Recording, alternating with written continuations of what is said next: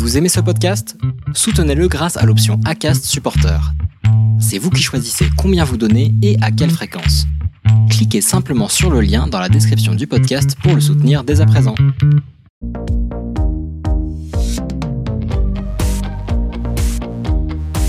Bonsoir tout le monde, bienvenue, j'espère que vous allez bien. Nous sommes là pour un nouveau Racing Café. Je ne sais pas pourquoi, je suis approximativement à 3 FPS. C'est terrible ça de. Enfin, oh. encore une fois, si vous écoutez en podcast, qu'est-ce que ça peut bien vous faire que je sois en 3 ou 4 FPS, puisque de toute façon, vous m'écoutez de la même façon. Et ça, c'est excellent. Bien sûr, on en a des choses à dire ce soir dans ce Racing Café. Oh là là là là là là là. Il y en a qui sont tout chafouins. Mais alors, mais, mais tout chafouin, je peux vous dire, il est, terriblement déçu. Euh, il y en a un qui est pas là, vous avez remarqué aussi, hein, qui arrivera, donc on a reçu, un, on a reçu des nouvelles, hein, vous en faites pas, Gazou viendra selon ses disponibilités, voilà, quand globalement, à un moment, il se dira, eh ben écoute, je m'ennuie, je vais aller passer une tête, voilà, et ce sera, ce sera le bon moment, certainement. Euh, mais voilà, on, on reviendra évidemment sur euh, toutes les courses de ce week-end, ma foi, fort animé du côté des sports mécaniques, on en a l'habitude, hein, de ce dernier week-end du mois de mai, avec euh, notamment les 500 bases Indianapolis, le Grand Prix de Monaco de Formule 1, avec également euh, le Coca-Cola 600 en NASCAR, où il s'est aussi passé des choses, c'est assez, assez sympa. Et non, je ne parle pas que du fait qu'une voiture absolument dégueulasse a gagné, hein, c'est pas goût personnel, ça c'est pas très important, mais il s'est passé des choses plutôt, euh, plutôt tactiques. Euh, alors, il est allé chez le coiffeur. Hello connard, ils sont tombés tout seuls cette nuit. C'est gratuit, ça c'est vraiment. Et, en même temps, je viens de dire connard à quelqu'un qui n'a toujours pas reçu le cadeau qu'il a gagné quelque chose en, février ou en mars. Donc effectivement, suis-je bien placé pour ça? Non, tu peux me le redire, euh, Slim. Tu as le droit. Tu peux également m'insulter dans le chat avec grand euh, plaisir, bien sûr. Euh, mais on me demande pas de générique. Et non, parce que le problème c'est que le Racing Café est aussi sur YouTube. Et du coup, on met pas le générique de Avance to Risque. Oui, parce que sinon, YouTube vont dire, mais vous faire foutre. et, ils, auront, euh, auront sans doute raison. Donc, donc voilà, on fait, on fait ce qu'on peut. Merci Belinda qui nous dit tu es de plus en plus beau, de plus en plus comme Axel. Jamais je ne pourrai atteindre le niveau du A, mais je prends ça comme un excellent compliment. Et Clémence également, et tous les autres, c'est- très gentil. Ça fait le bonheur de ton coiffeur, nous dit. Je, pense que désormais, si vous allez voir encore 3 ou 4 personnes dans la rue bientôt près de chez vous avec des toupets, ce sera moi. Ce sera mes cheveux en tout cas. Sacré don. Sacré don que j'ai fait, fait aujourd'hui. Euh, je taper un dodo, ne plus jamais goûter à la litter pour la peine. C'est mérité. C'est mérité, Slim. C'est- dur, mais mérité. Je euh, je me suis emporté et je tiens à, à m'excuser. Franchement, euh, côté des, des Français. Elle est où ma caméra? Les ronds de cuir. Attends, c'est pas ça. Le point rouge, le point rouge. Eh, mais je sais pas, merde. Je... Mais bordel, tu veux pas Ah, que je voilà. avec mon trou du cul non plus, René Bon, euh, Arrête de gueuler, René c'est bien compliqué. Comment va le A ce soir? Qui est Eh là? ben, le A va très bien. Alors, si tu veux, j'ai mon chat sur les genoux. On peut toujours euh, faire une quatrième écran en mettant le chat à la place de Gazou. Alors, je vais demander au chat, est-ce que ça, vous, ne serait pas plus intéressant pour vous de On peut voir faire des reveals, on le déguise et tout. Ça sera pareil. hein. Tu sais- que ça fait au moins 45 viewers de plus, ça. C'est un truc, tu déguises un chat, parce qu'on rappelle, hein, il suffit de prendre une tranche de pain de mie avec... euh, hein, une tranche de pain de mie Mm. avec, du, avec une croûte, vous mettez un trou au milieu, vous mettez la tête du chat dedans, et c'est, un lion. Euh, pas, pas du tout compliqué. Je vous le dis, c'est vraiment... euh, à un moment, est-ce que le chat a plus de merdolino que Gazou? Il nous les donnera, évidemment. Oui, on essaiera de le faire parler tout à l'heure. C'est vraiment, devenu le cirque Bouglione, cette émission. Et j'aime beaucoup. Vraiment, c'est totalement ce qu'on avait prévu de faire, donc tout, tout va bien. Comment va Manu? Ça va, ça va. Bonsoir à tous et à toutes. Euh, effectivement, euh, comme on l'a dit, ça va, ça, ça va saigner ce soir. Il y a pas mal de choses à, à dire, mais voilà, on est là pour ça. Et puis, euh, ça sera quand même une très belle émission, je n'ai aucun doute. Vous l'avez aussi remarqué dans le chat, bien sûr, le, le ça va de Manu est le même ça va que les gens qui vont au- aux alcooliques anonymes. Et ça va. Ça va, mais bon, euh, voilà. Ça va, mais c'est vrai que le fait d'être arrivé en disant une petite coupe, j'ai trouvé que c'était peut-être malvenu, donc mais, mais ça va, voilà, ça, ça va. Quelqu'un me demande si c'est Manu l'auteur ou le chroniqueur. Bah écoute, euh, non, c'est le, c'est le, le chroniqueur. Je ne connais pas l'auteur. euh, Moi, je suis jamais en émission avec lui, donc c'est bien le chroniqueur. qui- Mais l'auteur m'a payé grassement pour que je mette, vous le voyez, son, son bouquin euh, Euh, Il est en- pas trop con. En évidemment, on va. eh, Il est pas que con celui-là, attendez. On va aussi enlever des sticks et bretzel, hein, ça y est, donc oui, hein, cabinet de curiosité Non, maintenant. l'a envoyé aussi, dis donc. C'est fou fou, quand ça. même. Il est gentil, hein. Regarde, tada, on voit euh, le livre Sébastien Vettel avec ju- juste une tête qui fait très, très particulier, très perturbant. Mais ça, ça fonctionne. Euh, ah, et des Breton qui nous dit que Charles Leclerc met son casque et sa combinaison de Monaco aux enchères. Et tout est reversé pour les sinistrés d'Émilie-Romagne. Ça, c'est. ça, La c'est F1 a fait pareil très avec les trophées euh, qui n'ont pas été distribués. Ils ont été signés par les pilotes et mis aux enchères. Ah, tu m'étonnes, attends, t'as la moitié du peloton, ils ont dit comment ça, je, je peux toucher le, le trophée là? Oh là, bah, ça, ça, ça, surtout la saison que ça va arriver, donc euh, oui, on Ils va fait- avec grand. Ils ont fait des photos avec. Ça a été acheté par un certain Nick DV, on ne sait pas qui c'est. mais- Le mec, ils ont pris, il y en a un, il y a- Nick De Vries, il a fait une signature pendant 37 minutes. Le truc, ça, c'est un Picasso, le machin, mais waouh, ça valait le coup. Il a été très content. Il y a Franck sur le chat YouTube qui dit merci Michael pour tes commentaires d'IndyCar dimanche soir. Merci Emmanuel pour ton livre sur le Mans. Et j'imagine qu'il lui manquait des caractères, mais euh, ça doit être merci Axel d'être d'être beau. C'est beau. moindre des choses. pas Ah, mais le Laurentin, du coup, Hülkenberg l'a touché s'il a pu le signer, euh, le, le trophée. Il a Hmm. toucher un podium. Et à un moment donné, le gars, il va. Tu, tu, le vois, il, il- il a le trophée dans la main. Il essaye de partir en courant, tu sais, un peu à la The Office, tu sais, sur le podium pour dire j'en ai fait un. Tu sais, t'as Hülkenberg qui s'est dit Non, mais les gars, bon, c'est- il y en a quatre, des trophées. Est-ce qu'ils ont vraiment besoin de quatre trophées, les, les sinistrés d'Emilie Romagne ils, peuvent, se débrouiller avec trois, non? Allez. Puis il racontera à tout le monde après l'histoire de son Grand Prix d'Emilie Romagne qu'il a fait en sa tête. hein, donc, de toute façon, il peut dire, peut dire ce qu'il veut. On ne pourra pas, euh, on pourra pas le, contredire, loin de là. Mon ami Stroll a voulu signer, mais il s'est cogné la main droite puis la main gauche. C'est- assez compliqué. Ah, Franck a rajouté désolé avec ça, je ne suis pas fan de moto, mais merci pour ta présence. Eh ben, c'est déjà bien, écoute, voilà. Mais ça tombe bien, lui non plus. Non. lui non plus n'est plus fan de moto, là, donc forcément, ça va. Ça va beaucoup mieux. Ce soir, au menu du Racing Café, eh ben, écoutez, euh, comme je vous l'ai dit tout à l'heure, en, en préambule, parce que c'est quand même vachement classe d'avoir le mot préambule, je trouve, ça passe, ça passe très très bien, tout comme cette jolie queue du chat qui passe dans l'écran de manière très, C'est Gazou. Bisous qui arrive tranquillement, vous en faites pas. Ça va arriver. Euh, mais du coup, on va commencer tout à l'heure en parlant du Grand Prix de Monaco de Formule 1, bien sûr, avec un petit mot sur la F2 et la F3, puisqu'il y avait euh, toutes ces, toutes ces courses-là ce week-end. L'Indy 500, qui, qui devrait nous prendre approximativement 50 minutes, hein, 3 minutes pour dire bravo à Joseph Newgarden et 47 minutes pour Manu, qui pourra euh, parler. Ce sera une dissertation libre. Ça coûte moins cher qu'une séance psy, donc c'est pour ça que je suis là. Exactement, à un moment donné, nous on essaye, hein, si on peut t'aider, voilà, hein, c'est vraiment... Très gentil. Vraiment excellent. hein. Euh, on parlera donc de la NASCAR à Charlotte. Alors, je sais que si on est poli, on dit la NASCAR de Charlotte, euh, mais, mais là, c'est bien Charlotte la ville. pas, ça, ça n'est pas la personne. Parce que sinon, honnêtement, c'est un petit peu long de juste parler de la NASCAR qui appartient à quelqu'un. Euh, nous aurons des, des craquitos, euh, des, des, ma foi, des, des très très beaux craquitos. Et j'en rajoute un même dans ma, dans ma catégorie craquito, mais je ne sais plus pourquoi je voulais le mettre. Je, je, je, je roulais dans ma voiture tout à l'heure, je dis putain, j'ai une super vanne. Je l'ai retrouvée. J'ai toujours Ah, une super pense- vanne. Je pense savoir laquelle c'est. Oh, il y a de grandes chances, hein, je pense qu'elle n'est pas très compliquée, mais d'ailleurs, j'ai une super vanne. On remettra nos manches à couilles d'or, ce qui permettra à Manu d'avoir encore 17 minutes de temps d'antenne supplémentaire pour parler des 500 places d'Indianapolis, décidément. c'est- Deux fois 50 minutes, c'est possible, ça économise deux séances comme ça. Oui, et puis ça ferait un match de foot, donc oui, finalement, on peut, on peut On va, tenter ça. on va finir par te faire payer, hein, tu sais. Ça serait mérité. Non, ce sera, des- ce sera déduit de mon salaire mirobolant du Racing Café.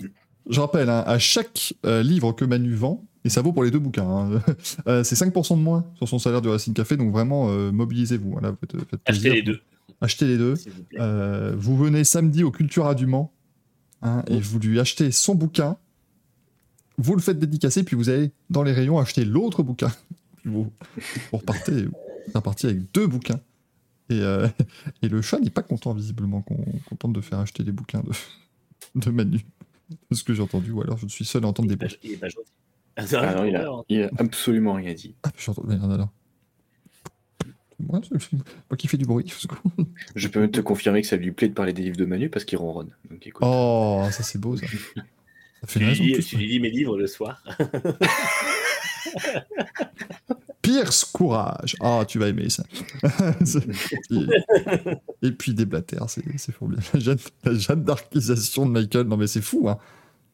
Je vais aller combattre les Anglais, là, vous allez voir, ça va être, euh, ça va être merveilleux. Ah, Attack, une demande de Parview qui va au Merguez Tuning Show pour échanger autour des courses d'endurance de F1. C'est moche. Oh, oh, oh. oh c'est taquin. Tu vois, j'aurais dû penser, on aurait dû fabriquer des banderoles qu'on aurait vendues, et qu'ils auraient pu brandir au Merguez Tuning Show, ils auraient pu les faire dédicacer après par, par Villebrequin. Mm.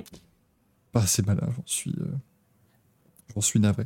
On fera ensuite les news, le courrier des viewers, et puis, euh, puis on ira se coucher, hein, comme d'habitude, et ce sera, ce sera ma foi une formelle émission déjà. Et on sait que l'émission sera, sera, sympathique, surtout que vous êtes. Euh, vous êtes foutrement nombreux déjà sur Twitch et également sur YouTube, donc ça fait plaisir. Allez, on va commencer avec les, les résultats du week-end, et puis bah voilà, ça va pouvoir parler de, de Formule 1, parce que finalement, on n'en parle pas assez, je trouve, sur ces, euh, sur ces, sur ces différents lives. On n'a pas du tout passé deux heures et quart hier à parler de F1.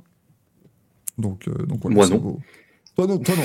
D'ailleurs, Axel, tu feras un one-man show, parce que nous, maintenant, on n'a plus rien à en dire. Ouais. Nous, on a tout dit, on est, on est, on est complètement à la ramasse, donc tu pourras pour te faire plaisir. En plus, vous allez voir, le A a tout regardé ce week-end. Il était mais les yeux rivés sur son écran, ça, ça ne s'est pas arrêté.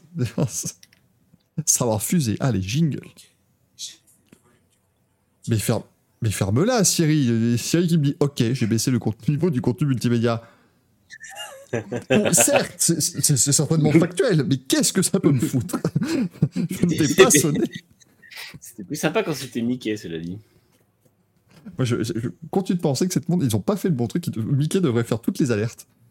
Hein, quand je lui fais, hey, tu pourrais mettre un minuteur, devrait, oh, oh, 7 minutes Ce serait quand même beaucoup plus rigolo euh, que, que, simplement dire l'heure. Mais bon, visiblement, c'est pas, c'est pas dans les tuyaux. Donc écoutez, on va euh, parler de, de Formule 1. Jingle, c'est parti.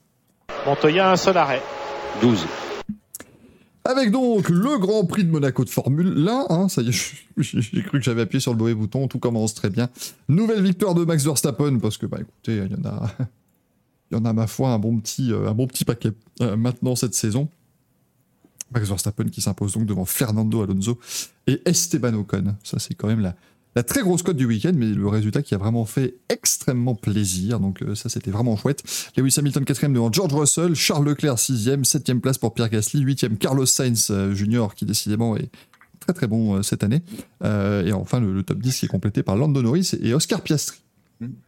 Donc, ah, merci à Chicmaster qui dit la sieste du Grand Prix de Monaco était très bonne avant l'Indy 500. Parce que moi, je continue de, de, dire que même si la pluie, la pluie, pardon, même si la pluie, c'était pas génialissime. Voilà. Pas... C'était sympa quand même. Oui, non, non, mais c'était pas mal. Je, je, peux rien dire, j'ai regardé en deux fois. Donc, euh, comme, comme, comme, tous les week-ends, j'ai bossé, donc j'ai regardé le début et pas la fin. Donc, euh, j'ai regardé le, la fin de la course. Euh, enfin, je l'ai survolé sur le téléphone. Et sinon, j'ai regardé que le replay hier soir. Donc, je l'ai regardé en deux fois, donc j'ai pas pu m'endormir. Même si au bout du quatrième tour, j'avais envie de dormir. Ah, le, début de course, c'était compliqué. Hein, parce, qu'on avait eu euh, des magnifiques commentaires euh, sur une chaîne française où, euh, ah, putain, c'était le, début, fallait s'accrocher quand même. Hein. Après le repas, ouais, parler doucement là, moi je, partais en deux secondes. Bah, en fait, sur la fin de TV, on est un peu pareil parce que Jackie X, c'est un peu le même, même truc, même si. Mm. C'est vrai qu'il parle doucement. Il se laisse aller de plus en plus, le bien. Il commence à avoir un petit ping-pong avec Gaëtan Videron qui est tout à fait sympa. Et j'aimerais qu'il vienne sur plus de Grands Prix. Ce serait. Ce serait chouette. J'ai fait speak dans le podcast Grand Prix. J'ai entendu un des intervenants dire qu'il était blasé des podiums d'Alonso. Détournement de propos, détournement de propos. N'empêche, t'as vu à quel point ils tiraient la gueule les mécanos euh, après la P2 Ils sont habitués maintenant. Ah ouais, mais les mecs, euh, ils sont foutés. T'avais l'impression que. Euh, mais pas Alonso, bizarrement. Hmm. Bah ouais, mais attends, mais tu fais une P2, les mecs devraient être super contents, ils se tapent, ils se tapent dans la main en disant moi, ce standard. Je sais pas. Ils avaient, Alors, un peu plus conscience qu'Alonso qu'ils avaient vraiment pas, raté la victoire de beaucoup. Ouais, certes, ils pouvaient, euh, avoir la victoire. Là, sur la, en, faisant la bonne stratégie, pour moi, ils gagnaient cette course. Mais t'es quand même P2, quoi. T'es Aston Martin, tu reviens de loin. Tu... Là, c'est quoi? C'est 5 podiums en 6 courses? Et mec, euh, bon, un peu déçu. Donc ça, ouais, c'est vrai que c'est un petit peu bizarre. En plus, là, tu regardes euh, au, championnat du monde, Alonso revient sévèrement, euh, derrière Pérez. Pérez qui a fait un très mauvais Grand Prix. Après, ça a été compliqué, hein, bloqué dans le trafic. Après, je pense que les full wet pour Pérez, c'était plus pour, pour de la data que pour autre chose. Ça servait clairement à rien de mettre ça. Faudra dire à, à As, hein, d'ailleurs, d'arrêter de faire des conneries. Parce que Moi, je, je je milite n'ai- encore pour que Kevin Magnussen soit plus souvent en pneu slick. Parce que Mais non, mais même, c'est Hülkenberg. Il a fait quoi? Il a fait euh, six tours sous la flotte, je crois, quasiment, Mm. avant de rentrer. Pourquoi ils l'ont fait attendre euh, comme ça aussi longtemps? Mais ça se En fait, ils, espéraient que ce soit euh, la grosse averse et Ouais. qu'ils puissent passer directement au full wet. Comme ça, Ouais, euh, parce que oui. les full wet aujourd'hui n'ont plus besoin de. Enfin, c'est les nouveaux full wet qui n'ont plus besoin de chauffer. Hmm. Et du coup, ils espéraient justement que. euh, bah, un coup de poker, en fait, que tout le monde doive repasser par les stands et pas eux. Et que sur deux tours, le temps que les autres hésitent, ils puissent faire mieux. Et d'ailleurs, Pérez a tenté la même chose quand il est après sa sortie de piste. Mais Hmm. finalement, c'était un, un gros échec pour tout le monde. Oui, euh, Mm. clairement. Et puis, autant que tu tentes ça sur un autre circuit, mais à Monaco, même s'il avait les bons pneus euh, pour doubler. euh, Enfin, là, franchement, le- le- tu regardes même le, le premier tour. Putain, c'est des autotamponneuses, quoi, le bordel. Ouais, même- et là, tu vois, je- c'est là où je rejoins euh, Manu, parce que dit, Manu disait ça la semaine dernière. C'est que quand tu les vois tous à l'arrêt, ils sont obligés de s'arrêter pour passer un par un. Putain, c'est de la Formule 1, quoi. C'est de la vitesse. Et finalement, les mecs, ils se retrouvent à l'arrêt à attendre que chacun puisse y aller. Et sinon, ils se rentrent tous dedans. Alors, heureusement qu'elles sont solides, hein, parce que ça s'est quand même pas mal percuté euh, Sur pas loupé, hein. Bon, moi, ce que, Mais euh, ce ce que j'aimais beaucoup au moment où Léa c'était quand même sous la pluie, c'est. En fait, effectivement, tu vois, ils essayent de repousser pour passer en full wet. Et, je com- et ça se comprend, parce qu'effectivement, si tu remontes le peloton parce que les autres s'arrêtent, bah, s'ils doivent tous s'arrêter de nouveau, t'as gagné ces places-là. Mais, mais quand t'as les deux qui coulent au classement, qui se retrouvent 18 et 19e, tu te dis non, non, mais non, bah, parce que si euh, là, ils doivent tous remettre les wets et que nous, on le fait du premier coup, euh, on sera toujours 18 et 19, d'accord, mais avec les bons pneus. Ça, oui, oui. En fait, ils ont perdu. Ils ont même Hülkenberg, il a perdu tellement de temps que la stratégie, elle était foirée, quoi. C'est ça.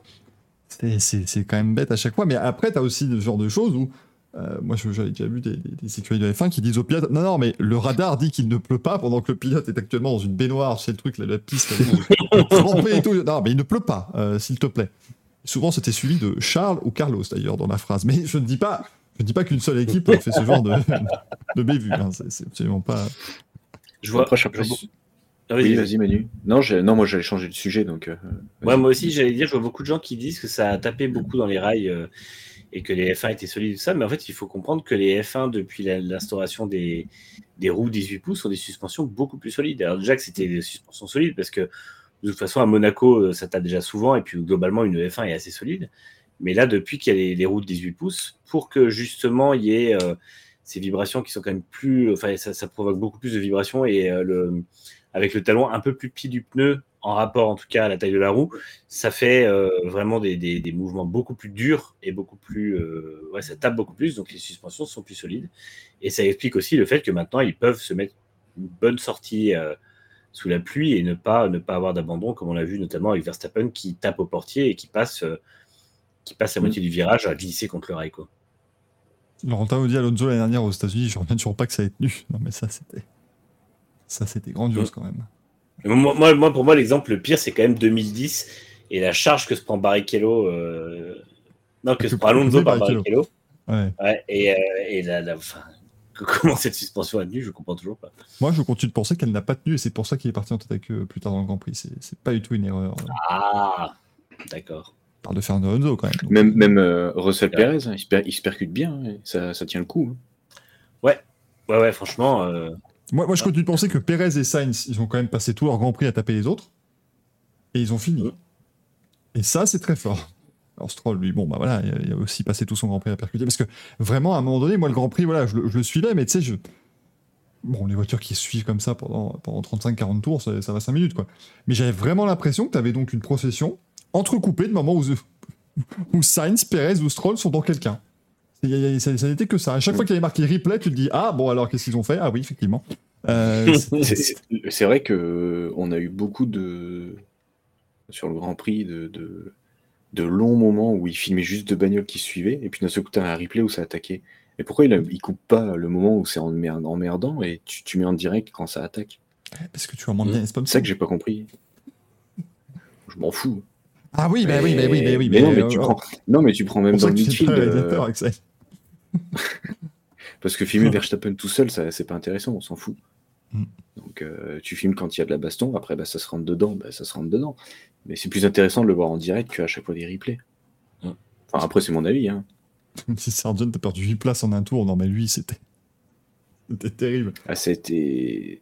Et, et- et pareil, donc là, sur, euh, sur ce Grand Prix, quand même, très belle perf des McLaren et les Alfa Romeo.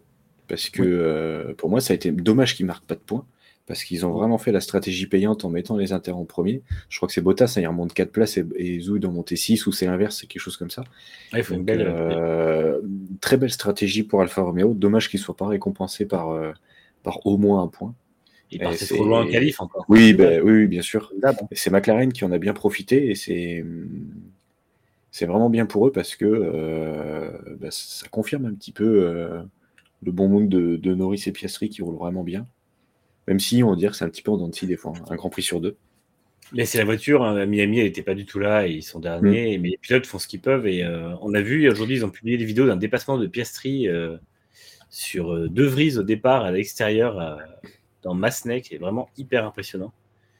Et globalement, ce qu'on disait hier, les pilotes McLaren, il n'y a, rien à dire. Enfin, Ah non, mais ils sont. bah, de toute façon, Norris, on connaissait, enfin, on connaissait Ouais. déjà son talent et ce qu'il savait faire. Mais là, Piastri confirme aussi, et même s'ils sont dans une passoire, euh, les mecs arrivent à faire quelque chose. Mhm. Donc c'est vraiment bien pour eux. Non, et euh, après, bon, bah, Ferrari, euh, encore les pros de la stratégie. Hein. Je sais pas ce qu'ils nous ont chié. En fait, je comprends pas pourquoi tu vois Ocon qui rentre, tu vois les Mercedes qui rentrent, pourquoi tu rentres pas? Bah, pourquoi tu rentres pas au moins avec une des voitures quoi? En Oui. fait, Ferrari, Ferrari n'est jamais capable de splitter ses stratégies. Ils Non, mais après, c'est la- L'an dernier, à Monaco, c'est ce qui leur coûte la victoire parce que ils sont pas capables de splitter la stratégie. Ils font rentrer Mm. euh, Leclerc juste derrière Sainz. Et, euh, et c'est vraiment totalement débile en fait. Et euh, ils le font même en WEC. En WEC, à Spa, ils mettent les pneus pluie, les pneus slick aux deux voitures au départ. Enfin, tu te dis, mais les gars, euh, je sais pas, réfléchissez un peu. Ah, mais ils, Bah, là, ils c'était ont pas le mauvais perdu. choix hein, finalement. Ils ont, ils ont pris sur les deux voitures le bon choix, mais euh, il fallait... il fallait que ça va être le temps de chauffer. Mais c'est Mais vrai non, que mais tu- Tu tu- tu t'arrêtes un tour après tout le monde, c'est foutu. Mais oui. Que Mais- mais je devant, trouve- que devant pour euh, Verstappen et Alonso qui se réarrêtent, ils avaient tellement d'avance, pas de problème. Mais derrière, quand tu sais que tu te bats pour une P3 à la base, tu t'arrêtes pas euh, de tour tout le monde, tu suis, tu suis le mouvement. Mais, mais je trouve, moi, quand même, qu'en Formule 1, globalement, quand les, quand les courses se passent en conditions changeantes, ça... je je suis assez surpris du fait que maintenant, il y a beaucoup moins de disparité dans les stratégies. Bon, par, par, par exemple, As qui a resté 47 tours en pneu, en mais mm, je trouve qu'il y a plus ce, ce côté vraiment, bah, t'en as, euh, t'as un Button qui va rentrer plus tôt, machin, c'est... T'as plus vraiment de pilote aujourd'hui qui va sentir la piste, qui va, qui va être le premier à tenter le coup de poker, qui va, ils sont tous un peu euh, calibrés par leurs équipes qui vont dire bah on a les données machin on voit que la piste a perdu euh, 4,2% de grip à tel virage continue enfin je, trouve que c'est très euh, je sais pas si vous avez vous la même sensation Mais mais, on euh, l'a vu, on l'a vu à Sochi la dernière fois. ça que personne ne exactement ça. rentre quasiment alors que Tu- Ouais, et t'en as qui ont testé, t'en as qui- tu prends même Norris qui a voulu aller jusqu'au bout, ça a clairement pas marché. Mm. Donc à mon avis, soit ils sont plus habitués à, à- comme tu dis, à avoir ce feeling sur la piste, même en étant en slick, parce qu'ils sont habitués, au moins dès qu'on dit bah tu rentres tout de suite, tu rentres. Mais c'est vrai que après, je pense qu'à voilà, en fait, le- ce problème-là aussi, c'est qu'à Monaco, et je pense qu'au niveau de la data, ils étaient tous persuadés qu'il allait pas avoir autant de pluie, qu'ils ont voulu faire confiance aux, aux données. Euh, parce que même, hein, je crois que ah bah c'est, me demande si c'est pas Norris qui, qui avait annoncé de la pluie à partir du 58e et il pleut au 52e. Euh, et là on leur a annoncé Ferrari, je crois que c'est. le 15e tour hein, Ouais. Donc, euh, c'est vrai que je pense qu'ils étaient au niveau des nuages, des, des, des datas météo, je pense qu'ils étaient tous persuadés qu'il allait pas avoir une si grosse pluie et que finalement, putain, mais quand tu vois la, la, la piste qui est complètement trempée et que les mecs euh, et que les mecs continuent soit en slick, alors que tu vois clairement que c'est trempé en se disant non mais ça va passer, même le temps que ça sèche, c'est déjà trop tard. En plus, t'es en dur, encore si t'étais en soft, je veux bien, mais là en dur, c'est complètement débile. De, là, je parle justement pour le Kelkenberg. hein. Mais au pire, au pire, tu tentes les softs, ok, mais tu mets pas des durs là-dessus. ouais ça c'est oui assez surprenant après c'était peut-être euh, Ah, pas obligé, mais c'est vrai que c'est assez, euh, assez étonnant cette affaire. Euh, En tout cas, Alpine, bravo. hein. mais. Bah, non, mais en- moi je le rappelle, bravo Laurent Rossi. Que sans lui, rien de tout ça ne serait C'est grâce à lui. Donc, Si s'il euh, n'avait pas gueulé, il n'y aurait pas eu de podium. Ok. Moi, je suis désolé, vous remarquez depuis quand même quelques émissions, là par exemple, vous êtes déjà, euh, vous êtes déjà 130 quasiment sur Twitch et tout ça, les, les- les audiences augmentent. Vous vous rendez pas compte du torrent de merde qu'on se prend quotidiennement par Laurent Rossi, nous. C'est, mais c'est grâce à ça vous êtes beaucoup plus nombreux parce qu'on travaille beaucoup plus. Le mec, il arrive le matin à la rédac, il dit, surtout, vous êtes tous pourris, hein, vous êtes tous nuls à chier. Non, mais le, le problème, c'est qu'il a vu ton drapeau alpine une fois, il a cru qu'on faisait partie de l'entreprise. Depuis, il nous, il nous met des torrents de merde tous les matins et pour qu'on ait plus d'audience. Donc, euh, on a, on, a, on a gagné quoi 10%, mais c'est grâce à lui. Mais oui, c'est ce qui explique aussi pourquoi David Brillo ne se prend rien, puisque lui il ne sait pas que David Brillo fait partie de l'entreprise. Donc ça, c'est... voilà, euh, L'autre, il vient encore avec sa, sa- sa chemise Suzuki. C'est bon, elle est bleue. Bonjour, je suis là en visite. mais attendez, vous êtes sur la fiche de, de, de paye de l'entreprise. Des, des fois, il vient avec le- la, la tenue Yamaha. T'as des gens qui le voient passer, ils disent Ah, c'est Lynn Jarvis. Euh, tu vois, c'est vraiment, voilà, ils, sont, ils, sont, ils sont très très au courant. C'est c'est vraiment, euh, vraiment sympa. Pourquoi il y a pourquoi il y a Movistar sur le t-shirt On n'est plus dans Movistar. Mais oui, Movistar, c'était Telefonica, oui, quand on était sponsorisé en 2005. Mais pourquoi il vient avec une, une, une- une- une chemise vintage comme ça? Je ne comprends pas. C'était une journée spéciale. Viens comme tu t'es habillé il y a 15 ans. Euh, je sais pas, ça peut être, ça peut être cool. Hein. Non, non, mais là, euh, Laurent Rossi, voilà, il a, il a pas raté l'occasion de dire que vraiment, eh, si, si je leur avais pas mis plein la gueule, mais ils auraient jamais fait un résultat pareil. Il pas s'est compte. mis, il s'est mis bien au milieu sur la photo. Oui, il est où, Hotmars of Nowhere, sur la photo? Mais je sais, je sais même pas. Alors, tu sais que ça faisait deux semaines, enfin deux Grands Prix qu'on n'avait plus, euh, parce que nous, on reçoit des previews et tout ça qu'on traite. Et ça faisait deux semaines, deux Grands Prix, donc Imola et Monaco, que les previews, ce n'était plus euh, Smart of Nowhere, c'était Laurent aussi. Et là, ils ont, ils ont dû le sortir de sa punition, parce que c'est de nouveau lui. Donc, je pense qu'il était puni de communication. Il devait être coincé dans le même bureau et dans, dans le même placard que, que Brigio. Et là, ça va. Il Et a, droit, dit- il a le droit de parler maintenant que ça va mieux. Marie-Jean Balek nous dit il tient l'appareil photo. C'est ça, en fait. C'est Hotmars qui a pris toutes les photos. Elles sont belles, hein. bravo, hein, vraiment. Il a, il a du talent, mais euh, ah non, c'est- c'est c'est prodigieux. C'est absolument prodigieux. Ignace nous demande déjà un point aussi pour le Grand Prix de Barcelone. Laisse l'émission se dérouler, cher ami. Tout va aller comme il faut. Euh, vous pouvez toujours nous sponsoriser, évidemment, pour, la- pour si vous voulez qu'on crée une séquence des pronostics. Vous pouvez évidemment nous sponsoriser, ne vous en faites pas. Euh, mais voilà, ça, ça viendra en bonne et due forme et en, et en, en temps et en heure surtout. Nicolas dit c'est dommage que Prost ait dû partir au moment où Rossi arrivait sur le plateau Canal+. Mais tu sais, les, les agendas, les timings, c'est con des fois, tu vois, des, des coïncidences. Des fois, ça se joue à pas grand chose. Je, pense sincèrement, en plus, voyant un peu le, le côté Alain Prost, il t'aurait dit, mais de manière extrêmement calme, tu sais, le premier micro, il dit Oui, vous savez, Alpine, moi, c'est un beau résultat. Ce que j'ai envie de dire, par contre, quand même, quand je vois ce, ce plateau ici, euh, je ne sais vraiment pas ce qui me retient de venir vous, vous casser la gueule, Laurent Rossi. Mais je le dis euh, très, euh, très calmement, très. vraiment. Il serait là de manière super. Super tranquille, il dit ouais, bah ouais, et puis en face, t'as Laurent Rossi qui fait ouais, bah évidemment, là, oui, oui, je vois bien, là, dilettantisme. Vous n'avez pas envie de venir me casser la gueule, vous préférez attendre, voilà, bon, vous remettez ça au lendemain. Voilà, c'est pas, c'est pas étonnant. Moi, je suis désolé, mais Laurent Rossi, avec son dilettantisme dit façon OSS 117, il m'a refait l'année. Moi, c'est. Le mec, il dit dilettantisme, ses sourcils bougent six fois dans le mot. C'est ça, c'est Euh, dilettantisme. dilettantisme, euh, c'est c'est exceptionnel. Milton Lomax, oui, il aurait dit. C'est vrai que oui, j'aurais plutôt dit. Prost dit j'ai envie de me casser la gueule, j'aime me battre. Ça, ça, ça aurait été, ça aurait totalement collé avec le, avec le personnage. Euh, Imagine non. le matin, tu sais, il arrive, il arrive dans les bureaux alpines comme euh, dans OSS 117 Rio, tu sais, c'est genre euh, Ah, Brivio, Zafnauer. je, je parlais à Je crois Gasly même- avant. Je crois même qu'il y avait Permain, Permain, Briator et, pas de Friday, on sait te dire. Oh là là, c'est vraiment. je- Vous vous rendez compte, si on avait le talent pour, vous auriez, un- vous auriez une bonne annonce complète d'OSS 117 avec Laurent Rossi. Il faut vraiment, faut, pas nous chauffer, nous. hein. On va demander à, à Gazou, qui a certainement dans les tiroirs, évidemment, l'interview complète. hein, tu, tu cales juste quelques moments, Ouais. voilà, ça fait. euh, ça fait tout ce qu'il faut. Milton de Brivio, faut ouvrir le bon placard pour pouvoir dire pour vous. Mais ça se trouve, Rossi, il passe 50 minutes tous les matins. Il ouvre, ah, dans tes dossiers, ah, le dressing, machin. Oh, David, comment ça va? Ça va bien tout. tout Accrocher, accrocher un porte-manteau, tu sais. Oh putain. Entre, entre deux chemises. va. C'est Laurent Rossi t'es qui encore choisit- là, toi C'est Laurent Rossi qui choisit ses vêtements et t'as des hybrides. Et c'est là Comment ça va? Ah là là, on est. Pas trop voir nous dit d'après la légende, Piastri lui aurait dit fuck you et Rossi lui aurait répondu d'accord, faisons comme ça. Ah, on est mauvaise langue, hein. On est mauvaise langue pour un, un homme qui a réussi à obtenir le podium. Mm. Ce week-end, oui, je, je sais pas pourquoi j'ai très mal aux yeux.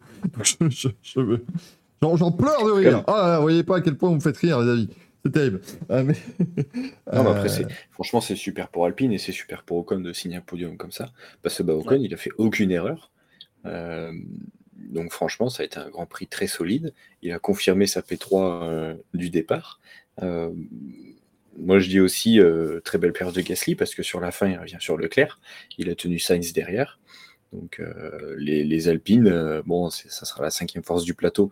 Parce qu'ils sont, je pense qu'au niveau des points, ils vont être tranquilles toute la saison. Mais des coups d'éclat comme ça, ça fonctionne. Quand Ferrari se trouve, donc on verra après, justement, là moi j'ai hâte de voir Mercedes à Barcelone, voir ce que donne la voiture. Mais euh, bah, Alpine, au moins, ils sont déjà récompensés pour ce début de saison avec un podium. Donc euh, c'est de bon augure pour la suite. Et puis bah, Ocon confirme qu'il est quand même un excellent pilote euh, partout. Bien sûr. Tu, tu disais, Ocon n'a pas fait d'erreur, mais Ocon ne fait jamais d'erreur en fait. Euh, on, on a du mal à le faire, les gens ne s'en rendent pas forcément compte.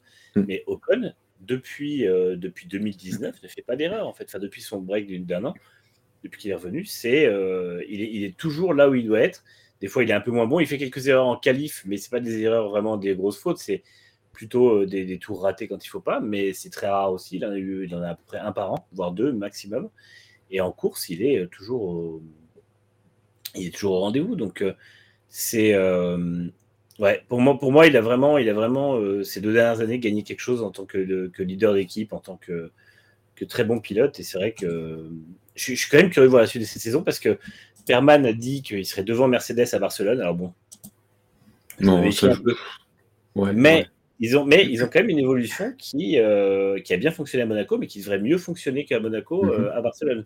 Et euh, ils ont encore d'autres trucs qui arrivent à Silverstone, et même peut-être, ils ont déjà une autre Evo qui arrive en même temps là, à, à Barcelone.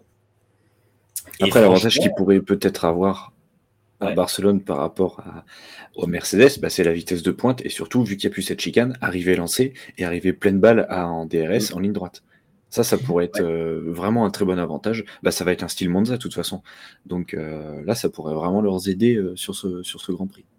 Ben, en fait, c'est- ouais, en plus, surtout qu'ils ont dit qu'en gros, là, ils ont, ils ont un peu amplifié le, le- le- le caractère aéro de la voiture, c'est-à-dire que les pontons sont plus larges, euh, sont plus hauts et sont plus creusés. Tu sais, parce qu'eux, ils ont un sillon depuis l'an dernier, depuis Silverstone. Et euh, ça, ils ont tout amplifié. Et ils ont dit qu'ils ont trouvé leur euh, voie de développement. C'est-à-dire que là, ils sont plus en train de chercher. Maintenant, ils vont, ils savent exactement où ils vont. Et franchement, quand on voit l'an dernier le développement d'Alpine qui se fait sans erreur, et de manière très agressive avec quatre gros Evo dans la saison, j'ai tendance à penser que je ne serais pas étonné qu'en fin de saison, ils jouent dans le camp de dans, le, dans la cour de Ferrari et, euh, et potentiellement Mercedes. Et euh, pas Aston, Aston sera trop loin et certainement pas Red Bull. Mais je ne serais pas étonné que sur certaines courses de la fin de saison, ils soient troisième force du plateau sans trop de problèmes. Et je vois Pat Howard qui nous dit une populaire opinion, il était quand même lent par rapport à l'écart avec Alonso, j'ai eu peur qu'il perde son podium en se faisant dépasser par Hamilton. Bah, lent par rapport à l'écart. Bah, en gros, comme Alonso avait quand même euh, la deuxième meilleure voiture du plateau ce week-end, euh, qu'il se fasse prendre une, entre guillemets, une, une petite, une petite raclée par Alonso, ça me choque pas. Parce que l'Alpine était clairement pas deuxième force du plateau. Il faut aussi comparer. euh, Non, surtout qu'il fait une incroyable qualif. C'est ça. il se Et puis, en fait, je quatrième, hein. pense, je pense qu'il a aussi, il a fait les deux autres devant étaient, étaient lents, mais je, parce qu'il gérait aussi, mais je pense que lui était lent parce qu'il gérait ses pneus également. Et on, on voit, il y a un moment où il se remet à accélérer un peu plus. D'un coup, il gagne, euh, il gagne quasiment une demi-seconde et tout ça. Et il reprend 3-4 secondes à Sainz sans trop forcer. Donc, je pense que, euh, Ouais, c'était de la pure gestion. Ouais, j'ai tendance à penser qu'il s'est dit que de toute façon les pneus devaient aller au bout parce que lui, ce qu'il voulait, comme tout le monde, la pluie arrivait, le but c'était de, de ne pas faire d'arrêt avant la pluie. Et euh, je pense que tout le monde a énormément géré les pneus. De toute façon, dans le peloton, même tout le monde l'a dit. Et je crois que euh, la gestion des gommes était très très prépondérante. Je pense que l'Alpine avait un peu plus dans le ventre que ce qu'il a fait Euh, alors bien sûr, encore une fois, hein, il se prendra toujours une rousse par une Red Bull et une, Aston, mais euh, encore une fois, à Melbourne, ils sont dans le rythme des Ferrari, à Miami, ils sont dans le rythme des Ferrari, et euh, je serais pas exclu que ça, ça arrive, je serais pas étonné que ça arrive très très souvent euh, dans les prochaines courses. Donc euh, ouais, pour moi, c'est très très bon ce qu'ils font Alpine. Non, ça, ça Et c'est vrai que. Warius Zero, Warius Zero a raison. S'ils faisaient de meilleurs débuts de saison avec des voitures qui naissent immédiatement mieux, ce serait très bien. Mais bon, après, fatalement, plus tu as de temps de, de performance à gagner, plus c'est facile de la gagner. Mais euh, bon, je sais pas. Ouais. Pour moi, ils, ils font déjà des beaux gains quand même. Et puis euh, en début de saison, la voiture était pas mal. C'est juste qu'ils ont aussi beaucoup de manque de réussite. Mais c'est notamment aussi Nestroy qui dit ça fait deux ans qu'Alpine remonte les top teams en fin de saison, mais à chaque début de saison suivante, ils reprennent une seconde dans la gueule. Et c'est vrai que c'est c'est vraiment dommage en fait de commencer à chaque fois loin. euh, Mm, mm. Parce que je, je- je- ouais, c'est c'est vraiment, on l'avait déjà évoqué, mais c'est vrai que c'est assez étonnant de voir qu'Alpine arrive à avoir ce rythme de développement sur l'année. Tu vas vraiment amener des pièces, machin, et dès qu'ils sont lancés, ça, ça développe correctement. Et t'as l'impression quand ils arrivent à l'intersaison où du coup, bah, on ne peut se concentrer que sur le développement et pas sur l'opérationnel de course, puisqu'il n'y a pas de il y a ils, pas de ils course. partent en vacances? C'est peut-être ça. C'est peut-être ça. Après, Ils, ils- ils reviennent juste, ils reviennent juste avec la voiture de l'an dernier pour les essais hivernaux. Et elles disent bon, on fait quoi? Allez, non, bah, c'est- allez. Il y a quelque chose quand même qui, euh, qui biaise un peu la vision qu'on a de tout ça, c'est que l'Alpine, sa conception et son concept ne fonctionnent pas à Bahreïn. Ça, ça fait deux ans que c'est une catastrophe. À Jeddah, ils sont à 7 dixièmes de la pole de, de Pérez. C'est euh, c'est pas énorme en fait. Donc, euh, et à, à Melbourne, ils sont. alors, attends, je vais, je vais reprendre les, les chronos tant que j'y suis, comme ça au moins c'est fait. À Melbourne, ils sont euh, 17,6, ils sont à 9 dixièmes. Donc c'est pas. euh, Ils sont rapprochés. de- En fait, ils ont commencé la saison en se rapprochant de Red Bull en termes de perfure par rapport à l'an dernier. Ouais. Donc après, c'est effectivement les autres progressent aussi et, euh, et, euh, et selon les circuits, voilà, ils étaient quand même 4, 5e force du plateau et notamment parce que Aston Martin a fait un bond en avant énorme en, en ayant la possibilité de beaucoup développer grâce à sa septième place l'an dernier et en ayant la, la possibilité de refaire une voiture de zéro, ce que n'a pas fait Alpine. Donc il y a tout un tas de choses comme ça, mais je pense que en début d'année 2022 ou même fin 2021, tu leur dis vous allez vous qualifier sur la première partie de saison, parce qu'on est toujours sur la première partie de saison, il n'y a eu que six courses, euh, à 8, à 7-8 dixièmes de, de, de Red Bull, voire à 2 dixièmes à Monaco, euh, les mecs ils signent tout de suite. Et euh, honnêtement, les écarts sont de plus en plus serrés. Moi j'ai pas mal débattu sur le début de semaine avec des gens sur Twitter qui me disaient Ah putain, Red Bull ils sont super loin, et puis Alpine c'est pas si bien que ça et tout. Franchement, Ah, encore Mona- une fois, Monaco, c'est c'est- c'est que dalle. hein. Ouais, Monaco, on a, on, a, on a le top 15 en 7 dixièmes, quoi, Mm. euh, en, Q- en Q2. Donc, euh, Ouais, mais je pense moi, que je- les gens disent ça que- parce que ça se, ça se traduit pas en course, en fait. C'est-à-dire que. euh, Ouais, oui. Tu vois, si, si. En gros, le 15e est à 7 dixièmes, mais en course, il va se prendre une seconde 2 par tour, tu vois, ou- et du coup, Mm. l'écart va vite. euh, Après ça, on l'a déjà, dit. Tu prends même, même euh, je pense à Jeddah où c'était quand même assez rapproché. Et là, tu sais que n'importe qui peut passer. Mais après, en course, euh, c'est complètement différent. Ces voitures-là sont faites pour des qualifs. Parce que c'est des, sacrées bombes et toute n'importe quelle voiture peut toujours réussir à, se, à passer en Q3. Tsunoda est passé en Q3 alors que sa voiture, elle a chié normalement. Mais c'est ça, c'est euh, effectivement voilà. le fait que en course, il faut que tout soit réuni. Il faut que Mm. ta voiture marche dans une fenêtre particulière, et c'est là où bah voilà, Red Bull arrive beaucoup mieux à faire marcher la voiture dans la fenêtre euh, de, de- de performance de course, et donc forcément. euh, mais après, euh, soyons aussi euh, honnêtes, le facteur qui nous, qui nous donne l'impression que Red Bull est inatteignable, c'est Verstappen. Puisque euh, Verstappen met autant à Perez, no- notamment sur les courses comme Miami, non pas Miami, enfin Miami si, parce qu'il repart de loin, mais par exemple Bakou, il met autant d'écart à Perez que Perez ne met au reste de la concurrence.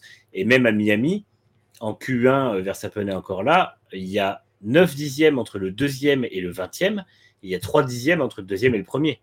Donc, qui est Verstappen? Donc, en fait, c'est euh, c'est là où tu vois aussi le, le- le fait qu'on n'aurait pas un Verstappen qui est très rapide et gère aussi bien les pneus devant. La Red Bull ne serait pas avec une énorme avance. Et, euh, et je pense que ça biaise aussi le, le regard qu'ont les gens sur ce début de saison, qui pour moi va se terminer avec des écarts ultra serrés et une Red Bull qui ne dominera plus. Et l'an prochain, domine- Red Bull ne dominera plus. Mais ça, c'est mon avis. de tous les cas, on te souhaite. Ça Bah, surtout là, tu vois, c'était quoi Avant la pluie, Alonso il était à 9 secondes.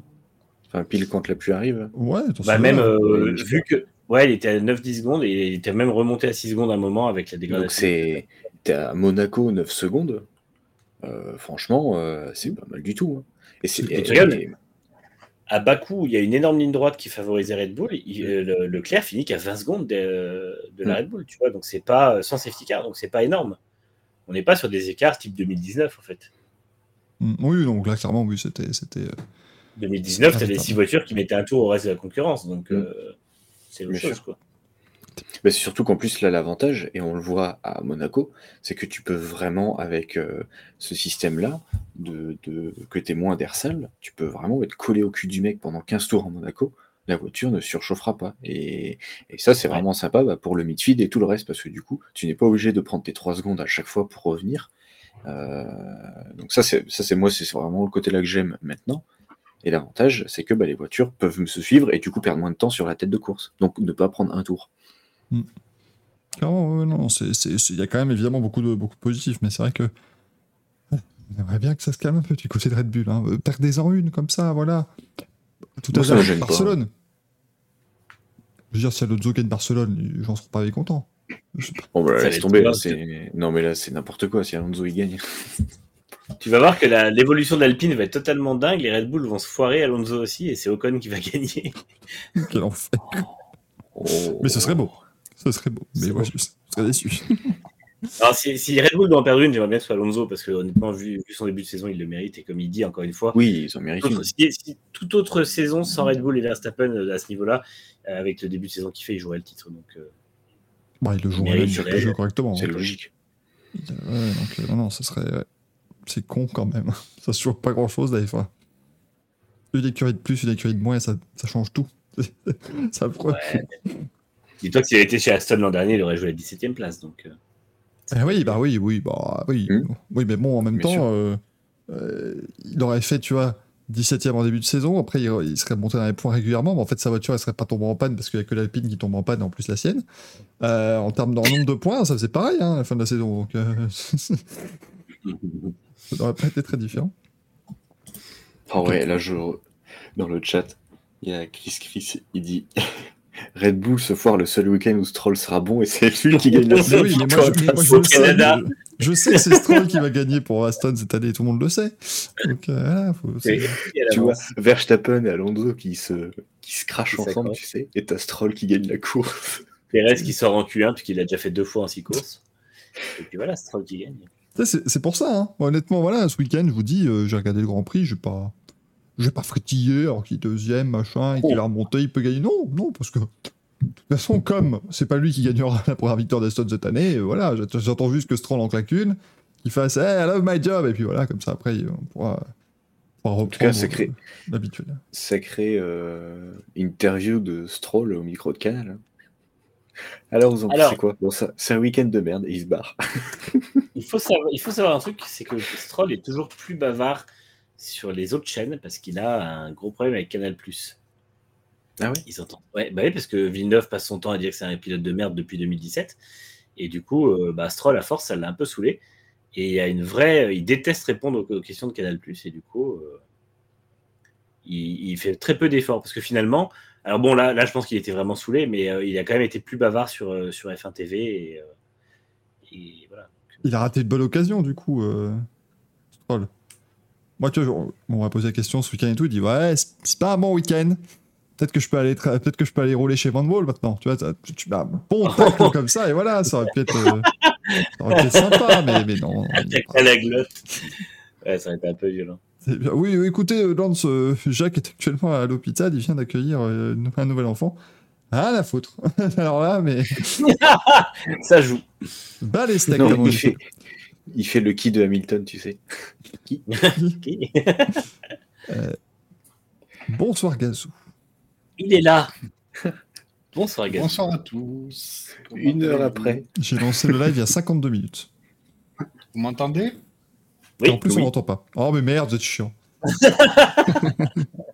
Alors, la raison pour laquelle je suis en retard, Tu viens d'accueillir également un enfant. Comme Jacques Villeneuve. Toutes les félicitations, euh, Gazou. alors c'est pas qu'on n'a pas essayé, mais comment vous dire, euh, ce qui en sortira, ça n'ira Ah, je jamais à la maternelle, hein, comme on dit. Donc, Ah, je vous imagine aller, aller à l'hôpital. Mais enfin, docteur, je ne comprends pas. On a tout fait comme il faut et ça, ça, ça ne veut toujours pas. comprends pas. C'est une gastro, monsieur. Ne revenez plus pour ça. Prenez un.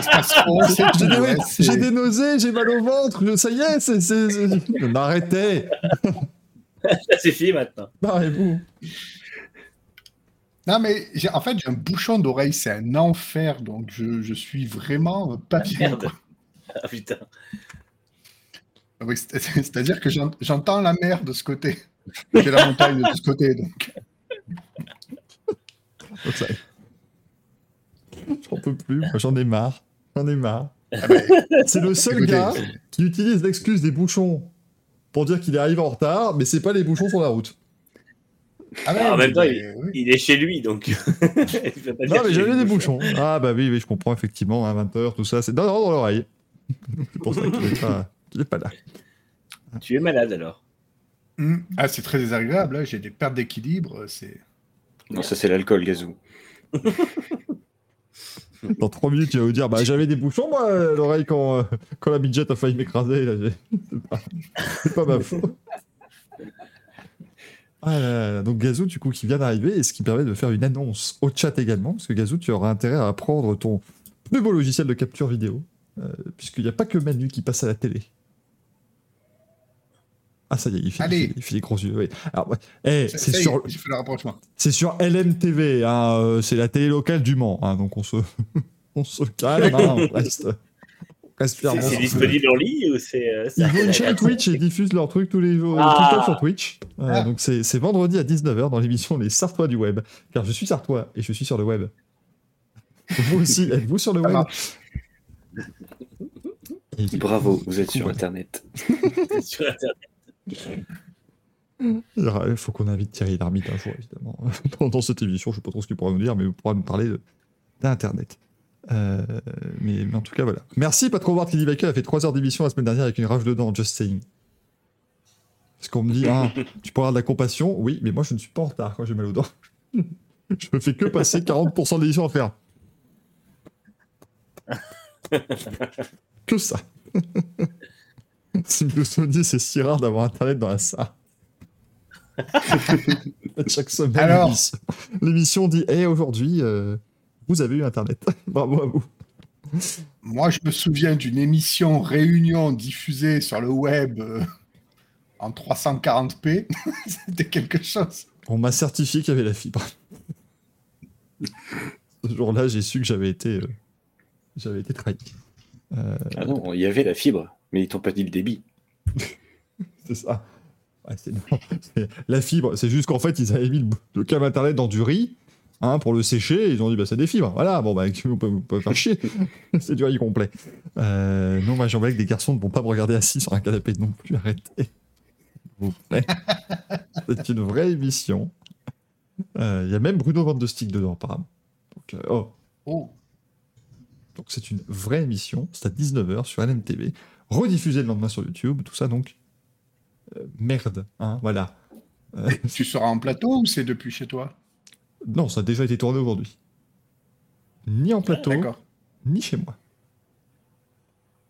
Mais où a-t-il Oh, bien mais où tourné? ça peut bien être? Oh Qu'est-ce qui s'est passé? Si on est tourné ça à Paris, ils n'ont pas compris le concept de leur chaîne en fait.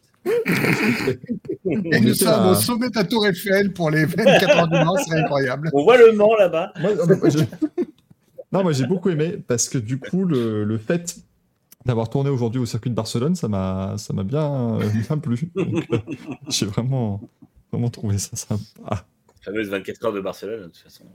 Qui doivent exister. hein, Et certainement. Vieille course de Formule 1. Vous êtes mauvais. D'ailleurs, tiens, je rajoute un truc dans le programme du week-end. Voilà. Ah non, c'est- pas, c'est pas une nouvelle, euh, une nouvelle euh, menace. hein. Rassurez-vous, hein, les, les gens dans le chat, c'est pas genre ah si vous êtes méchant, je rajoute une ligne dans le programme du week-end. Ça non, parce qu'à un moment donné, il y a plus de, il y a plus de trucs, euh, il y a plus de trucs à rajouter. Euh, mais du coup, voilà, l'occasion, on parlait de Monaco. Oui, oui, oui. Ah non, alors, je t'ai pas demandé d'en parler. mais- Hein, juste pour donner l'information sur où on était. Non, non, oui, comme Ah, ça. mais euh, c'était sec, c'était mouillé, puis voilà, c'est tout ce qu'on peut dire. That's what she said. Oh Oh Oh Je l'ai pensé tellement fort. Il y en a pas un pour, retenir pour rattraper l'autre dans cette émission, c'est très. Serait compliqué. Mais je remercie Gazou parce que depuis hier, on a gagné des viewers.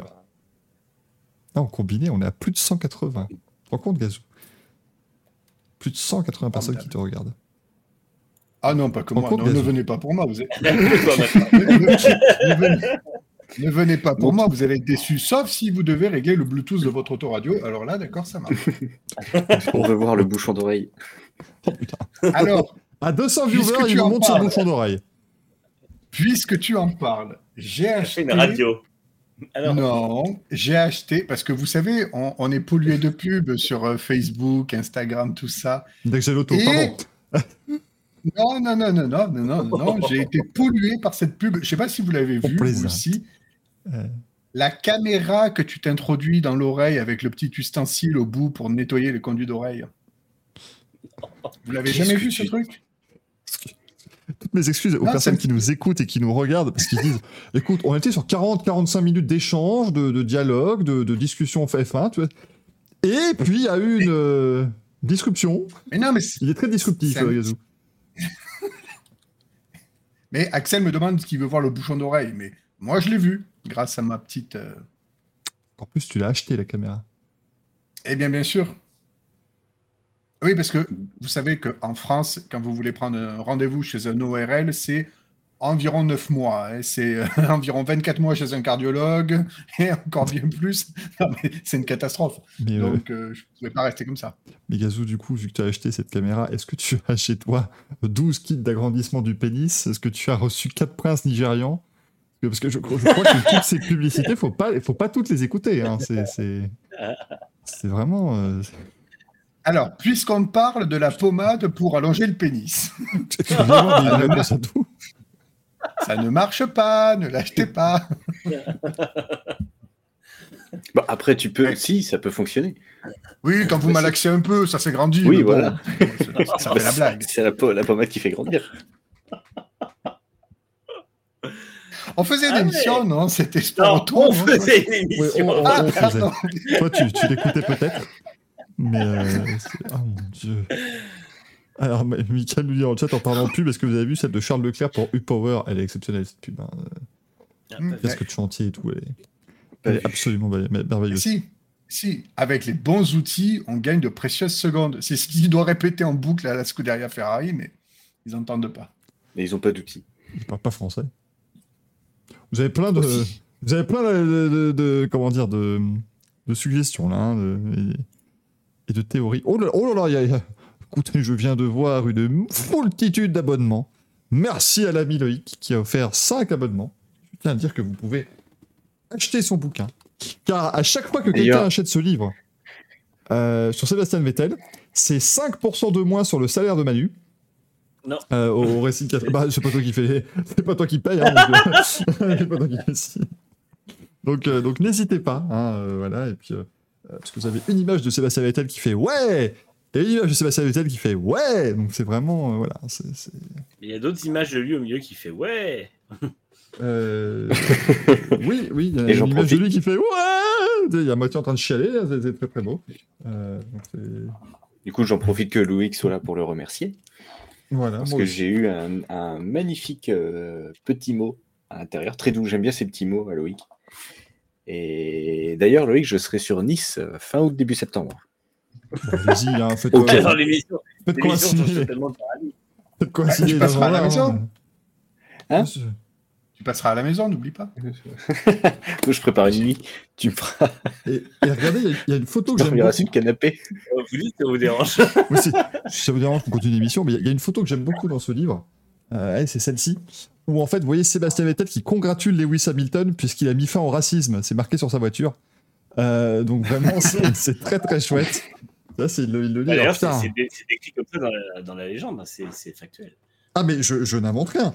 Euh, Non, tu non, vois, non, t'as- mais- Battu par son nouvel équipier Ricardo, Vettel veut changer d'air, machin. Sébastien Vettel félicite Lewis Hamilton pour avoir mis fin au racisme.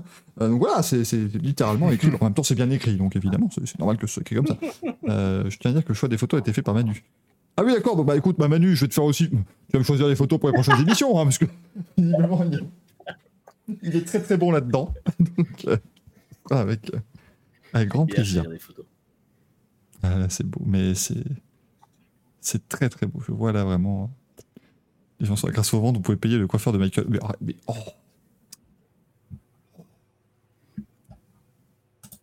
je je m'en- je m'en remets la, je m'en remets la mèche.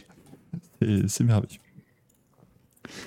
On dit on a les bagnoles, les blagues de Zizi, il manque juste la bière et le saucisson pour refaire une émission de beauf. Ah oui, mais ça, ça va arriver. hein, ça, euh, si, si vous voulez, moi j'ai des, petits bouts de bretzel fait maison. hein, donc euh, voilà, hein, c'est- Radio Barefoot, il n'y a, plus de- il y a, plus de- il y a plus de limite. Encore une enfin, moi je remarque, on était trois, ça déroulait. Le conducteur, il aurait été fini, mais 22h45, merci. Et, et puis maintenant, là, c'est. c'est- Je dis plus rien, c'est toi qui traînes, regarde. Oui, mais Pas, tu, moi qui raconte, pas moi qui raconte ma vie, hein, regarde. tu- il tu il nous- monte son bureau de curiosité, là. Je ne dis rien. c'est toi qui nous engraine dans, dans des divagations.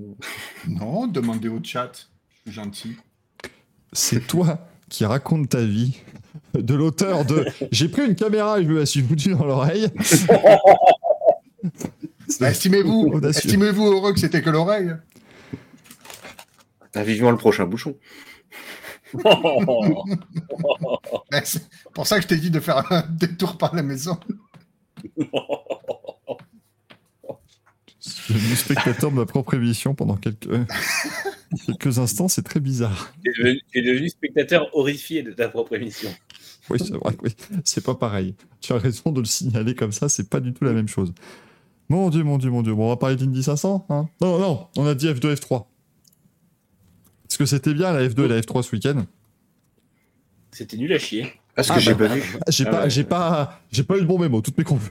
Enfin, non, j'ai envie de plutôt dire ce que je peux plus voir, parce que j'ai plus le temps. Et ben, victoire d'Iwaza en course euh, sprint et victoire de Vesti en course euh, longue en F2. Voilà. J'ai pas plus. J'ai- Si, j'ai si, vu encore qui ce fait que la roue week-end, tourne. Ça, j'ai vu. C'est tout ce que j'ai vu en quoi F2, c'est une, une personne de sexe féminin qui fait la roue tourne après la course. Mais sinon, j'ai pas plus de. J'ai pas vu Pauline Pourchère qui fait le- la roue tourne parce que. Non. Parce que Théo Pourchère, Victor Martins, tout ça. Avec Ah, non, j'ai pas du tout vu. Ah bon? J'ai beaucoup plus suivi la F de vous, en fait.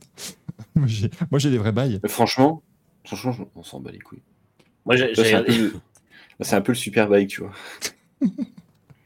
Eh, mais il y a- moi, j'ai- j'ai regardé les courses et en fait, la- j'ai pas vu ce qui se passait après parce que j'étais endormi sur la fin tellement c'était pénible.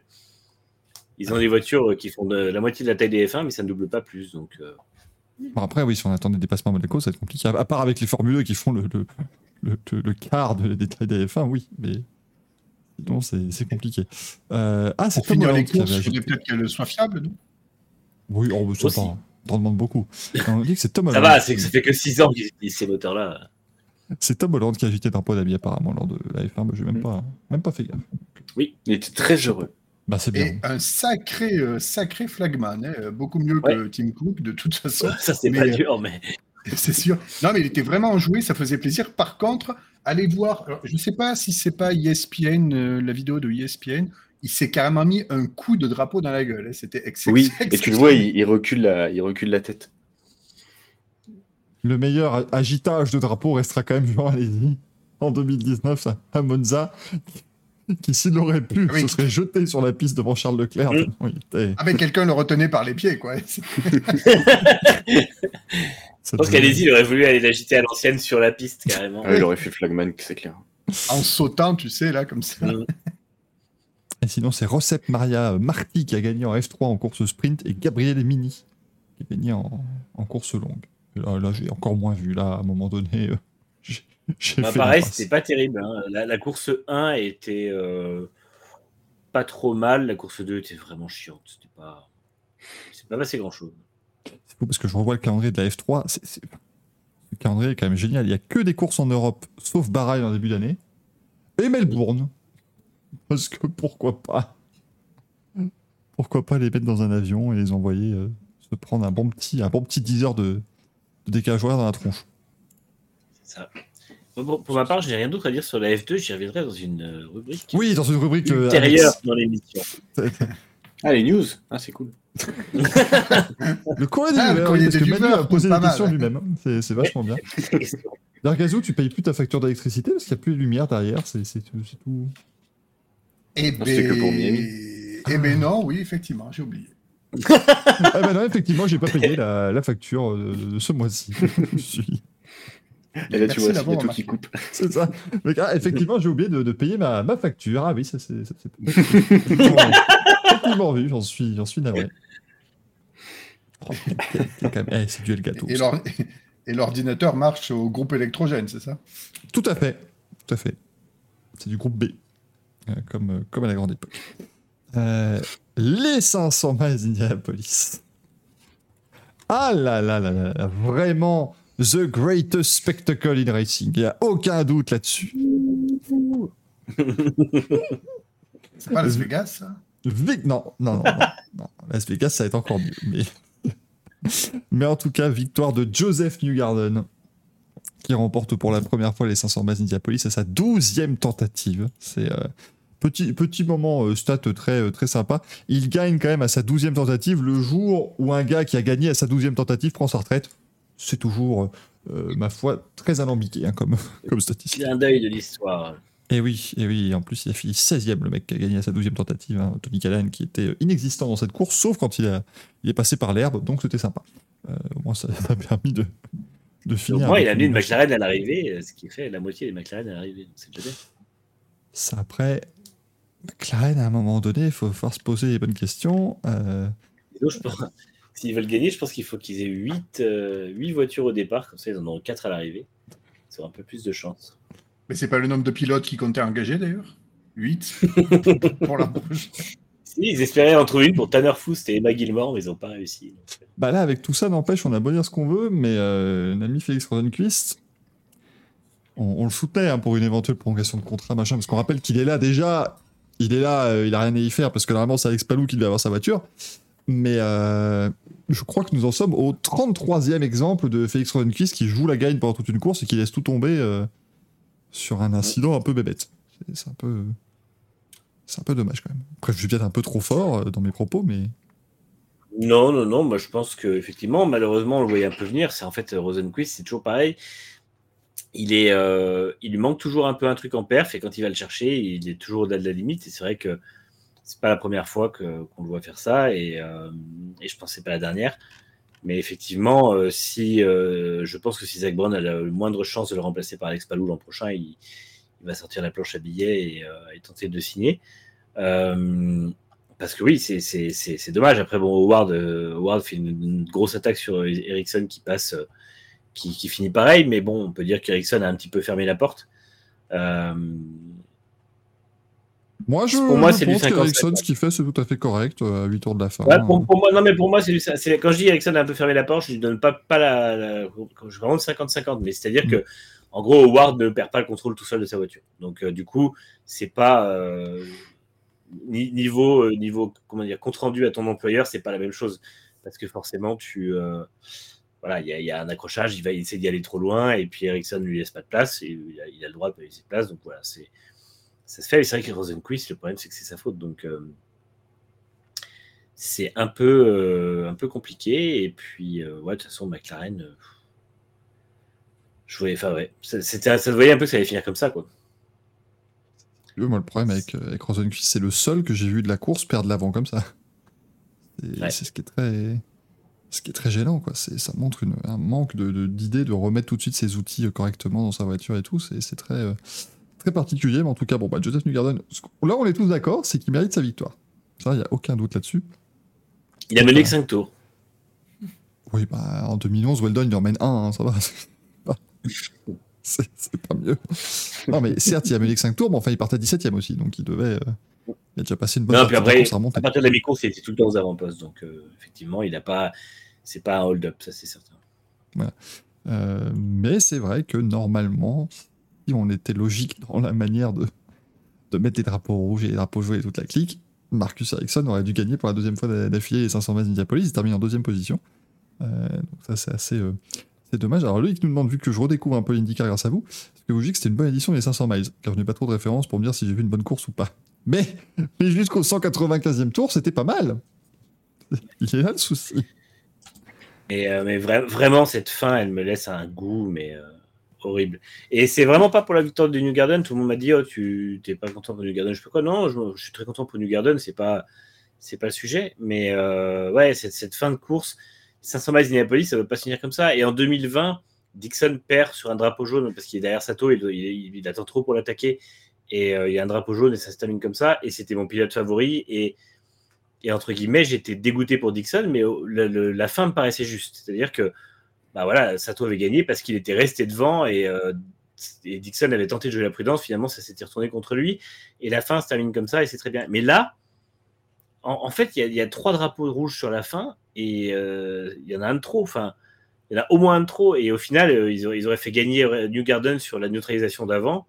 J'aurais eu rien eu à dire dessus. Et c'est vrai que là, là, ce drapeau rouge, en se disant, alors ils ont profité apparemment du fait que dans le, dans le rulebook, il n'y a pas de, de- procédure spécifique quand ils relancent après un drapeau rouge. Mais ils ont tellement toujours l'habitude de faire un tour de remise en piste, un tour de chauffe et un tour de lancement. Pourquoi, pourquoi faire un, un drapeau rouge à ce moment-là? Et, honnêtement, euh, c'était ridicule. En fait, c'est- la F1 comme IndyCar sont face à un croisement. Elles doivent dire aujourd'hui si elles sont un sport ou un divertissement. L'un dans l'autre, elles ont le choix de faire les deux, mais il faut l'assumer. La NASCAR l'assume, c'est-à-dire que la NASCAR, elle te dit, nous, on ne finit pas sous drapeau jaune, ou vraiment dans un cas extrême qui est si c'est dans le dernier tour d'une relance, mais à part ça, on finira en overtime et on rajoute des tours s'il faut. Et au moins, tu sais à quoi t'attendre dans NASCAR. Le règlement est très clair, il est très écrit, et à chaque fois qu'il y a une victoire dans, dans des circonstances un peu exceptionnelles qui sont en overtime, avec soit le passage le drapeau à damier, soit un drapeau jaune dans le dernier tour, personne ne se sent volé.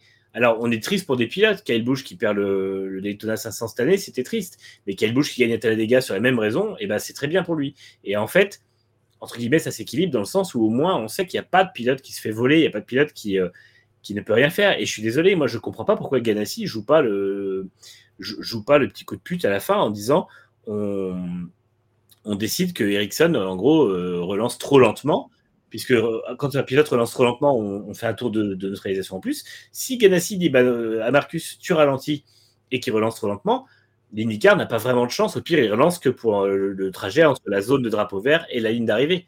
Donc, euh, J'étais convaincu que c'est ce qui allait se passer d'ailleurs, qu'ils allaient relancer moi que aussi, pour 500 moi aussi, et ça aurait, ça aurait été encore plus ridicule comme arrivée, mais au moins, ça aurait montré que l'IndyCar a fait n'importe quoi.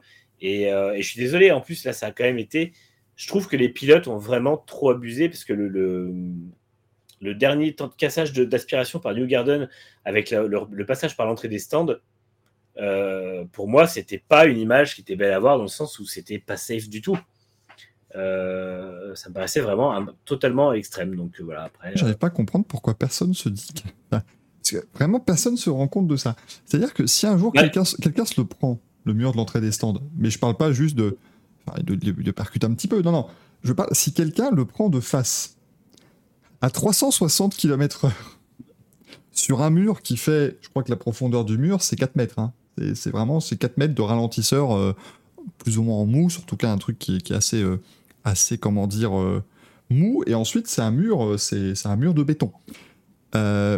Qu'est-ce qui peut arriver, à part, honnêtement, tout le premier rang dans les tribunes qui se prend le pilote dessus. Mais enfin, le pilote. Enfin, le. enfin, le, le- le- vous, voyez, comment- vous voyez du, vous voyez du ketchup dans une bouteille. comme ça. Ah non, euh, Michael, l'avantage c'est que maintenant il y a la grosse rine, donc ça protégera le, le public du pilote. le mec, il est éparpillé sur son aéroscreen. On dit, bah ça va, tout va, tout va bien.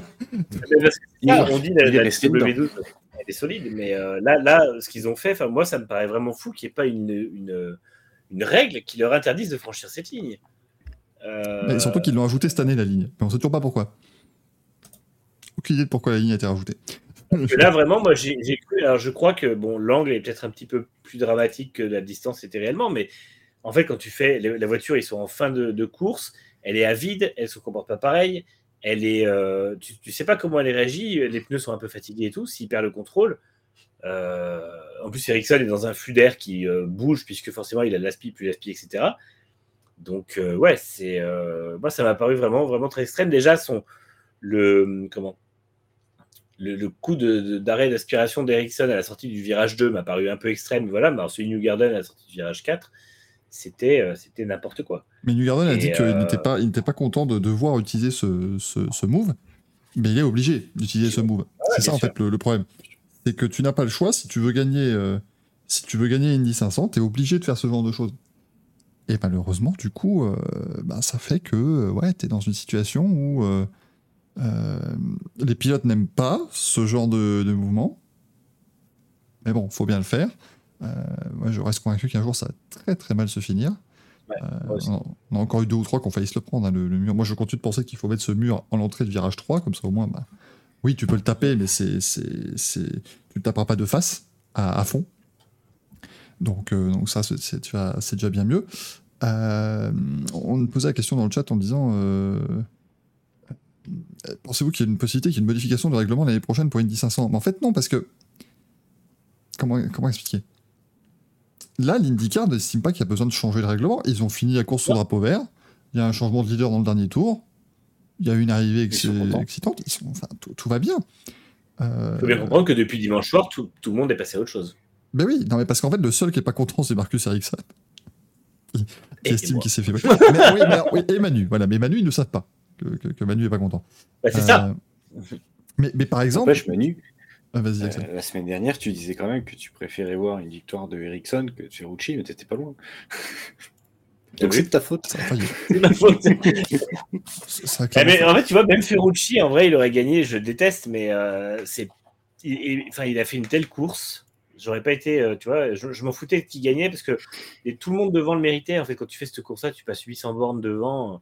Mm. Au bout d'un moment, tout se méritait. Et d'ailleurs, Ferrucci, il, il- il a tellement tout donné qu'il est sorti complètement vidé de sa voiture. Ouais.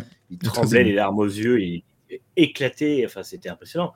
Et- Et, euh, Xo- Xoaz dans le chat nous dit les équipes et les pilotes n'ont euh, non, pas peur de voir toi. J'ai pas vu. C'est qui dit les équipes n'ont pas de poids. Mais en fait, il faut comprendre que les équipes, à part Ganassi, tout le monde est content. hein.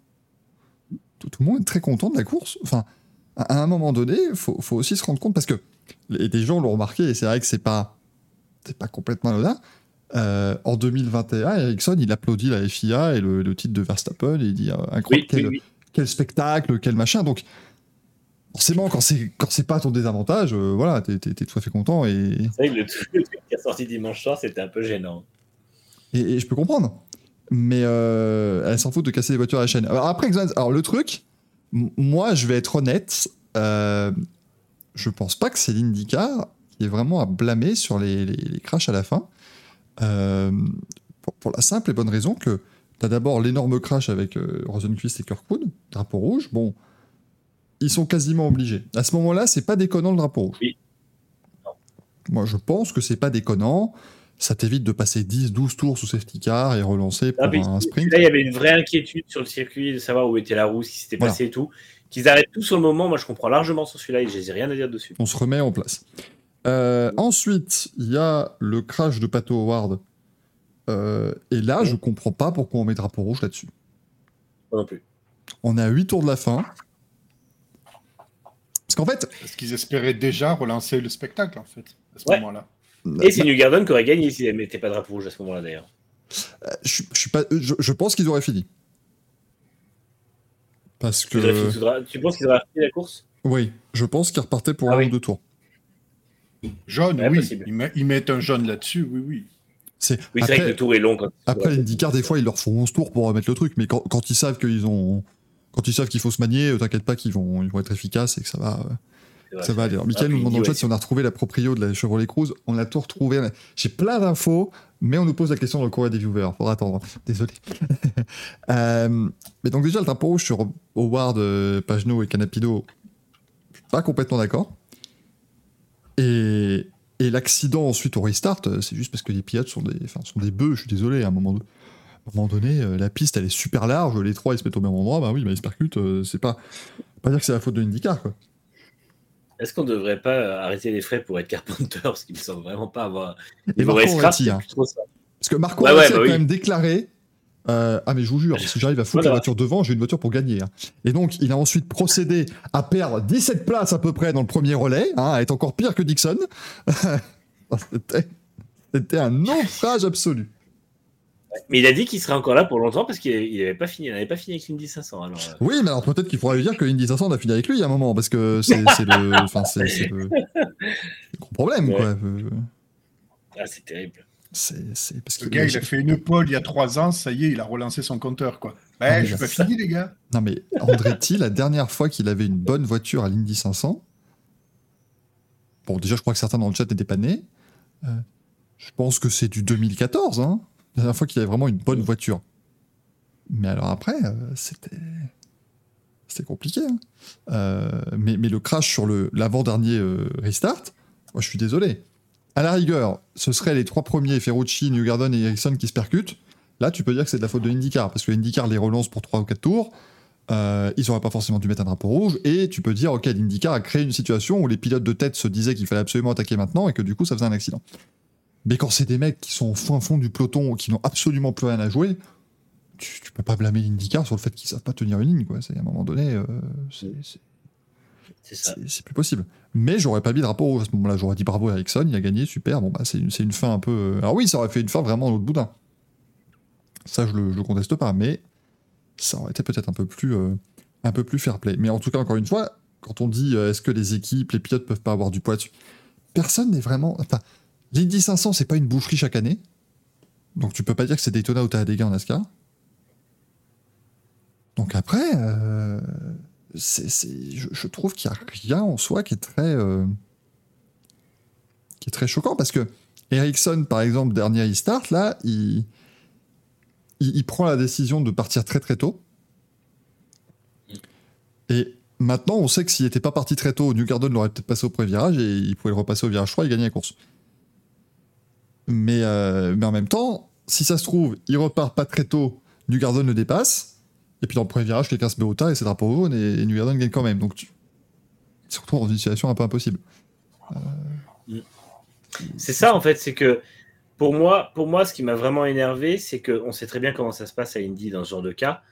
Et, euh, et en fait, ils ne, ils ne respectent pas l'esprit du règlement, même si c'est pas le règlement, mais l'esprit de la course, en mettant et en plus, ça met un pilote dans, la, dans le rôle du sitting duck, euh, la cible euh, toute désignée, qui, on sait qu'il va perdre. Et en fait, c'est exactement pour ça que j'ai eu un relan d'Abu Dhabi 2021.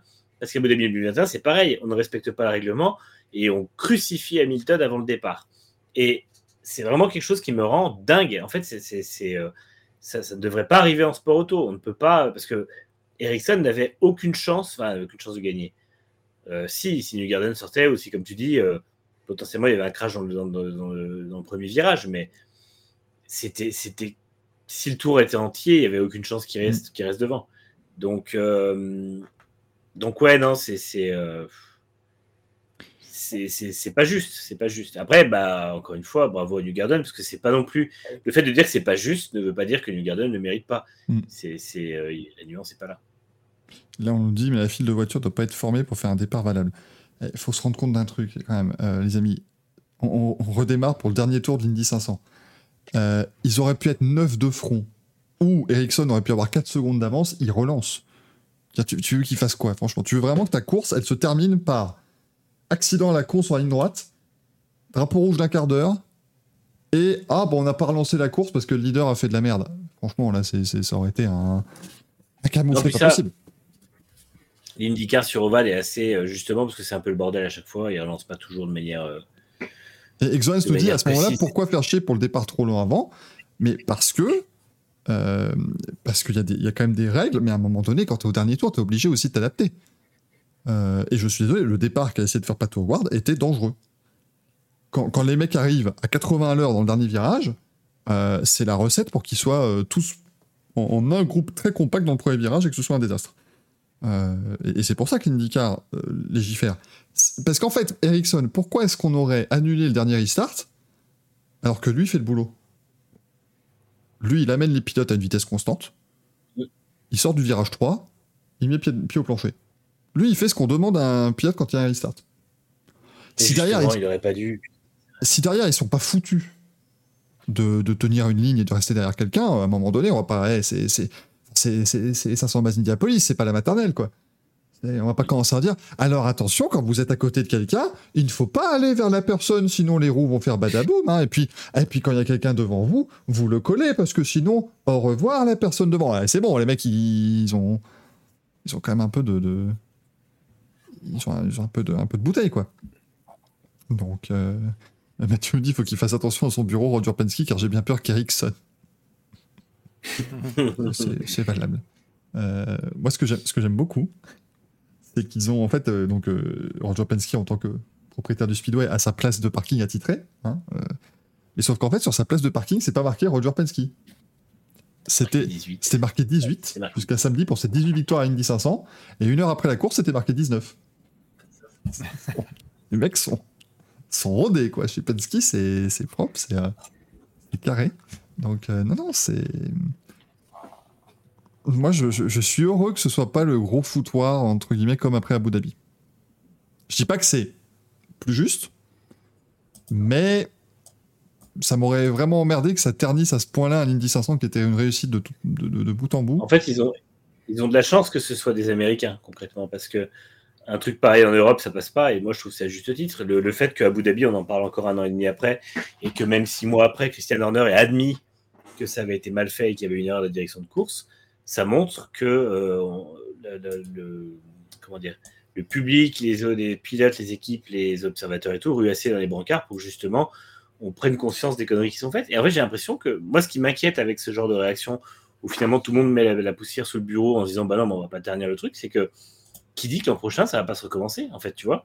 Mm. Alors peut-être que l'IndyCar va quand même ne, ne rien dire, mais derrière venir placer un- une ligne de règlement en plus qui pourrait éviter ça. Mais j'ai toujours peur quand même que euh, ils se disent, non, de toute façon, les gars, ça n'a pas fait ça, a pas fait scandale. L'an prochain, on refait la même. Là, t'inquiète, il y a l'esprit de vengeance. De vengeance. Ils ont vu que ça marchait. euh, le scénario va être. euh, S'il est amené à se reproduire, il va se reproduire. hein. En fait, moi, ce qui me, Ouais, ouais. Moi, moi, ce qui m'a, enfin, ce qui, ce qui est arrangeant, c'est que techniquement, tu lis le règlement de la page 1 à la dernière page, euh, il, il est respecté à la lettre. C'est- C'est-à-dire que le règlement de l'IndyCar est quand même écrit de manière assez intelligente, là, pour le coup, où ils disent simplement que l'IndyCar doit tenter de terminer la course au drapeau vert. Donc, ils disent pas, ah oui, mais il faut, enfin, c'est pas comme la F1 où tu as 47 règlements pour les 47 cas de figure, machin, et puis quand tu tombes sur le 48e, c'est pas prévu. Euh, oui, Manu. Oui. Non, mais justement, on en revient en fait. La F1, ils ont plein de, de- de cas de figure, mais ça ne tombe pas toujours dessus. L'IndyCar, ils veulent juste le règlement, c'est on essaye d'eux, mais c'est pas un règlement. Et au final, on se retrouve avec le même débat qu'après Melbourne 2023 en F1, c'est-à-dire que on se dit, ben, on a eu l'impression qu'en fait, ils se sont assis sur le règlement parce qu'il n'y en a pas, et ils sont profités qu'il n'y a pas de règlement pour faire quelque chose qui n'est pas vraiment dans les clous. Et moi, j'avais exactement ce, ce- c'est exactement ce que je disais après Melbourne, c'est que putain, écrivez le règlement, c'est votre boulot. Vous êtes une instance dirigeante d'un sport mécanique, vous écrivez un règlement qui tient debout. Le fait qu'en F1, alors là, l'IndyCar a maintenant un an pour réagir, parce que l'Indy 500 est particulier et tout, mais le fait qu'un an et demi après Abu Dhabi euh, 2021, la F1 puisse encore avoir des, des- des- des foirages comme Melbourne 2023, pour moi, ça montre que tout le monde s'en branle d'avoir un règlement bien écrit. Et, euh, et en fait, ça me fait chier de voir en plus que du coup, derrière, et ben, en IndyCar, on a, on a à peu près la même chose. Donc, euh, Il est fan de Marcus Ericsson, le chat, Axel ou, euh, Oui, j'ai gueulé, ouais. il, va, il est pas content. hein, un scandale. ouais. Euh, par contre, Belinda, Belinda a raison. Pourquoi ça, on tombe toujours sur des situations comme ça depuis 2-3 ans? Moi, je, voilà, il y a, il y a- il y a une dérive spectacle. les choses. Euh, voilà, il y a une dérive spectacle. Et en même temps, quand t'as Tony Khan en conférence de presse qui, qui dit, euh, lui, il sait ce que c'est gagner une licence son drapeau jaune. hein, Il l'a fait il y a, il l'a fait il y a 10 ans. Mm. Et il dit, il est évidemment très content de l'avoir gagné, mais c'est vrai que ça, même lui, ça l'embêtait un peu, tu vois. Mais c'est bon, toujours plus facile d'être embêté quand tu gagnes. quoi, Ça va, Ouais, c'est- facile, parce que tu lui dirais, tu avais le choix entre le perdre sous drapeau vert ou le gagner sous drapeau jaune. Le mec, à aucun Oui. moment, il dit qu'il préfère se Parce que, ouais, parce qu'après, bon, c'est recul. il arrivait dans la Victory Lane, tu vois, ils lui ont montré le trophée, il a fait non, non, non, mais non, mais je peux pas, Ouais. non, mais s'il vous plaît, quand même, c'est pas, ça, me- ça me gêne. C'était pas. Mais il a aussi dit, euh, lors de la conférence de presse, il a dit, écoutez, enfin, et, et- et ça, je, en fait, tout ça, c'est, je, je suis pas d'accord avec ce qui s'est passé, mais en fait, je- ça m'ajoute des, des, de- de- des, des- comment dire, des, quelques de compréhension, si vous voulez. C'est-à-dire que effectivement, il a dit, regardez la gueule du truc, t'as, t'as 325 000 spectateurs, ça te donne forcément euh, l'envie de pas les décevoir, parce que autant 2000, euh, 2013, tu vois, c'est décevant, ça se finit sur un pot jaune, ok. Mais là, quand même, les gars, ils sont restés dans les tribunes pendant, je crois qu'il y a bien eu 25 ou 30 minutes de drapeau rouge, hein, qui sont restés dans les tribunes. Il, faisait- il commençait à faire chaud, il y avait le soleil, machin. Tout ça pour que la course se termine parce que trois clampins savent pas, euh, savent pas rouler côte à côte. Ah là, là, je peux, je peux comprendre que tu es mauvaise. J'avoue que c'est compliqué à, Ouais, mais à accepter. en fait, ils sont là. Ils sont dans les tribunes depuis plusieurs heures. Ils ont vu du spectacle, en fait. Mm.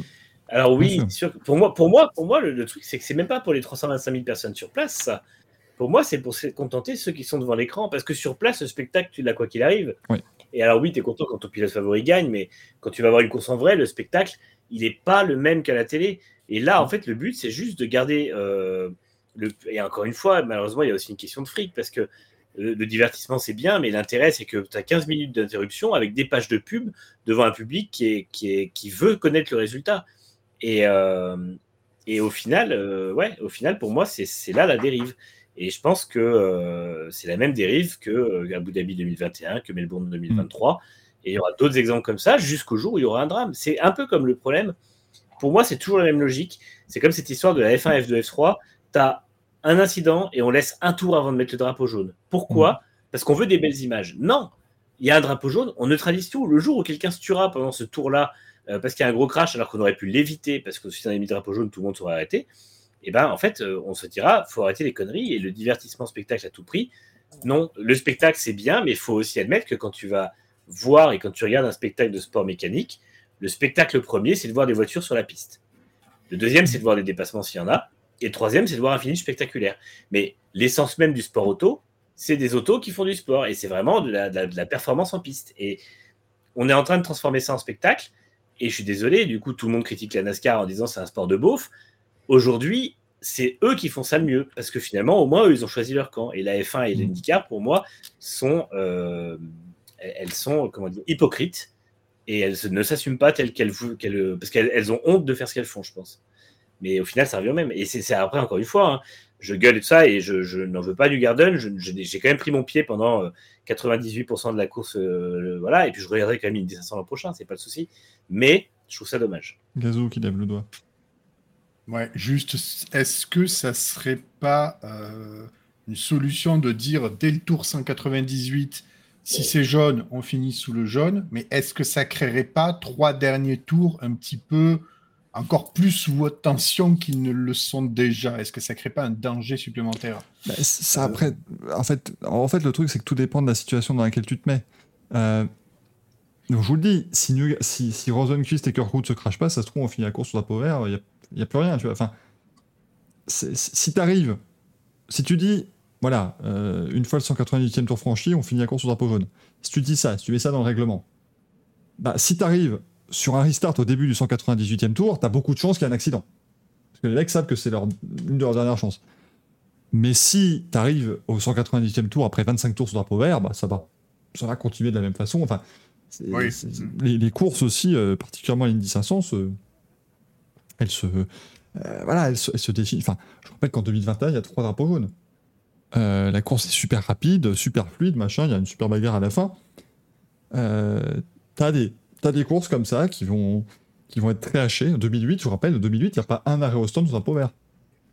C'est-à-dire qu'à chaque fin de relais, Mais- quelqu'un se mettait dans le mur. Enfin, tu vois, c'est pour ça que cette situation-là se moi- reproduira pas forcément de sitôt. Bah après, il y a le problème aussi de la- l'aéro en plus, parce que je pense que l'appui aérodynamique en plus sur ces voitures-là a fait qu'on a créé ces accidents parce que tout le monde était beaucoup plus serré. Euh, Oui. et, et que forcément, euh, et New Erdon le disait aussi d'ailleurs, il disait il faudrait peut-être qu'on remette un tout petit peu plus le, le, le- comment dire, euh, qu'on mette le pilote au centre du truc parce que c'était quand même relativement facile à piloter, il n'y a pas eu grand, beaucoup d'erreurs. Et, Très peu euh, d'accidents. hein. et et, et les- relais n'étaient pas plus courts de 5 à 10 tours cette année? Non, pas du tout, non, non, on avait peur au Ah début ouais, on avec n'était les- pas un peu plus court que. On avait peur au début avec les pneus. Il y a, oui, il y a, il y a Dixon qui s'arrête très tôt parce que son aileron arrière manque de tomber. Mais, mais sinon, euh, t'en as qu'on fait 34-35 tours, enfin sans problème. Il n'y a pas eu. euh, Ah oui. Ah, il me semblait que c'était un chouïa plus court. Non, non, il n'y a pas eu. a pas euh, en fait, moi, je pense qu'on n'a pas besoin d'un artifice, genre euh, si on est au 198e tour, on va à la fin. Il y a un truc qui est très simple. On dit, on a une procédure de relance. La procédure de relance, c'est celle qu'on applique à 99% des drapeaux rouges. C'est un tour, on reprend la piste, un tour, on chauffe, un tour, on part. S'il y a la place de le faire, on le fait. S'il n'y a pas la place de le faire, on le fait pas. Et comme ça, tout le monde est au courant de ce qui va se passer.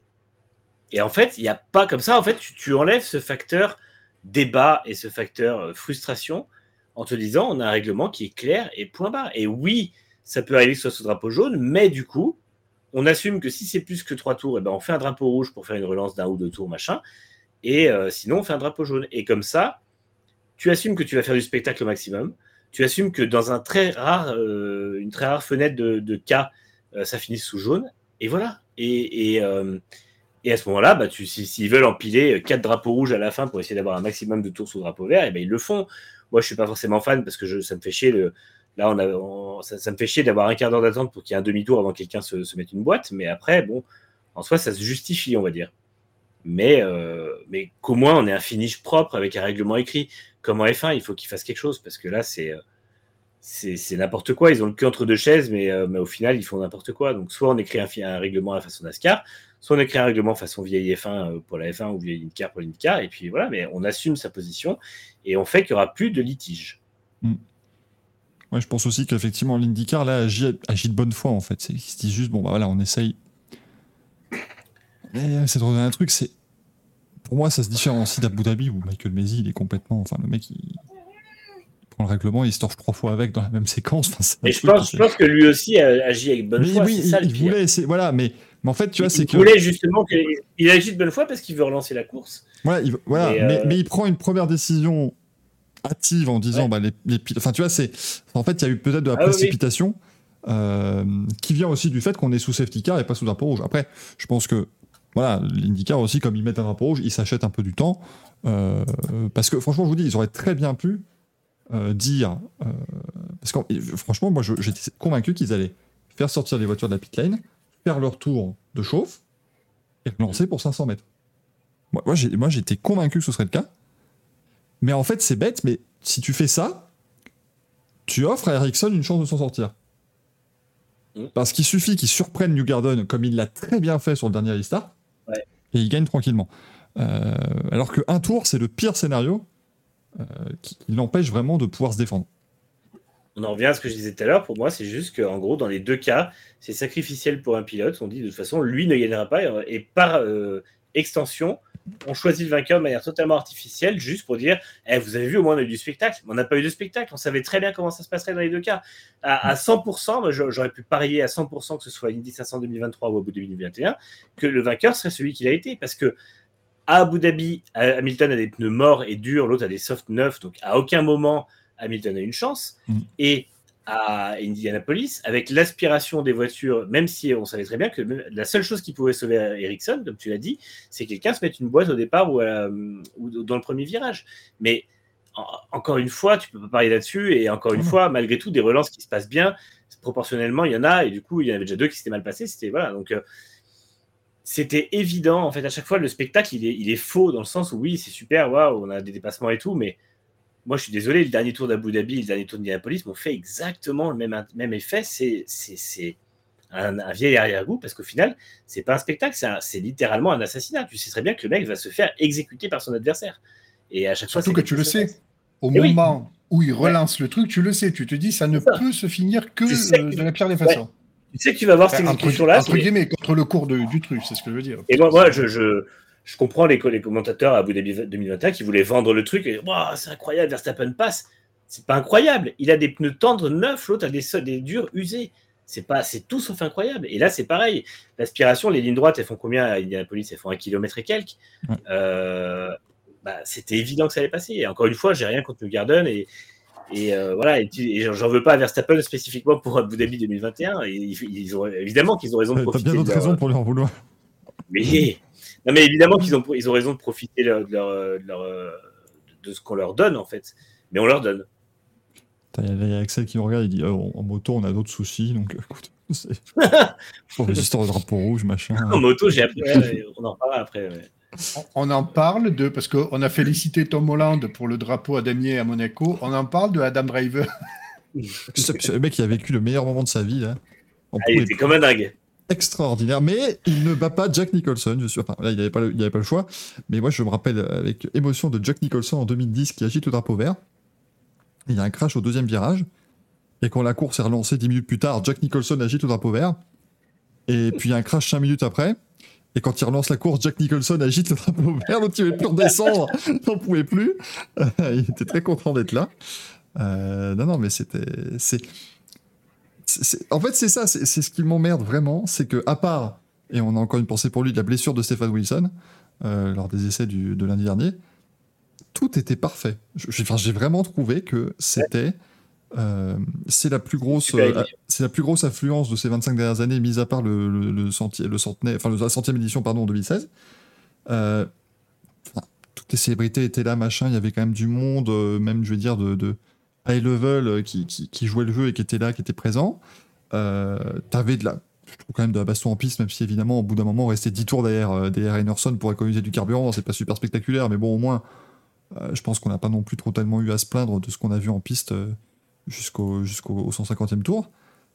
Les, audiences télé sont remontées pour la première fois depuis très longtemps. Il y a quand même eu un pic à quasiment 6 millions de téléspectateurs pour le dernier quart d'heure de course. Euh, Enfin, de course.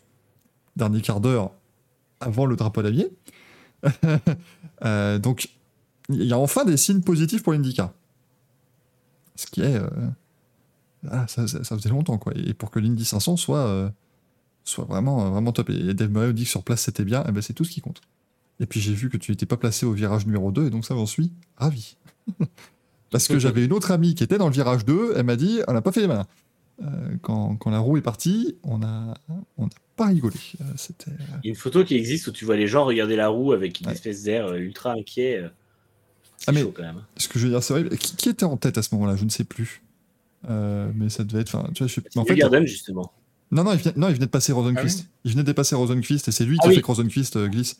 Mais, euh, mais c'est C'était horrible. pas les.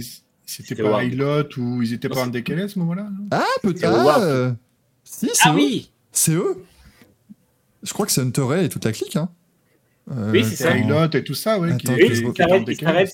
Oui, c'est ça, puisqu'ils s'arrêtent quand la course reprend. Voilà. Ils font leur arrêt sous safety car. Oui, oui. Euh, parce que c'est ce que je vais dire, euh, c'est pas pour être insensible, mais pour que vous vous rendiez compte du truc, vraiment.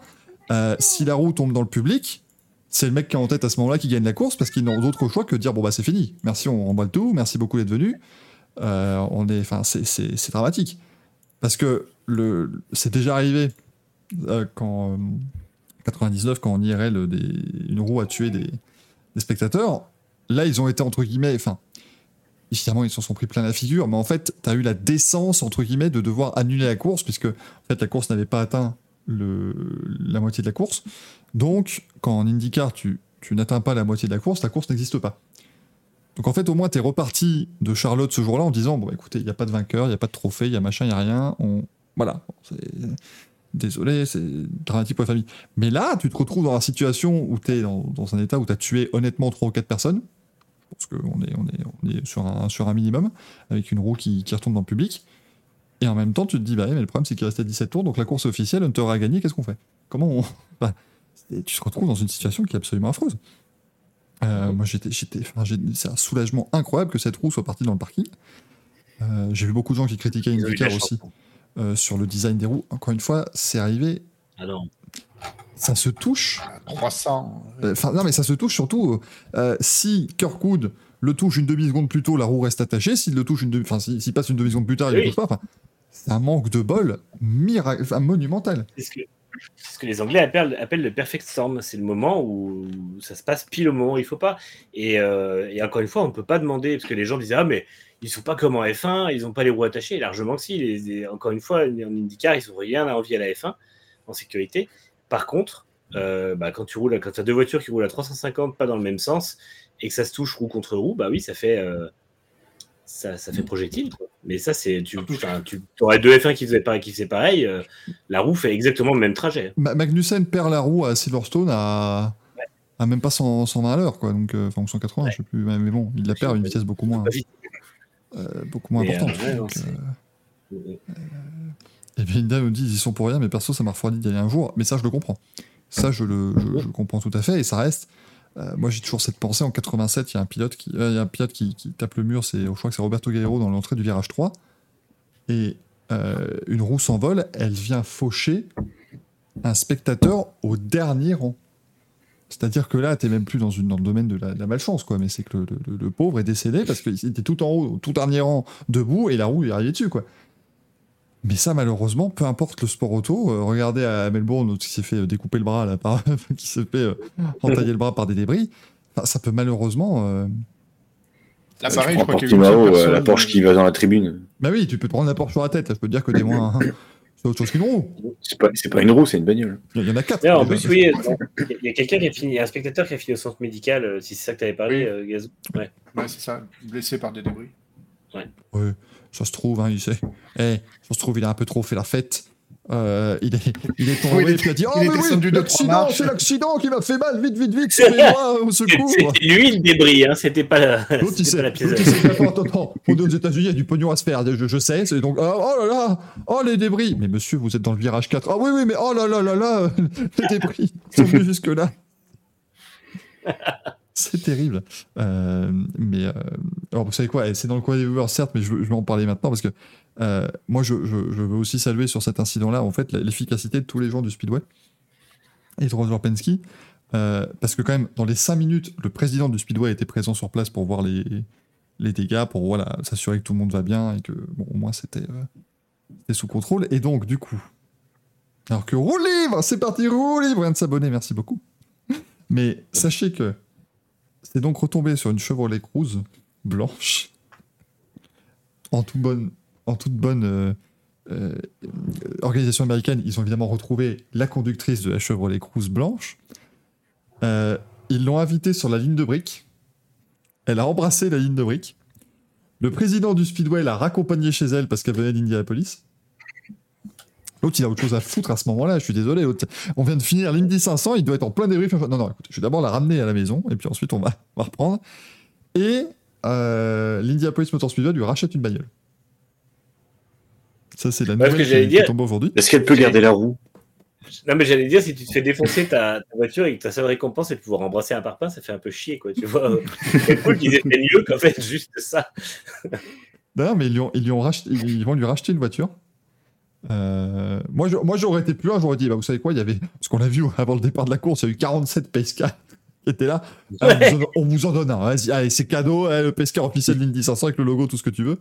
Euh, le problème, c'est que la roue, je crois qu'en fait, la- quand tu vois les dégâts sur la bagnole, la roue, elle a rebondi sur la voiture, je pense. Elle est, elle- elle est d'abord tombée par terre, Oui. et elle a, donc ça se trouve, elle a rebondi. Ah oui. Elle est, elle est en Ontario maintenant, la roue, enfin, c'est c'est plus. euh, c'est- Non, mais elle attend sa voiture. Elle attend sa voiture à Détroit, en fait, c'est pour ça. Et, et roue libre arrive effectivement au bon moment dans la discussion, puisqu'on parle d'une Oui. roue libre.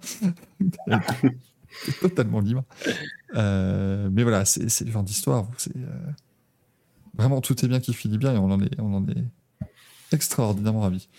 Euh, parce que, je vous dis, on aurait, on aurait... l'émission aurait pris une toute autre tournure si ça avait tourné au, au drame, ce qui était vraiment, C'est sûr.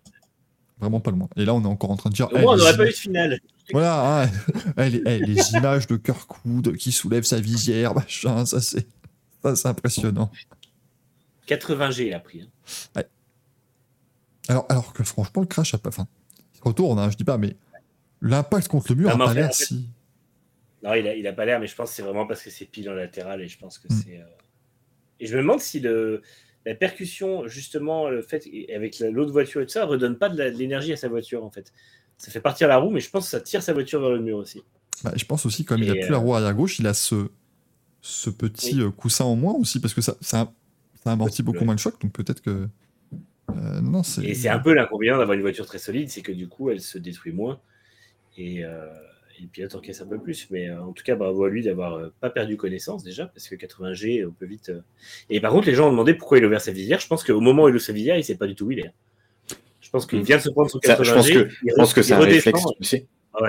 Bah, et puis, Et la C'est première un- chose qu'il a dit à la- après la voiture qui s'est arrêtée, c'est euh, sortez-moi de là. Et je pense que Tu sais, au euh, moment où il, se- il se- il lui prend, il prend ça, il est complètement à l'ouest. il y a des en autocross quand tu chutes et que tu prends une grosse chute, euh, tu as énormément de pilotes, c'est même, j'ai envie de dire à 95%. Tu, tu, tu vas te prendre une énorme pelle. Le premier réflexe de tout le monde, c'est d'enlever ses lunettes. Tu sais pas pourquoi le mec Oui. direct il enlève les lunettes. c'est vrai. C'est un truc. Et donc là, pour moi, c'est exactement la même chose. C'est que il sait pas où il est, il lève juste la visière. Et... Côté euh, vouloir respirer, je pense. Bah oui, parce que moi, je, pense aussi que, tu sais, on est quand même. Les, les pilotes sont dans leur voiture, casqués, visière fermée. Donc, déjà, t'as des, t'as des gens, rien que faire du karting, c'est compliqué pour eux parce que tu peux être très, très vite claustro dans un environnement comme ça. Devant lui, il a quoi? Il a un pare-brise. Mm. Ah, donc, il est. T'es déjà doublement enfermé. La voiture se retourne, il est contre le mur. Il est. Peut-être que c'est simplement un réflexe en se disant putain, mais je, je suis. Enfin, je suis. suis oppressé, machin, j'ouvre la visière juste parce que ça t'offre, c'est con, mais ça t'offre ce, ce petit moment où tes yeux bah, voient plus loin et ils sont pas. Ouais. C'est. Ouais. Parce que c'est vraiment terrible. Hein. Euh, il ouvre, il essaie de la refermer, machin, enfin, c'est. Et euh, il était vraiment inquiet de ce qui se passait et tout. Et il, a- il a dit sortez-moi de là. Et son équipe l'a rassuré. Il lui a dit t'inquiète pas, euh, les médecins arrivent et tout, il n'y a pas de souci.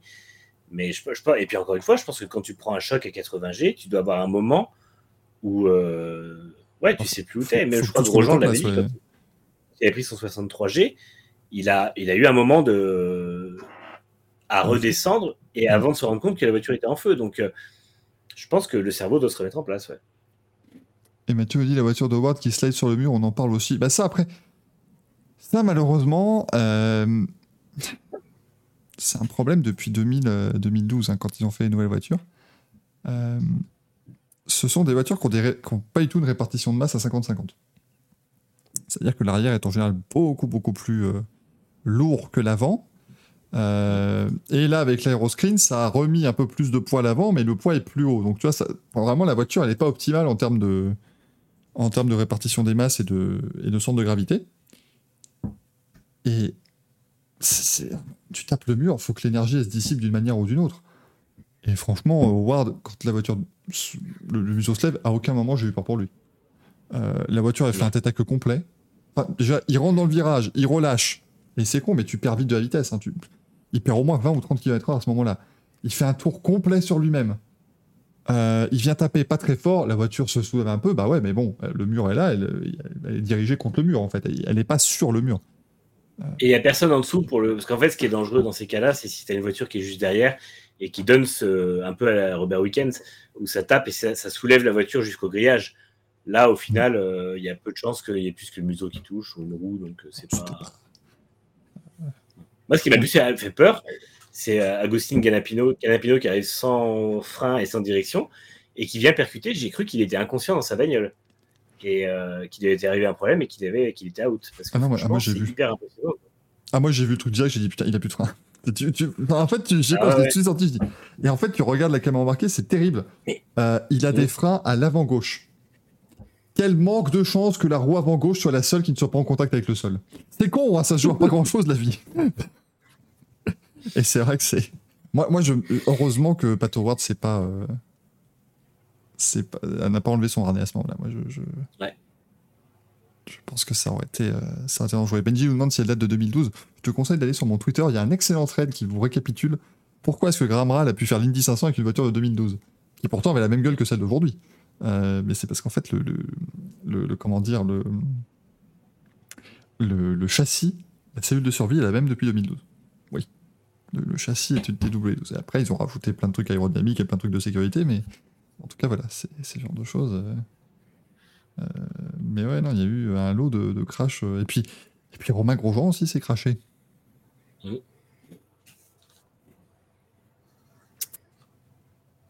C'est pas, c'est pas l'énorme crash, c'est pas, c'est juste une petite erreur aux grosses conséquences. Alors, je sais pas du tout. Alors, apparemment, Olivier Boisson, son ingénieur, aurait quand même émis l'hypothèse de la suspension qui aurait pris un coup avec, euh, avec Colton Herta au stand.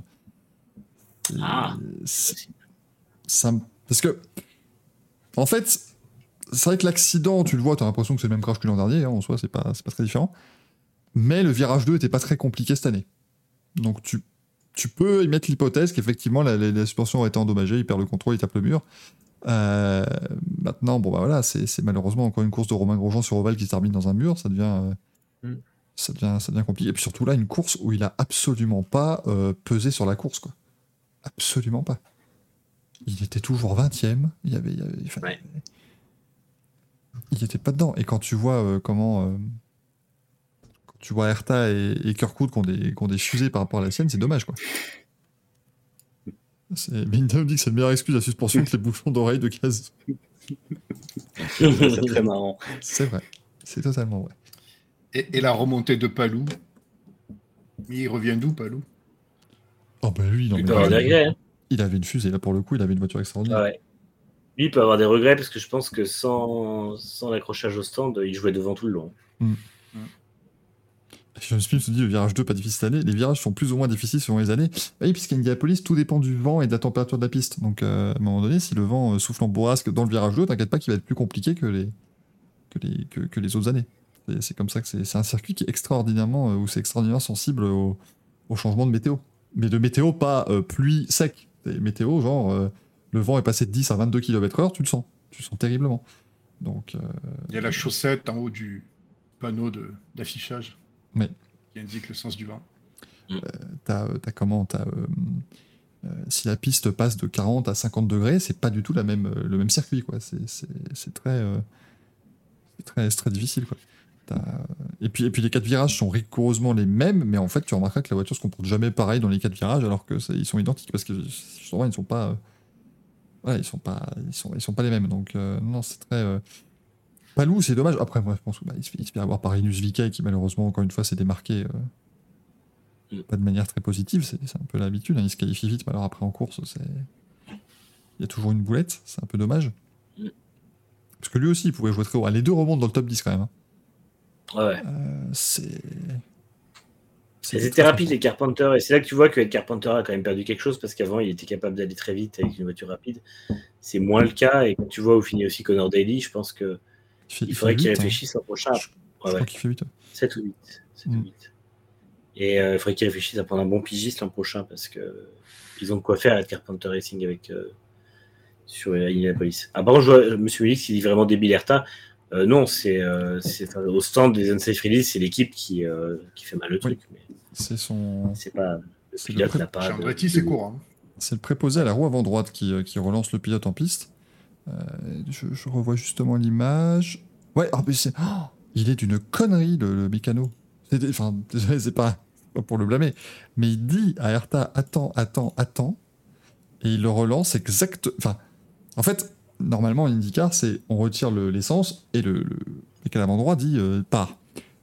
Et là, il, dit à Hertha attends, attends, attends, et c'est au moment où Grosjean est littéralement à côté de lui qu'il lui dit de partir. Alors ça se joue sur quelques dixièmes de seconde, certes, c'est dommage. C'est vraiment dommage.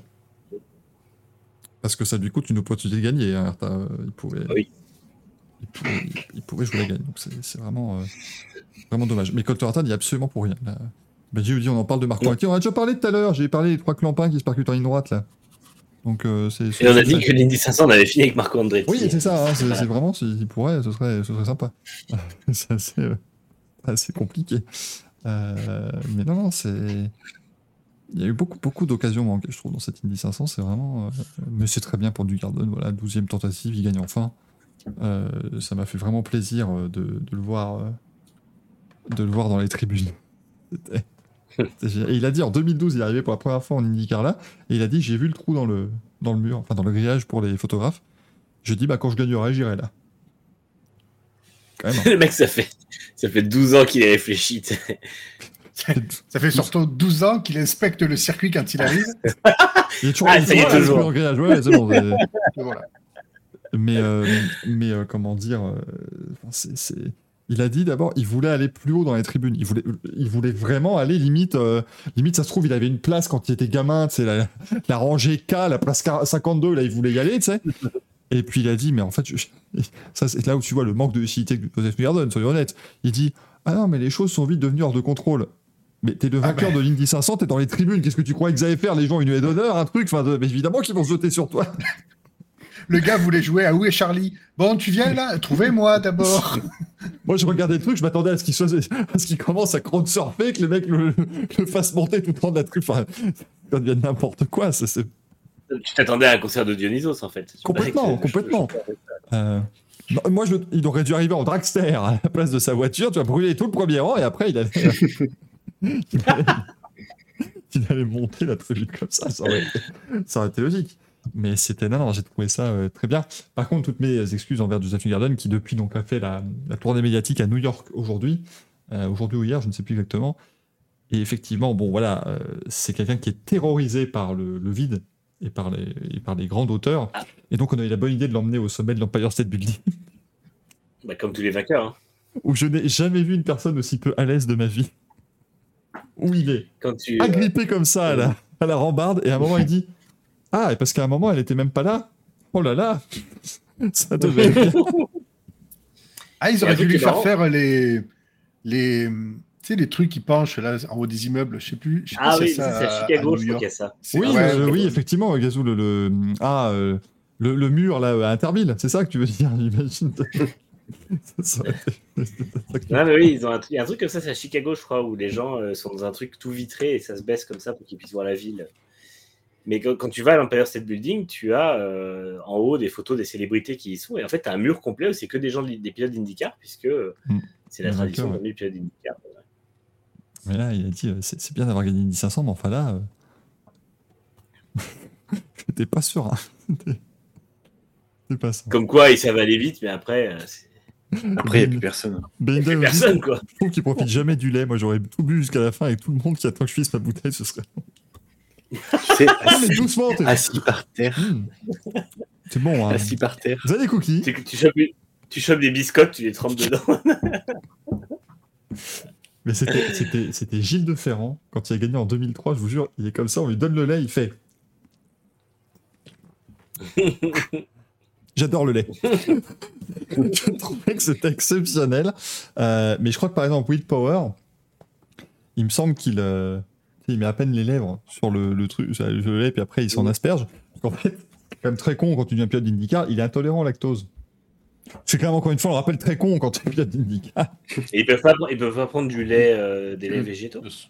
Bah, c'est-à-dire que le truc est sponsorisé par les, les fermiers, euh, fermiers Ah ouais, c'est- C'est-à-dire Les que familles d'Indiana, ils peuvent pas faire du lait de soja, ils sont un peu cons quand même. les fermiers, Sinon, tu fais une Fittipaldi, tu fais une Fittipaldi, ça passe. Non. les, les fermiers, non, si tu veux, les, les- les fermiers de l'Indiana avec, le, avec les, les- les choix de lait, ils disent Oh, vous avez le choix entre plein de laits différents, euh, demi-écrémé, entier, et l'espèce de truc de merde là où c'est de l'eau qui se prend pour du lait, mais sinon, mais par contre, vous n'allez pas commencer à nous emmerder avec vos laits fraises, vos machins, vos, vos laits de soja, vos laits d'amande, c'est bon. Hein. On est là pour boire du vrai lait. Euh, et d'ailleurs, il y a évidemment des, des, gens qui ont protesté avant l'Indy 500 en disant que c'est un scandale de faire boire du lait. euh. Euh, c'est c'est de la, maltraitance animale, visiblement. C'est-à-dire qu'une vache n'est pas là pour produire du lait. euh, Toutes nos, toutes nos confuses, c'est pas. Ça devient, ça devient insupportable. Entre les gens déjà qui nous empêchent maintenant d'avoir les ballons après Back Home Again, ce qui à la rigueur peut se comprendre, parce que c'est vrai en fait- en fait, envoyer des milliers de ballons dans la- dans- dans l'air, c'est pas très malin. En fait, il y a, il y a une maltraitance animale euh, avec le lait, mais c'est juste que Oui. on est aux États-Unis et putain, ils ont autre chose à faire avant d'en arriver là, en fait. Le jour où ils en seront arrivés là, on sera content que les États-Unis aient déjà euh, effacé leur bilan carbone désastreux pour le reste. C'est vraiment le genre de truc. euh, faut- Parce que putain, déjà, s'ils pouvaient éviter de mettre par exemple 72 pace cars pour faire le démarrage de la course et en mettre que 36 par exemple, ce serait bien. Mais, ah, mais l'image des, des 37 Camaro je passe. que qui passe à côté de Gramral qui a toujours pas démarré, je me dis, qu'est-ce que c'est que cet enfant? Il y avait rien qui allait. hein. C'était vraiment. euh, euh, mais oui, euh, oui, effectivement, il y a une. Voilà, il y a une. Il y a, il y a la animale, mais après, bon, ouais, enfin, l'agriculture, c'est un truc, c'est un, c'est un débat très vaste, et voilà, tu peux, tu peux aller effectivement très loin. Euh, moi, je reste toujours déçu qu'ils donnent une bouteille de lait au vainqueur. Parce que moi, je ferais un truc qui est beaucoup plus américain, je leur donnerais le gallon de lait, hein, comme tu peux l'acheter dans ton, dans ton magasin local, hein, le truc de 4 litres. Qui... Là, là, là, ça ferait des images, des images, ma foi, sympas.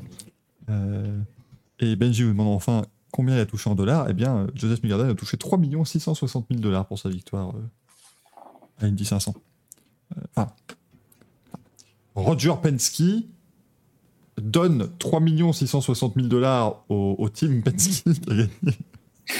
Ah bah à un moment donné, le blanchiment, quand ça se fait en famille, c'est C'est ça, j'allais dire, ça fait du blanchiment. Quand même beaucoup plus sympa.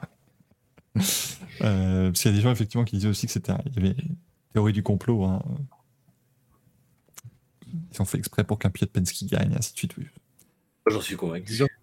Il y avait, il y avait l'argent du circuit de Roger Penske, plus un peu d'argent du championnat de Roger Penske, qui donne la prime à Joseph Newgarden, qui est en partie reversé au team Penske. Ah, Roger parce Penske, que euh, parce que je crois que la, la prime complète de New Garden, c'est 50, enfin c'est 40% championnat, 40% Indianapolis Motor Speedway, euh, 10% Shell qui est euh, sponsor du, du team Penske, euh, 10% c'est un truc absolument rien qui va.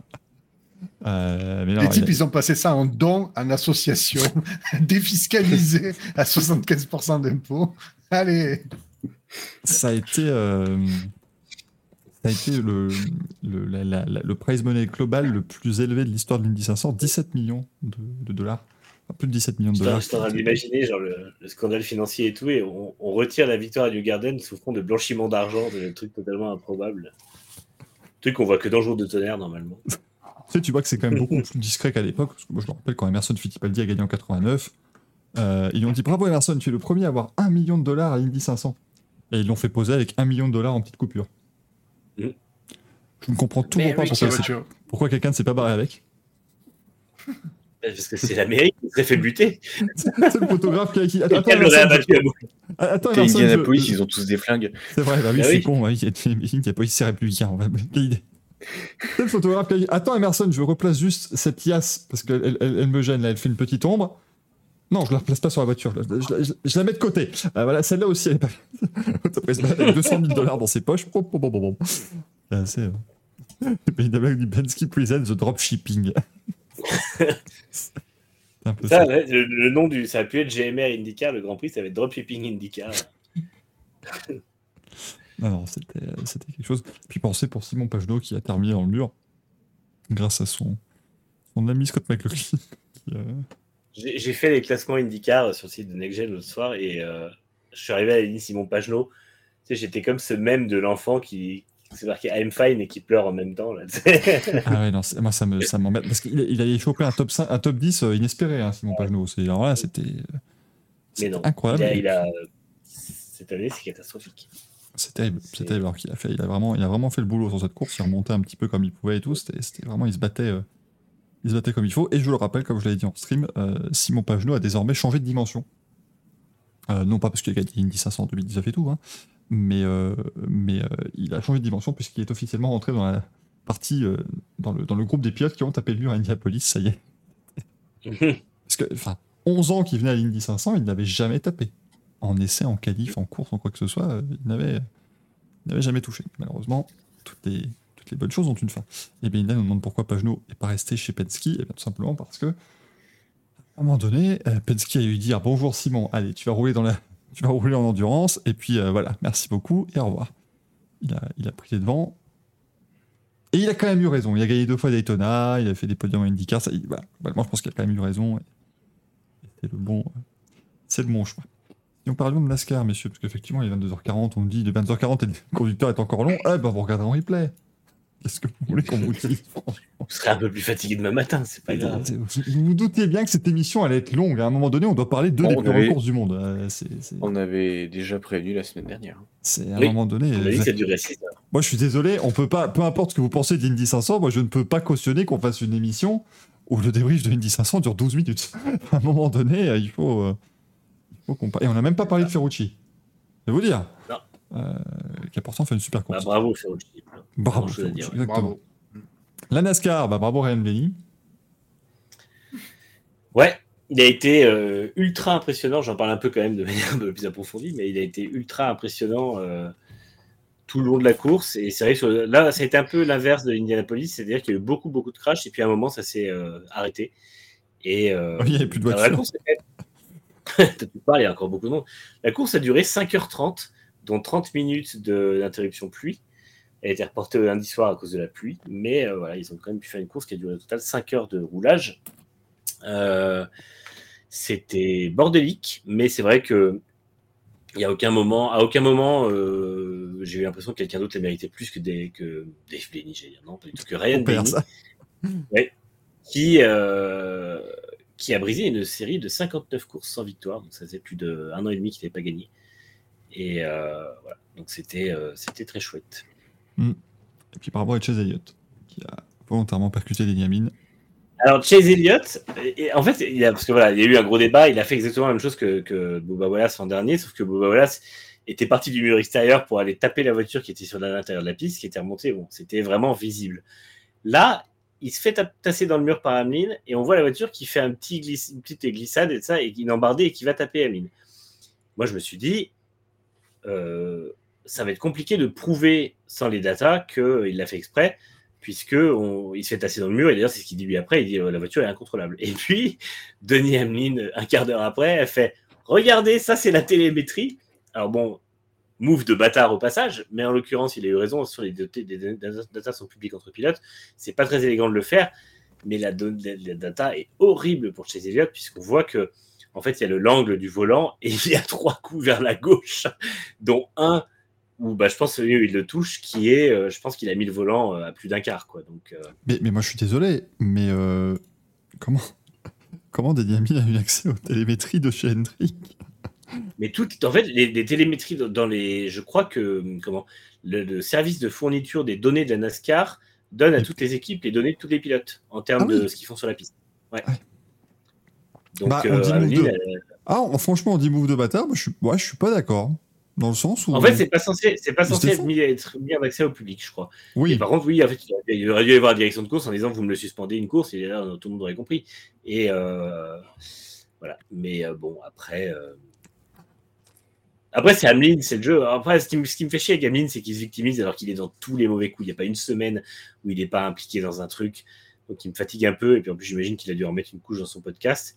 Mais, euh, mais au demeurant, euh, Chase Elliott a fait n'importe quoi. Et euh, la suspension est totalement méritée à partir du moment où on dit que dans ce genre de cas, on suspend le pilote. Vu que Boba Wallace en prend une l'an dernier, il n'y a pas de raison que Elliott en prenne pas une. non, mais puis, honnêtement, c'est débile et heureusement que, que Elliott est, est suspendu une course parce que c'est criminel. À un moment, ils ils vont vraiment se. Il y, en a un qui va tuer l'autre parce qu'il dit Attends, elle va te cracher, tu vas te toucher. Ah, bah, oh, bah, décédé. Oh, bah, En plus, la boîte que prend Hamlin euh, de face dans le mur, elle est. euh, bah, il tape fort, hein. Il tape Ouais. très très fort. Ah, c'est- assez terrible. C'est vraiment. euh, podcast de l'enfer, dit Belinda. Oui, non, mais après, tout toute euh, initiative qu'a Denis Hamlin en général, c'est voilà, c'est de l'enfer. C'est- sont quelque chose de l'enfer. hein. Voilà. Ça, c'est- La, la fois où il a imité Joey Logano, à la rigueur, c'était rigolo. Euh, Puisqu'à un moment, il dit quand même, ah, oui, mais Logano, je suis sûr, il va dire, Ah, je suis en track racing. Voilà, il, il se fout vraiment de sa gueule, ça, voilà, c'était rigolo. Mais sinon, euh, sinon euh, Mais c'était drôle parce que c'était Logano qui était euh, la, la cible. et c'était pas faux en plus. hein, donc, en soi, voilà, c'est tout à fait, tout à fait, tout à fait correct. Si nous remettions des, des prix sympas, messieurs. Oui. Attends, j'ai pas fini le résultat, moi. Vas-y, Axel. Parce qu'on en parlait la semaine dernière, mais il y avait le pro motocross américain euh, qui a fait sa première manche. Euh, et ben Dylan Ferrandis a fait troisième. De retour de, retour de blessure, donc euh, très belle perf pour lui. Très belle perf, pardon. Premier, bah, justement, c'est Jet Lawrence, le rookie, donc qui met une branlée à tout le monde, qui était en 2,5 encore en supercross cet hiver. Donc là, lui, son grand frère est resté en 2,5. Je crois que c'est lui qui son, son, son grand frère euh, Hunter qui gagne en, en 250. Jet euh, gagne en 450 devant son coéquipier euh, Chase Sexton. Et donc Ferrandis, troisième. Donc euh, belle perf pour lui.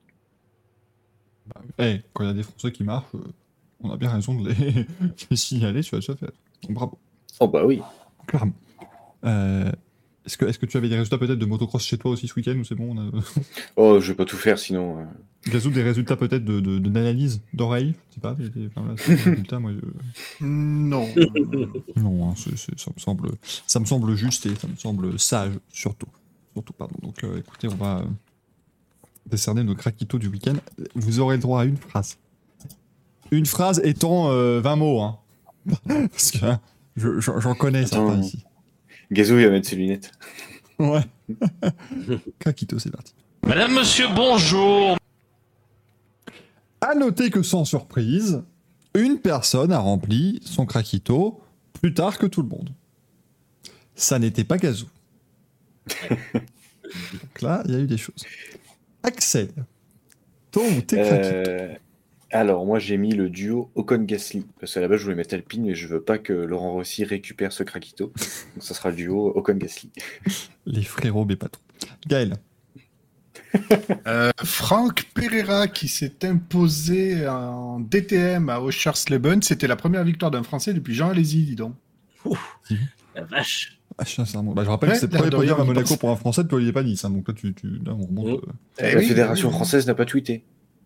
Et non, c'est non parce qu'il n'est pas, euh, il, est pas en, Jules ne roulait pas. il est pas endorant, euh, Franck Pereira, tu vois. Donc euh, non, pas besoin de, pas besoin de tweeter.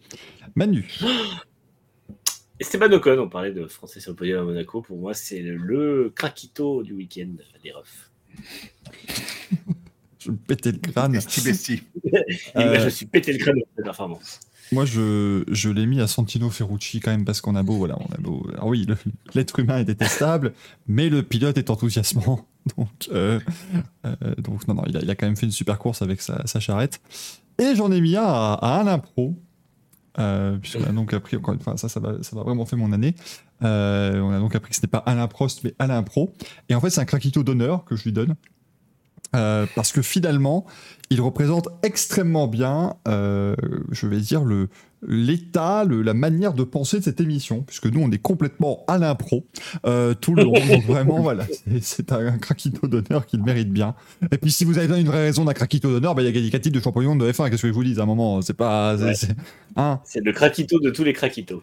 Voilà. euh, Est-ce qu'on lui retirerait pas ses titres parce qu'il s'est fait connaître sous Prost et pas Pro? C'est pas le, pas le même euh, bonhomme, du coup. Il y a Felipe Massa va enquêter là-dessus, je pense. c'est vrai que ça- il, a, il a été connu sous un pseudonyme. Philippe Massa il dit je dois pouvoir récupérer un titre avec ça. C'est interdit de rouler avec euh, un pseudonyme en Formule 1. On doit trouver ça. Max Jean. Johannes nous dit Bourdet disait que la recrue de l'ancien mécano de Dixon a énormément aidé Foyt pour faire une voiture potable. Oui, mais ça, euh, mon cher Johannes, si je peux me le permettre, je n'ai pas attendu Sébastien Bourdet pour le dire. Moi, je vous l'ai dit dès les qualifs que l'arrivée de, de Michael Cannon chez Foyt avait revigoré cette équipe à Indianapolis. Donc, s'il vous plaît, j'aime énormément il y a beaucoup de gens qui Bourdet. des trucs avec. Il y a beaucoup de gens qui apprennent des trucs avec Lindy euh, sur Canal, mais c'est quand même des trucs qu'on connaît depuis longtemps, genre l'histoire, toute l'histoire de la McLaren en 2019, que les gens ont appris que McLaren s'était gouré dans les euh, dans le système métrique. Nous, ça fait trois ans qu'on en parle quand même, Bah oui. quatre ans maintenant. Et Johannes dit Tu l'as pas redit. Ah si, bon, euh, t'as pas regardé la course. C'est faux. T'as pas, du coup, t'as regardé la course sur Canal. T'as pas regardé avec les commentaires. J'ai pas arrêté de le dire. Oui. Non, mais- Tu, tu, tu, Manu, tu as fait non, non, mais j'ai pas compris. Non, mais non, j'ai oui, oui, on en a parlé, parce que je me rappelle très bien, euh, j'en ai parlé dans le chat et tu as, tu as refait l'historique de, ce- de, de la personne. Moi, je, moi je, lui fais ça. je lui fais sa fiche LinkedIn à chaque fois que j'en parle de Michael Cannon quand même. Donc, euh, non, non, je. Et je sais pas si j'ai vu une interview de pilote, j'ai pensé à toi avec elle, j'ai vu une interview de pilote qui a parlé de Santino Ferrucci, qu'il a appelé Santucci, et je sais, j'arrive plus à me rappeler qui c'est. Mais du coup, j'étais mort de rire parce qu'on avait parlé la semaine dernière. C'est Paul Tracy. Paul Tracy Ouais, qui, au il y a- commentaire, un pilote plus Ah, il y a un autre pilote. Il y a un pilote plus jeune là, qui a parlé de lui, Santucci Ferrino. qui a parlé de Santucci, et j'étais mort de rire, je sais plus qui c'est. J'ai j'ai dû me relire parce qu'à un moment donné, j'ai quand même écrit Santoni. Richard Santoni. Anthony Ça, ça ne reste pas pire que les nombreuses personnes, et j'en connais euh, un rayon aussi, qui euh, écrivent Tarmas de Rio Honda euh, en, en Argentine. Au lieu de Rio Hondo. Là, je, je vois qu'il est, en train de se- il est en train de se faire ça parce qu'il est dit Ah, c'est pas Rio Honda? Non, non, non, non, non. Ça- Alors, je le sais parce que ça me fait rire à chaque fois que je le lis. Donc, euh. Merci Laurent Traki, ça fait deux semaines que tu en parles des conventions de l'équipe. Merci. Merci. Voilà. Enfin, je ne parle pas que dans le vide. Donc merci beaucoup. Il t'a payé d'ailleurs pour que t'en parles autant ou... euh? Non, non, mais on, non, on va s'arranger. On va bien la prochaine reco du Racing Café parce que je me suis rendu compte, tu vois, ça marche bien, mais à Indianapolis, pour moi, les 500 mètres, il faut qu'on marche encore mieux. Il faut qu'on fasse encore plus d'audience. Donc je vais faire revenir Michael Cannon et ça marchera, ça marchera très bien. Remettons des, des couilles. Hein, je pense que c'est très bien. C'est, c'est, ma foi le bon, euh, le bon moment. Bon, avec. Donc, euh, on va sortir de manches, on va sortir de couilles, on va sortir nos, nos manches à couilles, c'est parti. On prend manche, on prend des couilles, ça fait un manche à couilles. Oh là là, je n'ai jamais vu Gazou aussi sérieux avant les manches à couilles, c'est, incroyable. Il y en a 17. Ouais, c'est- ouais, il s'est concentré Allez, Giuseppe, je suis sûr qu'elle sera bien illustrée, et c'est baloche. Ah ouais, elles sont bien pleines. De toute façon, on va faire, on va faire euh, une petite présentation rapide. hein. Euh, on a eu de la belle burna ce week-end. hein. On a eu une retour en fanfare après euh, une petite semaine un peu tranquille, même si on a vu un très bon euh, Lucas Di Grassi, qui d'ailleurs j'ai vu qu'il avait refait une petite euh, interlude. Oui. Donc on continue. JPP de lui. Donc, non, bon week-end de Burnas. Je sens que Manu a des sacrés coups de gueule parce que déjà en off, il était déjà très remonté. Donc ça fait euh, ça fait deux heures et demie qu'il attend pour hurler. J'ai j'ai pu relâcher un peu de pression sur la partie IndyCar, donc ça va. Ah mais je te jure, hein, euh, il m'a il m'a pourri mon live dimanche. Il a été innommable. à gueuler à l'Indica et machin. J'ai été pire sur Twitter. hein. Ton live, c'était. euh, je me suis contrôlé parce que je voulais pas te, te pourrir ton chat. Personne n'a pourri mon chat et ça c'est beau. Et puis de toute façon, bah, avant de connaître les, les, les méga coups de gueule de Manu, euh, on va demander ce qu'avait proposé euh, le chat sur le Twitter des, des- du Racing Café quand même. Non mais là, non mais là, Axel, je t'explique, c'est un, un parchemin le truc là. C'est- J'ai vu, j'ai vu qu'il y en avait beaucoup. Voilà. Mais tant mieux, c'est que ça fonctionne. Thomas nous a mis un pour notre ami. Alors là, je vous les cite. Je, déciderai pour lesquels vous pourrez voter. hein. Voilà, on en sortira quatre du chapeau. Euh, mais il a cité notamment Lance Troll. euh, puisque en plus d'avoir été particulièrement nul et fait plus ou moins n'importe quoi durant la course, a montré devant la presse qu'il avait strictement rien à carrer. Grand Prix normal de Lance Troll jusque là, c'est pas très surprenant. Milton qui nous fait une gazou cette semaine en mettant Laurent Rossi l'ensemble de son œuvre, j'imagine. La FIA pour les consignes données aux commissaires de piste, parce que oui, les commissaires de Monaco n'ont même plus le droit d'agiter les drapeaux maintenant. Enfin, c'est vraiment. euh, on avait un commissaire de Monaco justement qui mettait pas mal d'informations là sur Twitter et c'était très compliqué. Euh, la direction de course de la Formule 2 pour l'incident euh, l'incident avec les pompiers là. L'IndyCar pour sa gestion de fin de course, Chase Elliott et George Russell qui parle trop tout le temps de tout. C'est bien, bien compliqué. Euh, Yann qui dit donc la FIA aussi. Lucas Di Grassi. J'en ai marre de lui, moi, à un moment donné. Est-ce que. Il le veut son titre, le bougre. hein. Non, Ah, il, c'est- il- il a, je pense qu'il a eu bien les boules de l'an dernier. Et là, il... il a bien eu les boules de ne pas fait- avoir eu Ah les ouais. boules, justement. C'est ça qui est, embêtant. Ouais, exactement. Parce qu'attends, Il, a, il a mal pris. il a, je sais plus, on me l'avait mis sur Twitter, mais je, je le retrouve pas. Mm. Mais en gros, il dit Ah, vous savez, les Formule 1, elles pourraient être encore plus rapides que les F2 et machin. Enfin, tu, tu te balances Euh, un il dit truc. que les, que les Formule 1 pourraient être plus rapides que les F2 à Monaco et euh, un petit peu en dessous des Formule 1 si euh, c'était pris. euh, genre, qu'est-ce qui, comment S'il y avait dit moins de politique sur la Gen 4, tu vois, si on faisait une Gen 4 Oui, moins voilà, politique. s'il y avait moins de politique et parce que c'était quoi le prix de l'énergie Enfin, je sais plus ce qu'il balançait. Comme Il a dit s'il y a- s'il y avait plus d'ingéniosité et moins de politique, les F4, les FE pourraient faire des temps euh, entre la F1 et la F2 en consommant 10 fois moins d'énergie. La technologie est prête, le prix aussi. euh, en gros, il n'y a plus qu'à. Mais euh, j'y reviendrai dans quelques secondes. C'est c'est pas le jeu, mais on, on tient à vous donner évidemment toutes les. Voilà, toutes les.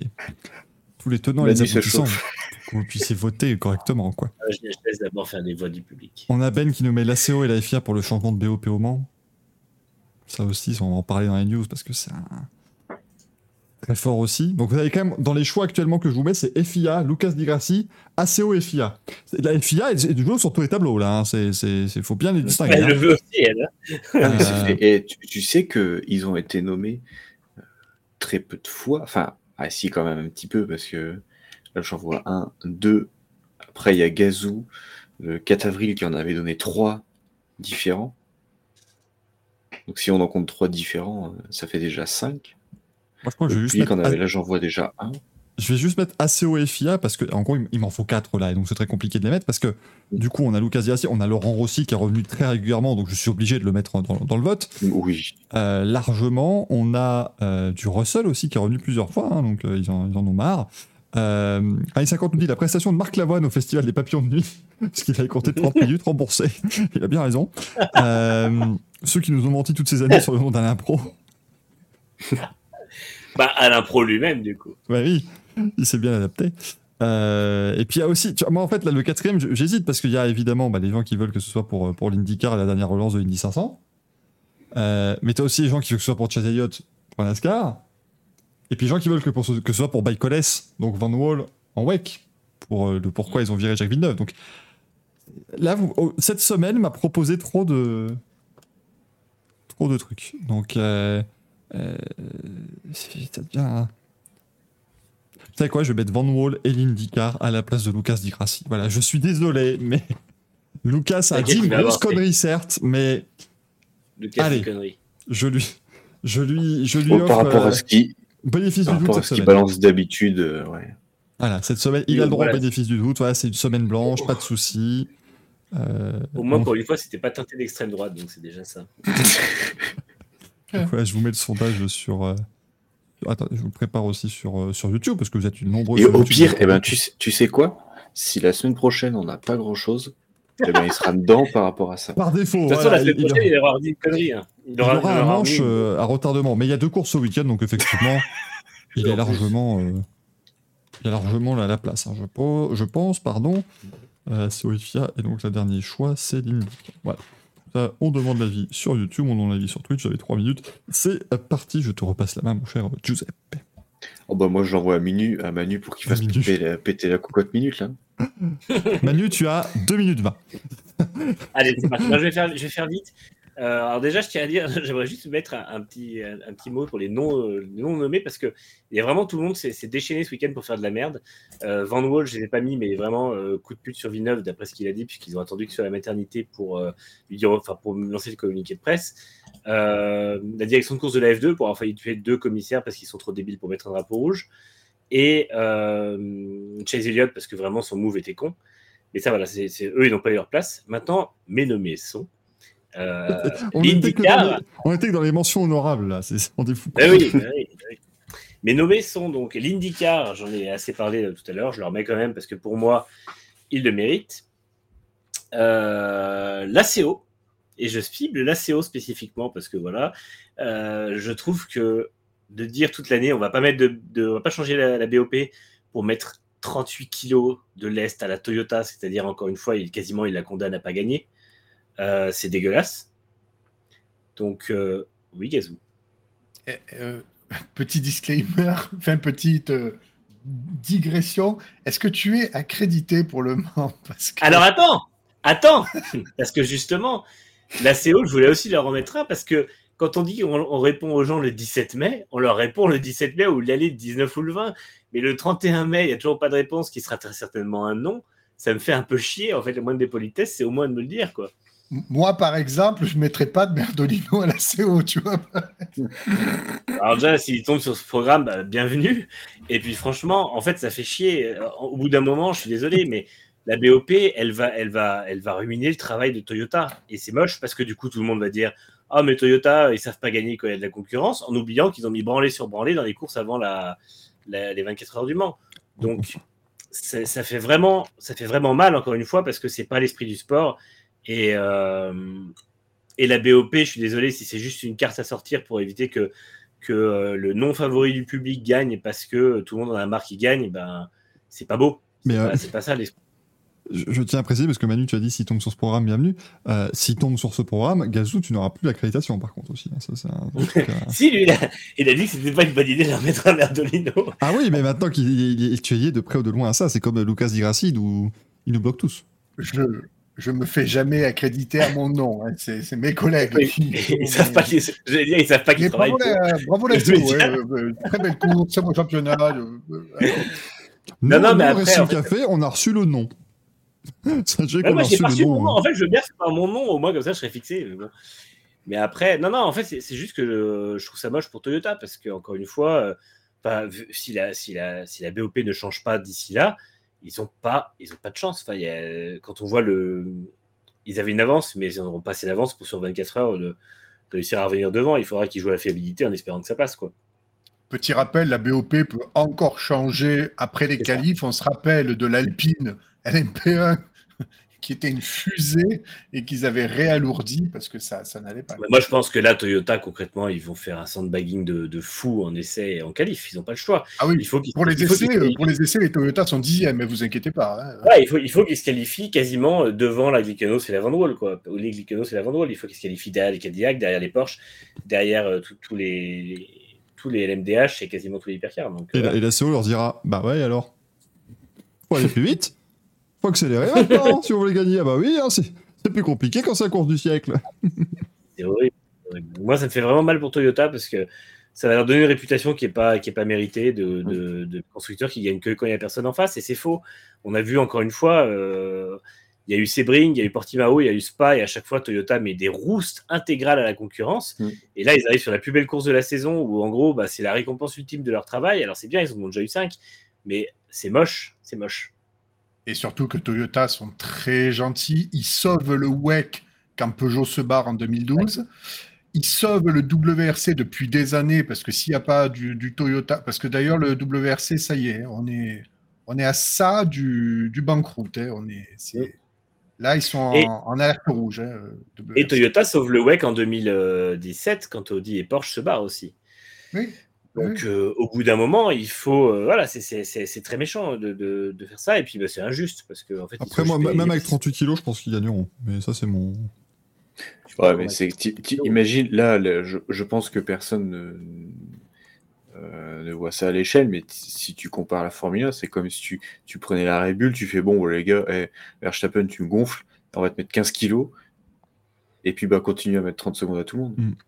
Tout le monde va crier au scandale parce que c'est inadmissible. Ouais, ah non, mais ça, Bah, je suis d'accord. C'est- pas. La BOP, moi, c'est pas ma, ma conception de la course auto. Ça, je suis. euh, Ah, mais c'est Je suis c'est- d'accord. c'est de la fumisterie, hein. Mais- c'est dégueulasse. Mais le truc, c'est que même si Toyota, la voiture va être plus lourde, en perf pure, elle sera peut-être derrière, du coup, ça je suis d'accord, même s'ils ont aussi alourdi, je crois, la, la Ferrari, enfin en gros, c'est voilà, euh, on resserre un Oui. peu tout le monde, machin. La Peugeot, elle a pas bougé, par exemple, tu vois, les mecs, ils ont, ils ont la, même, la même BOP, c'est toujours pareil, mais euh, Toyota a quand même quelque chose que les autres équipes n'ont pas, c'est l'organisation, euh, l'opérationnel, machin, et sur une course de qu'il 24 faut- heures, là où tu gagnes, quand tu prends deux tours d'avance sur quelqu'un, tu les prends pas que sur la performance pure, tu les prends parce que tu, Mm. tu gères mieux, c'est ce pour qu'il ça que je c'est qu'il gagne et sur le podium qu'il fasse un dos à tout le monde.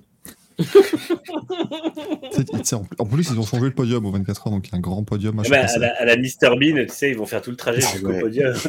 Sais, c'est un truc, c'est un Ah truc incroyable. Ils vont être là. En plus, je, suis sûr, ils vont faire une cérémonie, mais ultra. Mesdames et messieurs, la cérémonie de remise des prix du centenaire de 24 heures du Mans. Et là, t'as, là, ah, hé, on vous a invité. Oh bah non, c'est pas très joli, euh, Sébastien Bohémy, de dire ça à la, à la COB. C'est le cas, c'est le cas. Ça serait. C'est-à-dire, c'est pas- ça, serait, ça serait pas très japonais, mais les autres pilotes, je pense qu'ils sont foutrés Mais complets. je suis. eh, mais tu dis à Sébastien Bohémy, tu donnes le micro, vas-y, dis ce que tu veux. Alors là, vous n'allez pas être déçus. Alors déjà, je vais commencer par le premier point. Tous là en bas, là, les connards, là, les qui roulent dans les autres hypercars, et tous des chieux, des, des nuls à chier. les- ah, bon, la CO, ah, les 32 kilos, bah là, les 32 Et merci à mon équipe. Ah, bravo Sébastien, une, une belle, une belle phrase finale. Je, je te redonne la main, Manu, pour tes, euh, te reste des merdes de nous, parce qu'il te, il te reste actuellement moins 4 minutes sur euh, ton temps euh, imparti. Mon deuxième. euh, attends, j'ai- non, j'ai l'indicateur, c'est mon troisième qui reste. euh, qui va évidemment à Non, non. m'as Troisième. Non, mais c'est Lucas Grassi parce que j'avais utilisé le- le- l'expression con comme un placard. Je sais qu'elle avait beaucoup plu, mais il l'est il l'est toujours en fait. Enfin, je veux dire, au bout d'un moment, il faut qu'il. Il faut qu'il. euh, putain, fais un effort, quoi. Je veux dire, déjà que tu te. Enfin. Ouais, fais un Je- effort.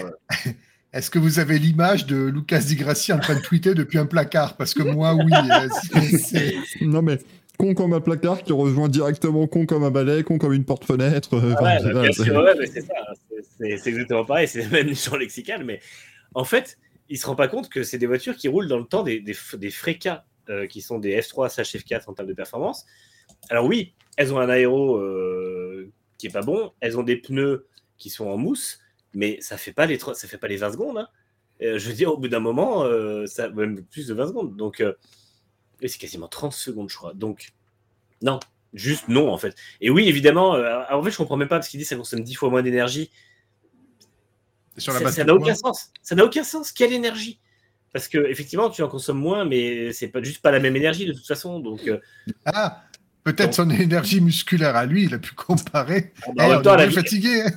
bah, c'est-à-dire qu'au rythme où il va, heureusement qu'il se fatigue pas, parce que, excuse-moi, 16e toute la course à Monaco. Oh vache. Donc non, moi je. Tiens, il aura, une nouvelle Lucas co- Grassi- euh, n'en peut plus, stop quoi. il aura un nouveau coéquipier à Jakarta. Oui. Absolument. Sur toutes les courses d'ailleurs, si je dis pas de bêtises. T'en as encore Manu? Ah, pour ouais, peut-être. Giuseppe. Oh, bah, je repasse la main à Gazou. hein. Moi, je veux savoir ce que Ah. Gazou nous a concocté ce week-end. Ah, C'est parti. On y va. Gazou, vous êtes tu dans le train, vous deux. êtes assis. Oui, oui, oui, oui, Écoutez, si vous êtes assis, vous avez composté vos billets. Non, on dit pas composter les billets. on dit comment? Bah, si. Si, si, on dit composter. Tu vas dans un train, tu compostes ton Ah billet. ouais. Ah Est-ce ouais, que, ah est-ce que tu ne jamais pris. Saint-Jacques de Composté, qui n'a rien à voir? Si, si. Complètement, mais bravo, monsieur.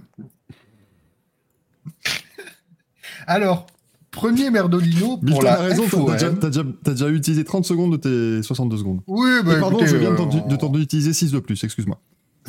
Écoutez, Alors, la FOM qui, euh, qui, qui était en charge de la réalisation euh, captation TV ce week-end à Monaco. Alors, J'y vais à, à- à pas de loup sur cette info parce que euh, il y a un commissaire de Monaco. Alors son pseudo c'est Nepo sur Twitter, mais je me rappelle plus son nom. Je crois que Greg euh, au rupteur le connaît mieux. Et je vois d'ailleurs qu'il a effacé l'intégralité de ses tweets de- du trade qu'il avait fait. Euh, où Tu, il tu- tu expliquait étais pas là quand Manu a dit la même chose ou euh, je, je sais pas? Non, il n'était pas arrivé encore. Ah, c'était pas encore là, pardon. Ah, Mais pardon, Manu vous avez déjà parlé? dit qu'il avait dû, euh, il avait dû tout supprimer à cause d'un petit coup de pression. Ah, D'accord, ok, mais j'étais pas. oui. Non, ok. Donc Tout effectivement, il expliquait euh, comment euh, les, les caméras avaient été placées un peu n'importe comment, parce qu'il y a quand même un commissaire qui a été blessé. Et puis bon, euh, vas-y que je te déplace, replace la caméra, c'était n'importe comment. Donc euh, bon, un merdolino pour ça. Le deuxième pour Ferrari, pour la connerie en qualif sur Charles Leclerc, mais moi je suis Charles Leclerc, je sais pas. Je pense qu'il a un psy, hein, Charles Leclerc, hein, parce que pour supporter l'équipe, euh, là je pense qu'on est au niveau de, la thérapie, à mon avis, hein, parce que c'est juste, euh, c'est juste pas possible les conneries. Alors, avantage avec euh, Vasseur, il reconnaît les erreurs.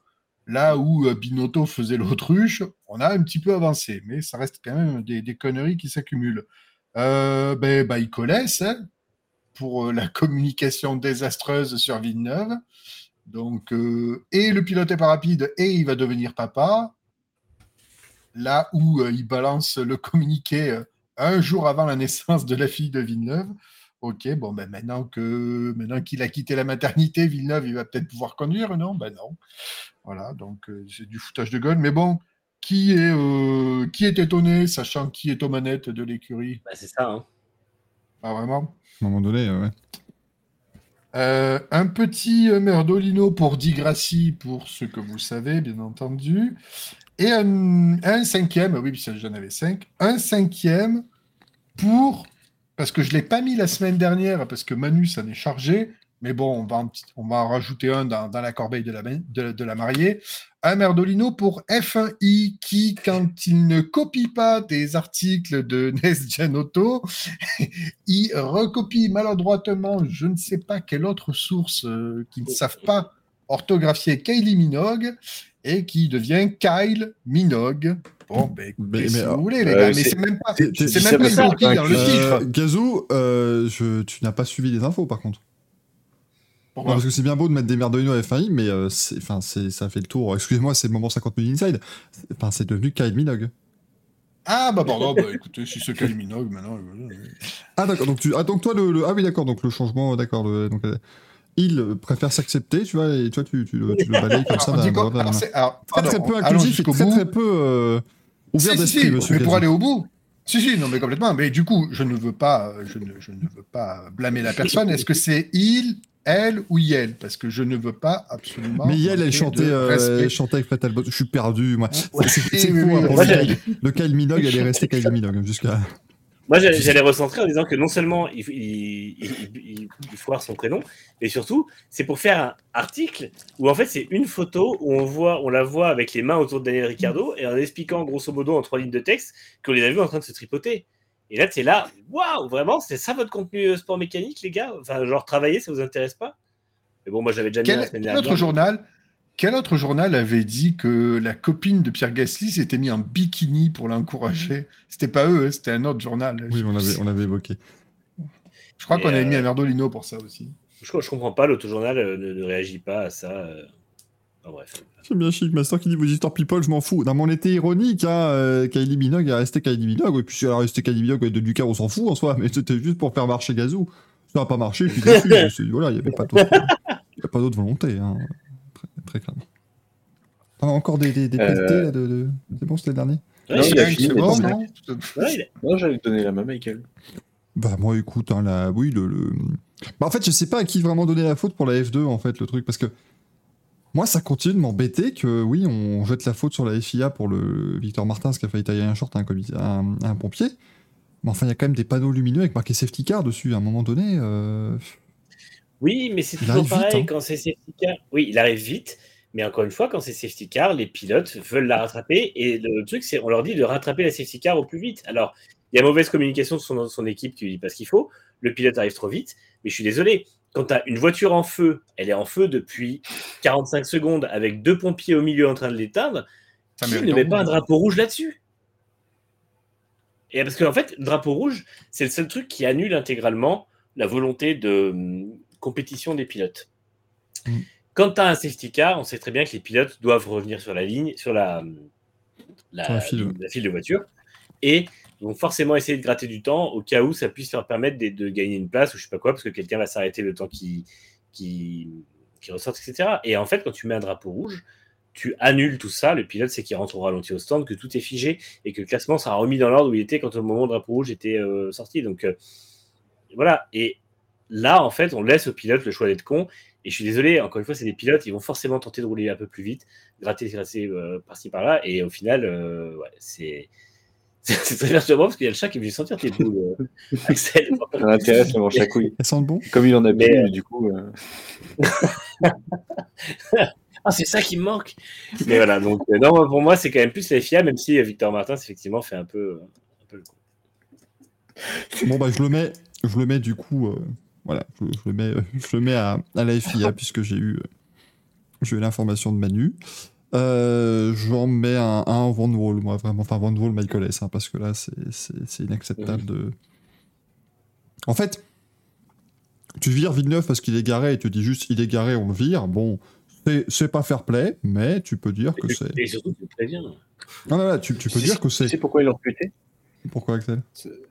Parce que ça a été le, le- le même- le même type de personne quand ils ont vu euh, le, le petit extrait euh, sur Canal où il faisait quasiment le même temps que Ocon. euh, ils disent, mais, mais- Ils ont- ah, mais Ils ont envoyé un contrat à Ocon et. Ocon leur a dit bah non. Et il a dit bah on va prendre ce qui est le plus rapide à côté de lui, bah Villeneuve. Vous avez vu que Villeneuve, dans son communiqué, a évoqué l'écurie Baïkolès et non pas Van Wall Bah en même temps c'est le cas, hein. J'ai- c'est j'ai- qu'un ami. hein. Ben, J'ai adoré, j'ai adoré, j'ai adoré la Mais, petite- euh, voulait bien rappeler le, le nom de la personne. ouais. Mais donc à la rigueur, bon voilà, tu, tu te vires pour manque de performance, c'est pas classe de juste le virer comme ça sans en parler, mais bon voilà, ça peut se comprendre. Je veux dire, vous, vous m'auriez dit franchement, Villeneuve fait pas le Mans parce que l'équipe décrète qu'il est garé, j'aurais pas, j'aurais pas mis d'objection. Et Ça c'est s'entendait. et c'est pas pour manquer Oui, parce que de toute façon, on l'a vu. Euh, voilà, mais là, il était est honnêtement plus au niveau qui était le sien, évidemment, à l'époque, et c'est encore normal. euh, euh, c'est- je crois qu'il a plus de 50 ans maintenant, Jacques Villeneuve. Et puis, euh, et puis surtout, il roule très très peu depuis. Enfin, il roule dans des trucs un peu sporadiques, il fait des saisons en Euro NASCAR, mais tu vois, il a jamais vraiment fait de saison très, très, très. Mais, très pardon. Mais comme tu, quand tu dis, ah, mais vous savez. il va accueillir un nouvel enfant, il va pas être à fond dans la course. Déjà, je trouve que c'est une excuse complètement conne parce qu'à un moment donné, si l'enfant naît au mois de juin, théoriquement, un bon six mois avant, tu sais déjà que l'enfant est en route, quoi. Je veux dire, c'est souvent, sauf si des nids grossesse et tout ça, hein, ce qu'on souhaite pas, mais en général, t'es je pense que quand il a fait la première course de la saison à Sebring, ils n'étaient pas surpris d'apprendre qu'en juin, euh, sa, compagne allait accoucher. Et donc ça, déjà, c'est pas, pas classe, mais de même pas le prévenir et d'attendre exprès le jour où il aille à la maternité pour tout publier dans la, dans la presse pour qu'il puisse pas réagir, c'est c'est- insupportable. Donc là, c'est un très très gros. euh, Il est sorti de diamant celui-là. Vraiment, il est- Branche. ah là, c'est une belle branche à burne là. Euh, et toi, Giuseppe? Et moi, ça sera un énorme manche à couilles pour Ferrari, Oh pour l'ensemble du week-end sur, euh, sur Monaco. Et euh, donc, j'ai mis Ferrari et Sainz, parce que Ah. Sainz commence réellement, et de plus en plus, à m'insupporter au plus haut point. C'est-à-dire que je ne peux vraiment plus euh, le voir, parce que. non, mais c'est à Monaco, là, il m'a exaspéré, parce qu'en plus, Ah éteins, ta télé, connard Et hum, non, non, franchement, Sainz commence vraiment à me gonfler parce que je supporte plus ses réactions dans la bagnole. Autant tu vois un Leclerc qui dit jamais rien, mais Sainz est tout le temps en train de chialer. Alors des fois, il a peut-être raison, mais des fois, en fait, tais-toi. Même si les stratèges sont pas bons, il y a un moment, tais-toi. Parce que quand Ocon s'arrête et qu'ils le font s'arrêter en disant ouais, mais t'as Hamilton au cul, et qui répond clairement j'en ai rien à foutre d'Hamilton, s'il avait fait continuer qu'Hamilton le doublait en, en undercut ou quoi, il aurait chialé aussi, en disant pourquoi vous m'avez pas arrêté. Et sachant qu'il euh, vendange son podium derrière en se foutant dehors, donc en plus. il Ouais, et justement, donc il chiale, il est pas content. Il se chie dessus parce qu'il loupe son, son freinage. Euh, et donc, bah, du coup, Leclerc passe devant et il se fait baiser sur l'arrêt au centre, donc tant mieux. C'est un petit chais, comme ça. Hein Euh, à faire des poussettes en disant, bah, je crois que c'est même lui, hein, et où il dit Ocon break test. Mm. Il se plaint, il se plaint, oui, qu'il il a pas laissé la place, qu'il a freiné Voilà. tout ça, mais Ensuite, il se plaint que Ocon est mi- milieu de piste. En attendant, la piste elle est complètement 30p et vous êtes avec des slicks. Moi, je suis Ocon, je me mets clairement au milieu aussi. Parce que je me dis, bah, si je serre sur la trajectoire, l'autre idiot derrière, il va tenter un freinage et on va tous les deux se foutre au tas. Donc, euh, rester milieu de piste euh, sur une piste mouillée comme ça, moi, ça me gêne pas du tout. Tu sécurises ta place, l'autre, il reste derrière, il attend. Et donc voilà, ouais, c'est vraiment, il m'a vraiment gonflé sur. euh, Et derrière, il, il fait des caisses avec Gasly aussi. Mm. Donc, euh, non, non, moi, c'est, c'est, ça devient vraiment insupportable. Euh, le problème, c'est que ce n'est pas du tout euh, le meilleur pilote du monde, et lui, il est persuadé de ça, donc il a un melon pas possible, même si il faut avoir un ego démesuré pour être en Formule 1, ça c'est clair. Parce que bah, les, les mecs, euh, depuis tout petit, on leur dit que ce sera des champions du monde. Mais euh, là, non. Et là, il commence déjà à ouvrir sa gueule pour, pour savoir l'après Ferrari, après 2024. Mm. Donc, euh, j'étais déjà très étonné que Ferrari prolonge aussi longtemps. Mais euh, Il là, va postuler pour euh, le volant de Perez sur Red Bull. Il va dire écoutez, moi j'ai montré euh, une d'excellente aptitude. Non, Mais non, mais ouais, c'est vrai que je commence vraiment à avoir du- mal avec Sainz. Euh, Et en, en plus, la façon dont il parle à son ingé, euh, il, y a, il y a deux ans, tout le monde euh, tombait sur Tsunoda alors que c'était pas la même chose. Exact, c'est exactement Tsunoda était un jeune pilote. Là, il a vraiment parlé comme de la merde à son ingé. Ah oui, oui, oui. euh, Et c'est pour chaud, ça que sur le coup, ça m'a gonflé. Ce que Tsunoda s'énerve en tant que rookie en disant fuck fuck, bah là encore il s'est énervé parce que avec son coup des freins en disant bah, tu veux essayer de me cracher, mais c'est plus sur la rigolade, on va dire. Ouais, il y avait un côté ouais, un peu désespéré, mais c'était pas méchant. Enfin, c'était pas, Mm. c'était pas agressif. En fait. Mais là, euh, les réponses de Sainz, euh, euh, franchement, gars, tu fais, t'as une voiture qui est correcte, tu fais une saison de merde, tu ferais mieux de te taire plus qu'autre chose, quoi. C'est pas, c'est pas simple. Euh, oui, euh, Gazou, rapidement. Très rapidement, est-ce que Alonso va faire toute la saison en s'amusant avec des plantes artificielles? C'est juste pour J'espère. savoir. C'est ce que j'attends avec bon. Euh, et pour info, oula, alors on a, sur YouTube, c'est incroyable, on a une victoire. Enfin, on a trois personnes qui ont terminé aux trois premiers rangs, quand même. Ouais, pas ex aequo.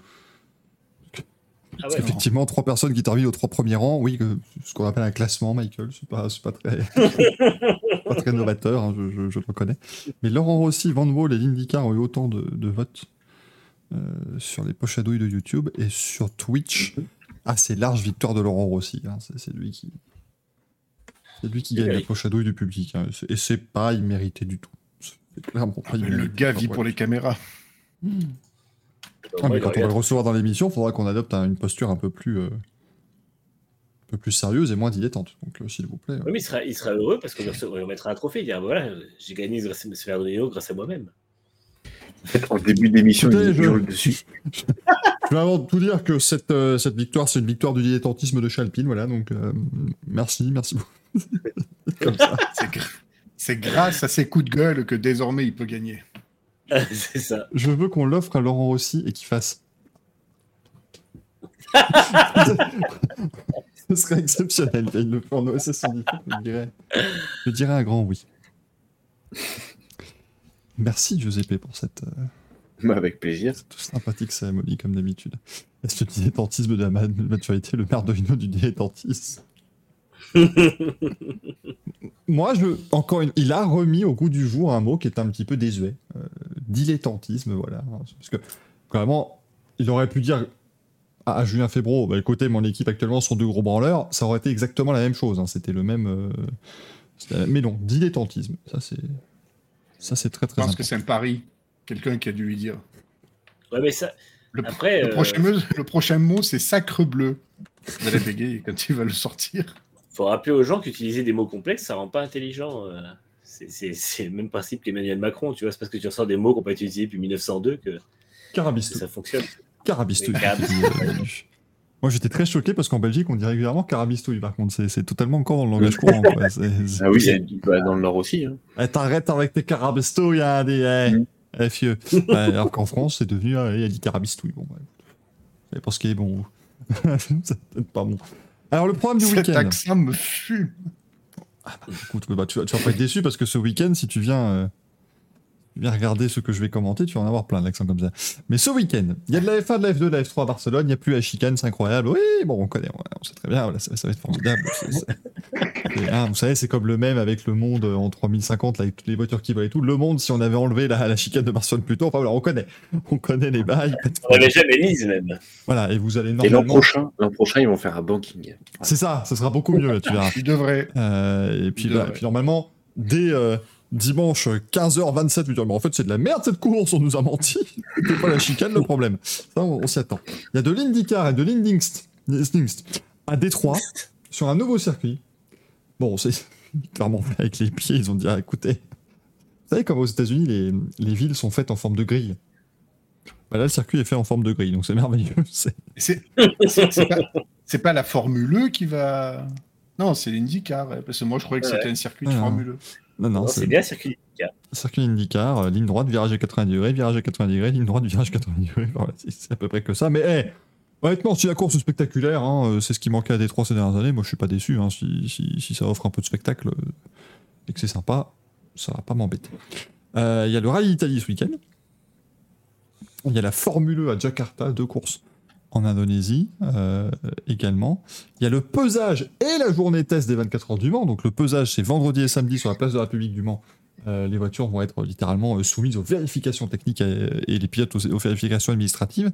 Donc là, c'est le meilleur moment si vous voulez un peu croiser les pilotes, les équipes, tout ça dans une ambiance très, très calme, très décontractée. Et dimanche, c'est la journée test donc au circuit.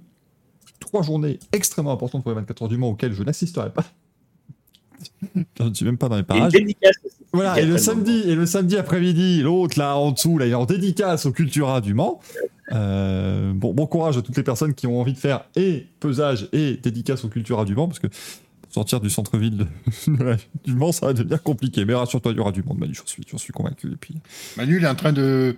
Il est en train de potentiellement dire qu'il va rater son train de retour. Je suis un peu inquiet de. J'ai une heure pour faire euh, Cultura euh, le gare. J'espère que ça va bien se passer. non, ça ira, ça ira parce que la gare, tu peux passer, euh, tu peux passer par la rocade et donc tu peux ne pas prendre le centre-ville du Mans. Donc ce sera, euh, ce Ok. sera beaucoup plus, beaucoup plus correct certainement. Merci. Euh, Il y a apparemment le GT World Challenge euh, au Polo Ricard, hein, d'après notre ami euh, Paddock Incide qui a, mis, euh, qui a mis ça.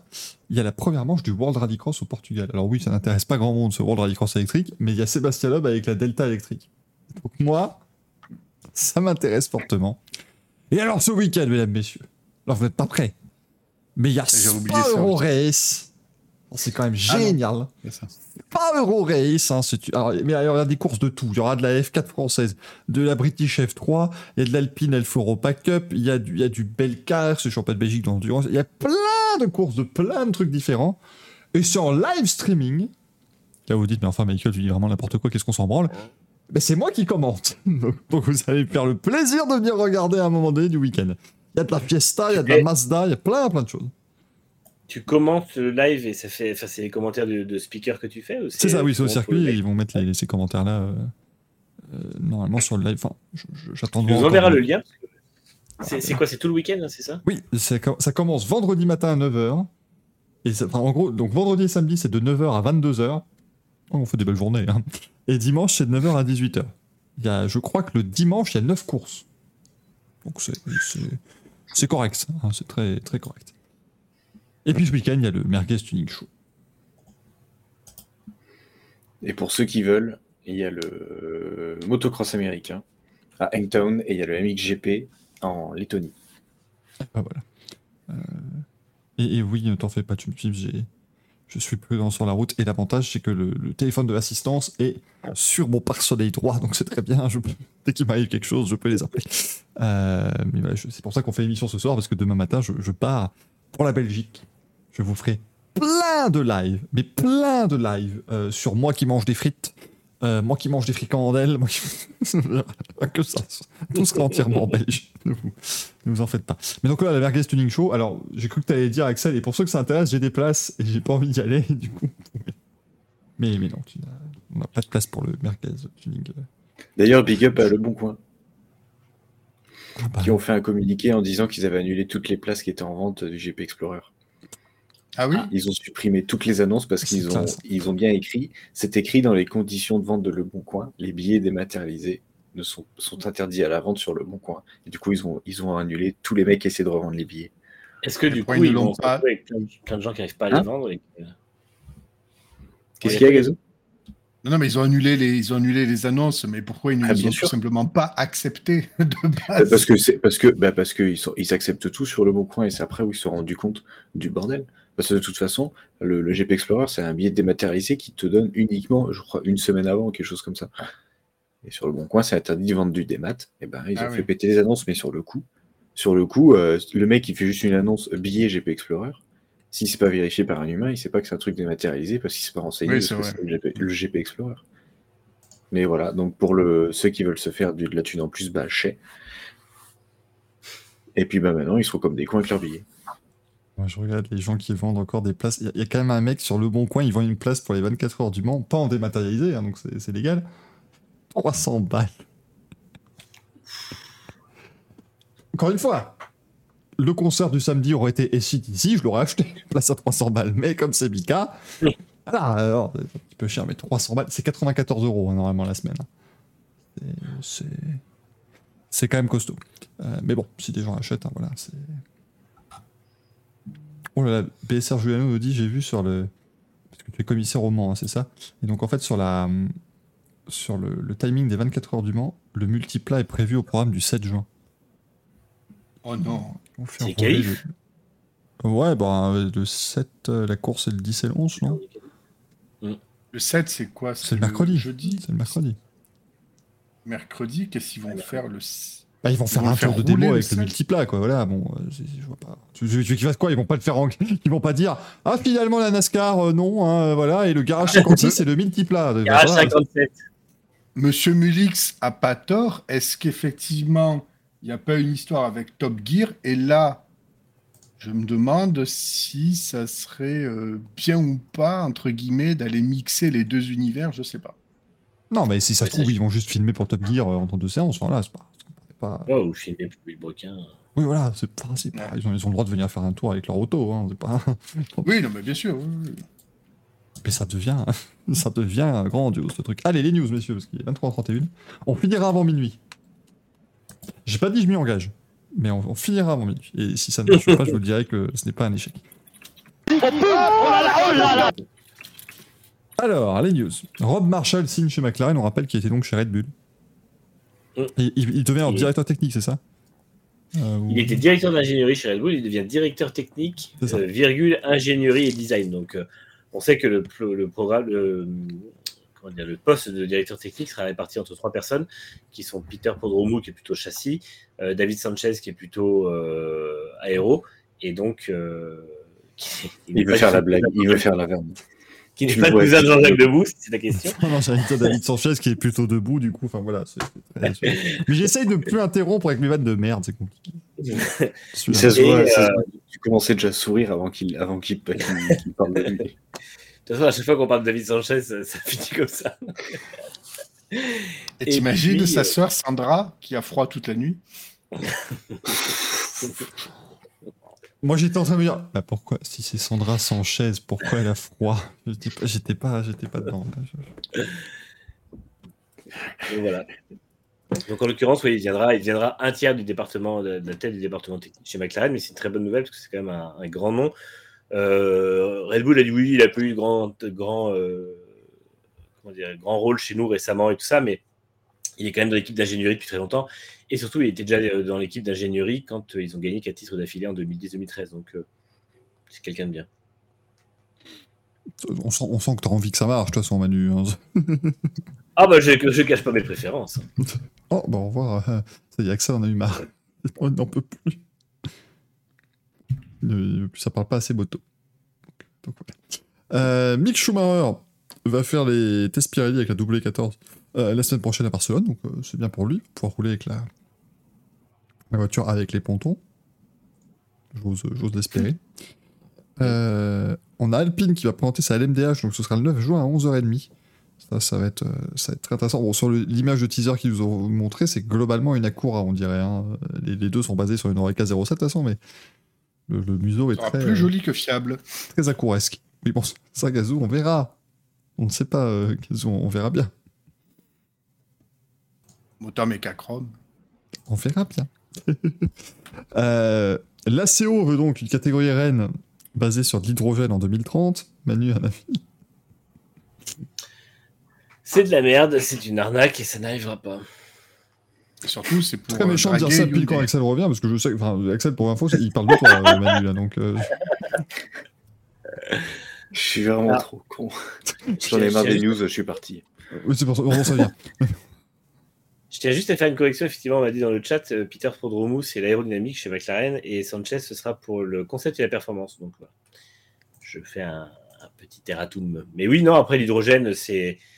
Nul, enfin, ça n'a aucun intérêt et c'est juste, j'imagine qu'ils veulent récupérer des subventions grâce à ça, mais je suis pas sûr que les cons- enfin, on en reparle dans, allez, on est en 2023, on en reparle dans deux ou trois ans.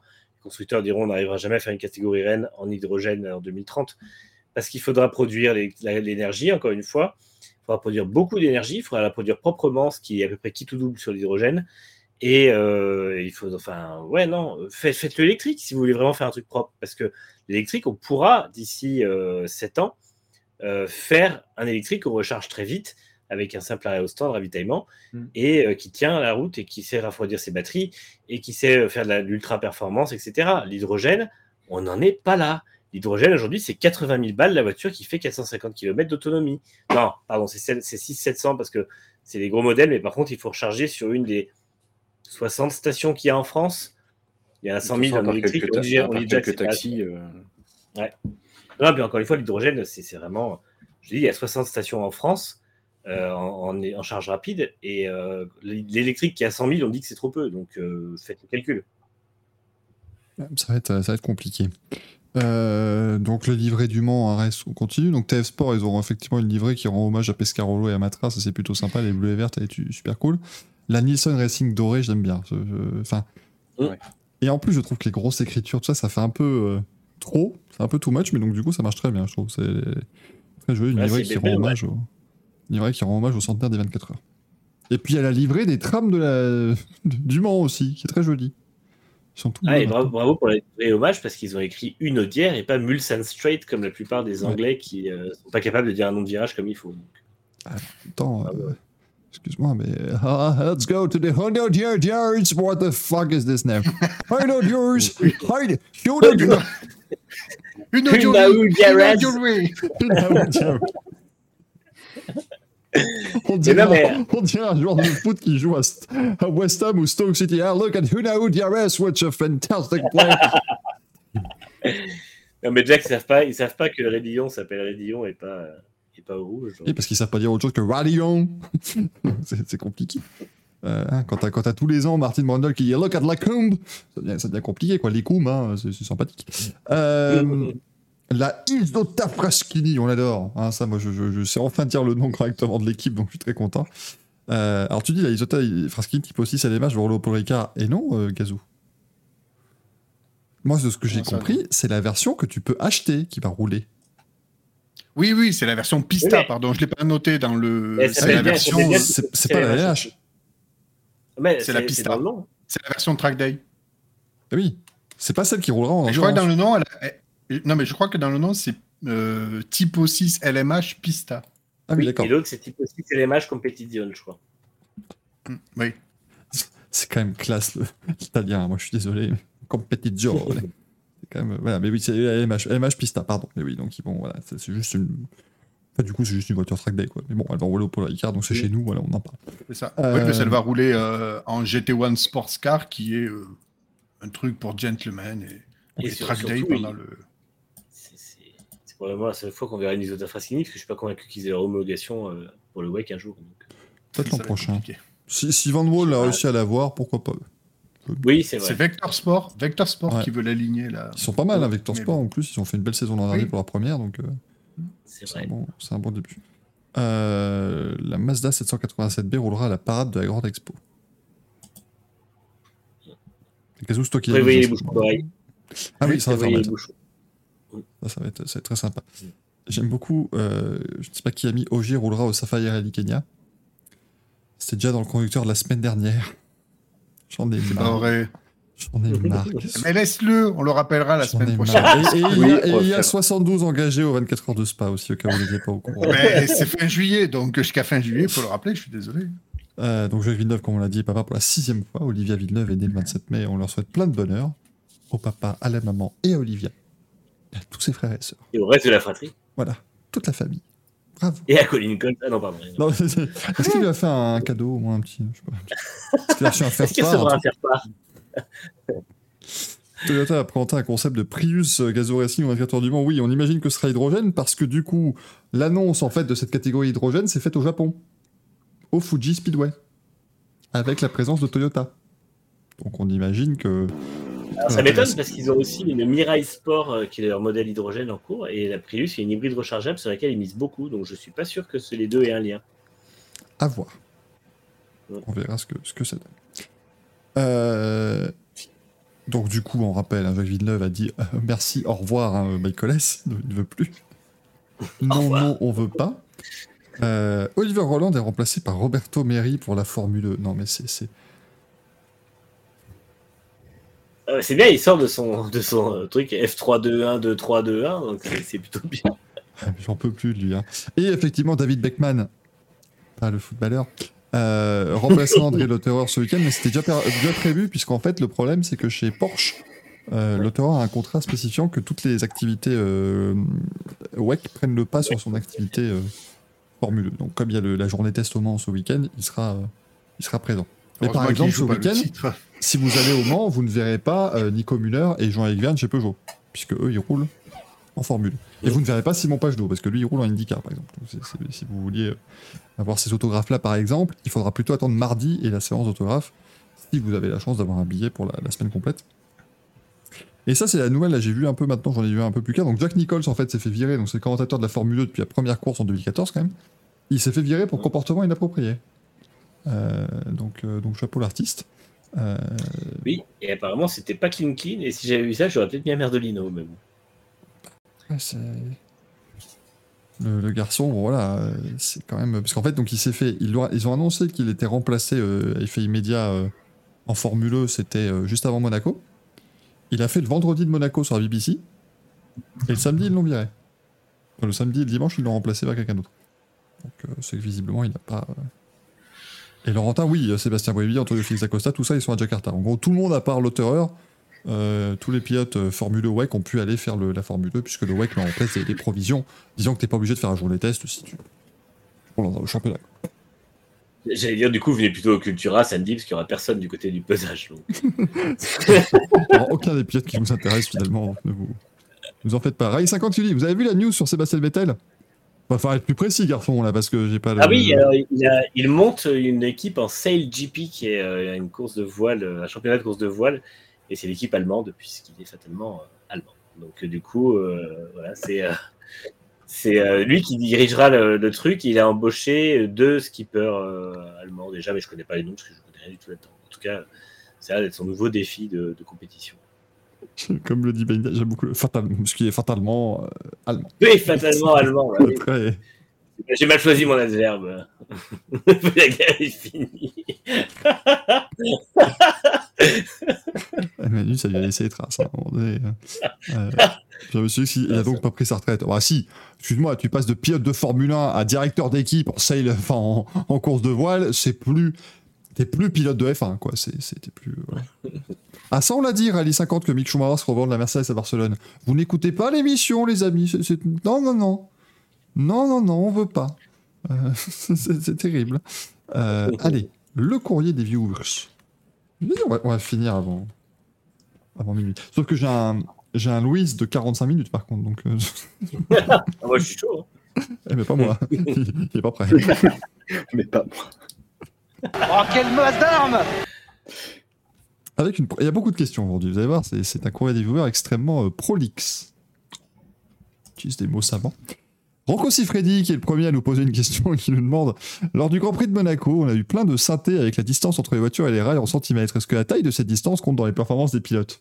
Oui. Et si on vous dit que non, c'est qu'on vous ment? Riez un peu quand même. Là, je vois Gazou qui rit jaune. Ça va, c'est, oh, bon. Hein Je ne, sur ce sujet-là, vous savez très bien que je peux rien dire, sinon on il, il a entendu est-ce que la taille compte, euh, forcément. euh. Moi j'ai vu Alors, Hamilton tout à l'heure- 17 tout à l'heure, on a vu- cm, euh, je suis dubitatif. Tout à l'heure, on a parlé de crème agrandisseuse, donc euh, forcément, ça, ça, fait un- ça met le débat en relief. J'ai oublié qu'on avait fait 10 minutes sur ça, c'était c'était terrible. Euh, on a Golden Grams Hill qui demande Oh non, oh non. Ah, Est-ce que Carglass peut faire quelque chose pour la voiture endommagée par la roue folle aux 500 miles Bah déjà non, parce que ça n'a pas touché évidemment le, le pare-brise. Le pare-brise qui était totalement indemne. On peut faire une course sur une piste, comme ça, ce sera la Roufol Drag Race éventuellement.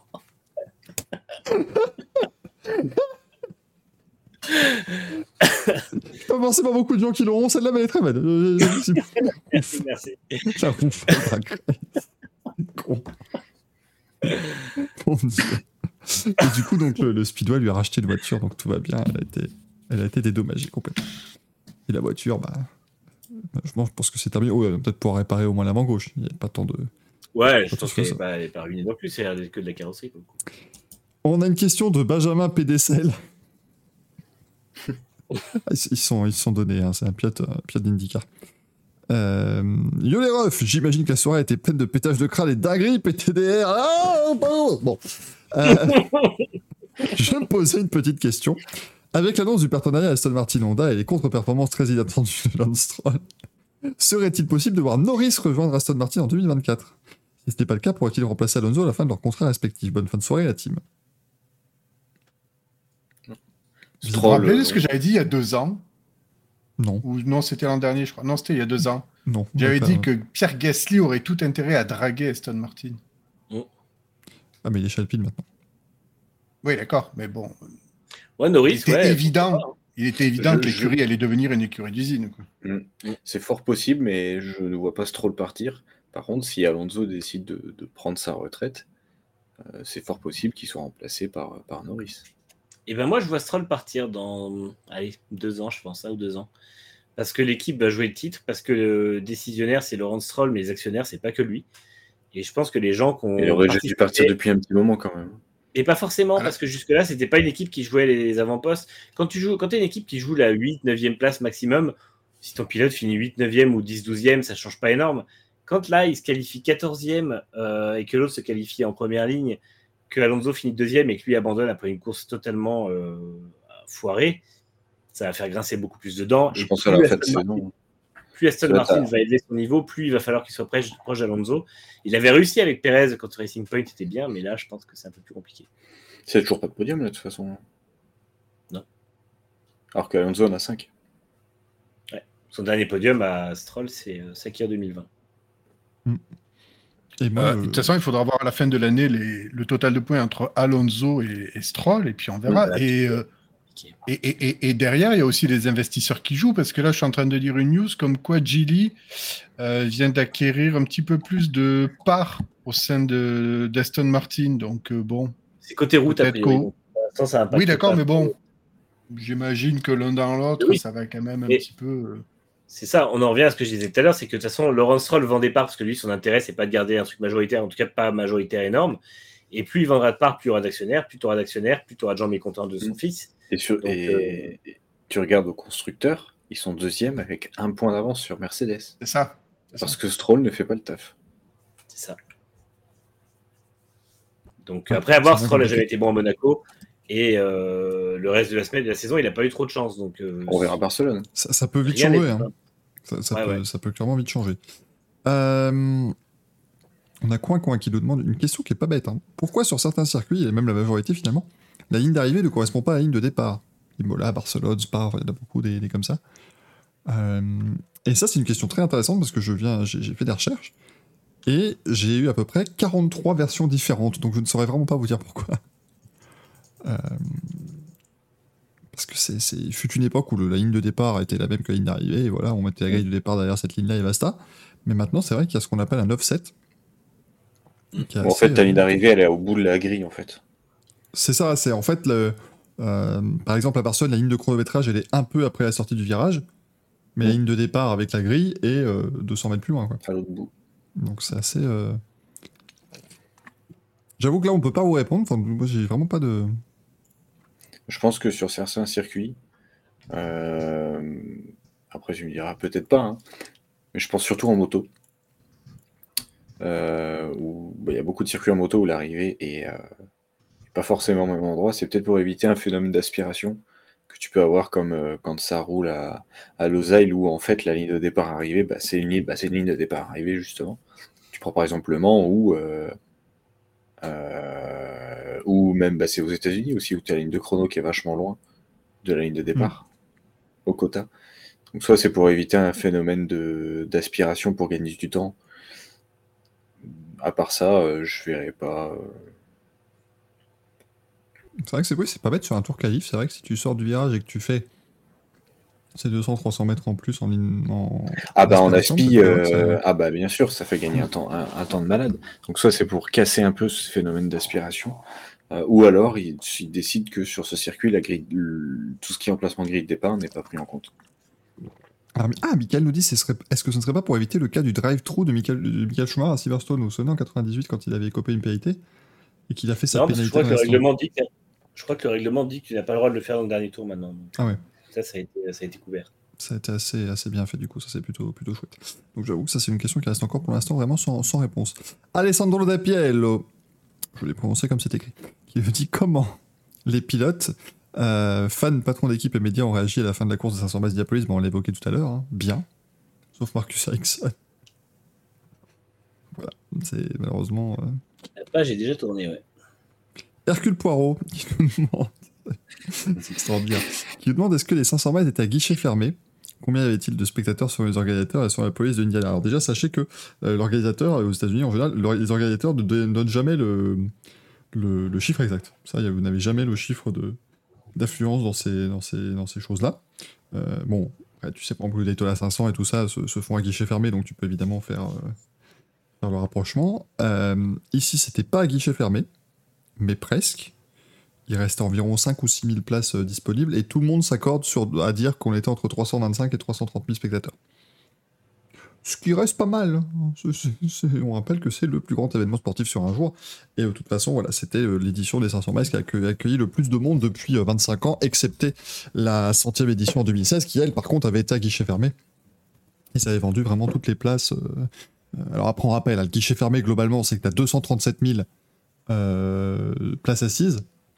Et après, bah, tu remplis l'infield en place debout, en, en enceinte générale, et tu mets bah, autant de gens que tu estimes correct. En 2016, en fait, ils ont fait un guichet fermé. euh, c'est le Speedway qui a dit bon, on a vendu toutes les places en tribune et on arrête maintenant de vendre des places debout parce que sinon, les gens qui seront là ne vont pas avoir d'une bonne expérience. Et ils voulaient pas justement que tu te retrouves. euh, Parce qu'imagine, tu... potentiellement, tu peux faire rentrer 500 000 personnes dans le truc.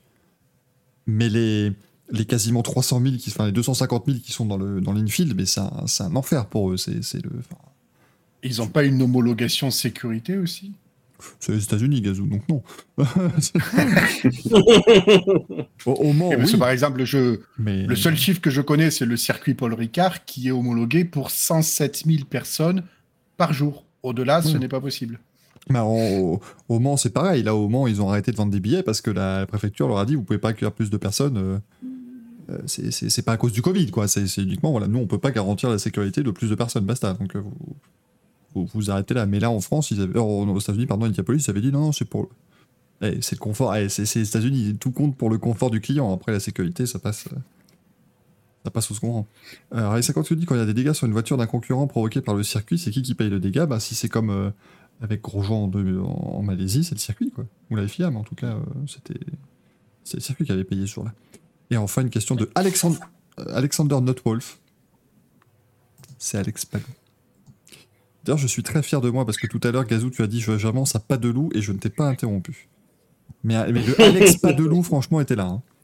Alex était-. Et je l'avais pas non plus, donc tu vois. Ah, le Alex Padelou, il était vraiment prévu. J'étais très fier de ne pas t'avoir bloqué, de ne pas t'avoir coupé, pardon. Il dit bonsoir les refs, comment ça va en France? Sachant qu'il y a des courses de sprint car aux USA, en Australie, pensez-vous que ça pourrait, qu'on pourrait faire ça en Europe ou que c'est un truc de bouseux qui n'intéresserait personne? Deuxième réponse, hein, très clairement. euh, Ce qui est dommage parce que c'est génial, mais je pense que l'Europe euh, va leur dire on va faire un ovale en terre, on va mettre des voitures qui ressemblent à des pots de yaourt. C'est, compliqué. Je, je pense que les Moi, gens. ont le du- voir. ah moi, je- non mais moi je dirais Ah, voir, moi bah, bien sûr. Et encore une fois, on rappelle, hein, c'est le truc. Par contre, tu te, tu mouches de la, tu te mouches de la terre pendant, euh, pendant des Mhm. mois. hein. C'est- ça, ça ça ne bouge pas. Mais Ouais, après, euh, après, en déjà- France, on a des trucs genre l'autocross et tout ça, mais c'est, ça reste des trucs. c'est euh, très local. Et Il y a peu de monde, quoi. J'allais dire déjà que les gens ils voient du rallycross, de l'autocross ou même du, du speedway en moto sur terre. Mais, euh, ou du motocross tout court. Mais tout ça, c'est des trucs de bouseux. Donc, euh, donc. euh, Et enfin, je vois que Rallye 50 avait aussi rajouté Pourquoi on roule pas sur les ovales quand il pleut?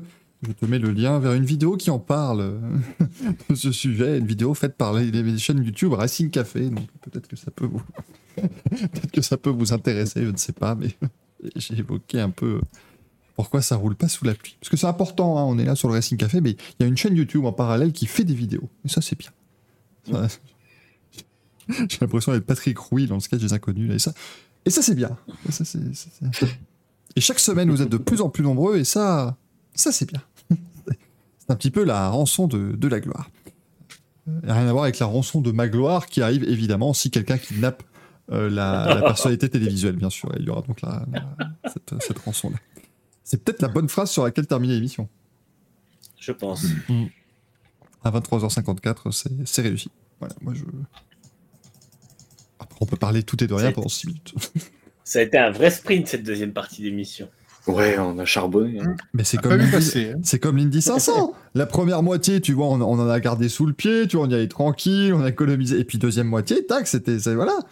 On n'a rien lâché, on s'est battu euh, comme un chien sur un os sur chaque truc. Non, c'était merveilleux. On a juste perdu quoi 17 minutes à l'arrivée de Gazou. Euh, mais, mais sinon, Oh, allez. Et tu Tu sais ce qu'on monte fait mon oreille pour, la, pour finir non, l'émission. 17 Tu- secondes. Il est 23h55, tu balances 4 minutes de pub. Et on reprend pour une minute. restez avec nous. Racing Café, ça continue. Ça revient dans quelques instants. Merci beaucoup. L'after. A fait l'after. J'en peux plus, moi. Tu sais qu'un jour, les émissions, elles commenceront le jeudi à 14h avec Racing Café de Before. On serait, ca- on, on serait capable. Suivi le jeudi à tu fais 16h des- de avant Racing Café, c'est déjà Racing Café. Alors, Le Racing Goûté. Et C'est les, c'est les- coupures médiamétriques, comme ça tu peux te vanter d'avoir fait des audiences exceptionnelles. c'est le, c'est le Racing, c'est le Racing Café littéral. On va boire un café. On va faire que ça. Donc c'est- merveilleux. Oui, je me suis dit attention, ça va être une pub pour des caméras d'oreille. Ah non, moi j'en peux plus. Je sais, je que la prochaine fois que je vais lancer Facebook sur le téléphone, il va me proposer des caméras d'oreille à cause de l'autre. Alors que, alors que personnellement, je m'en bats les reins. Alors, elle me, pro- elle me Et si propose ça un truc arrive, sur les reins. serais très fier. C'est plus possible. En fait, il est, pas, il est pas du tout malade, il a juste des parts dans une société de caméras d'oreille. Donc, Je fais, je fais mon influenceur, je fais du dropshipping maintenant. je suis influenceur caméra d'oreille. Est-ce que, est-ce que tu, est-ce que tu as Regardez nommé les ce- loulous, les chéris, c'est magnifique, ça a changé ma vie, j'entends beaucoup mieux. Est-ce que Gazou, est-ce que tu as, tu as nommé ta compagnie euh, Julien d'oreille? Oh, exceptionnel C'est magnifique Pour fait, moi, celle-là, elle est, elle est cadeau. C'est voilà, c'est vraiment celle-là. Vous la mettez de côté. Elle, elle Je déduit des impôts. Vous en faites pas. C'est voilà, c'est vraiment c'est- pour la maison. Il n'y a, Ah, a pas de souci. Merci, j'avais pas envie de déclarer celle-là. C'est voilà. Mais, euh, Je vais peut-être pas endormir de celle-là. alors qu'elle n'est pas extraordinaire, tu vois. C'est pas. Aussi, elle est très rigolote. Ah merci. Je, Si, elle est bien. Je prends. Je prends. je prends les refs. Master. Il s'en remet vraiment pas et j'aime beaucoup. Non, non. Merci Manu, merci Gazou, merci Axel. Merci à tous. Merci, à Merci vous. pour ce moment. Euh, et puis merci au chat, encore une fois, c'est extraordinaire. Alors, je ne sais pas encore vous dire exactement si on se retrouve mercredi ou jeudi prochain. Parce qu'en fait, jeudi prochain, l'émission tomberait pendant l'hyperpole. Euh, des, des 24 heures du Mans. Mais on peut se faire un commentaire live de l'hyperpole, tu vois. ça, peut, ça peut attirer un public. Donc à voir, on verra si on fait ça le, le mercredi ou le jeudi. Merci beaucoup tout le monde, et puis à, la semaine prochaine, ça c'est sûr. Puis à mardi pour. Ça c'est clair aussi. Ciao, ciao.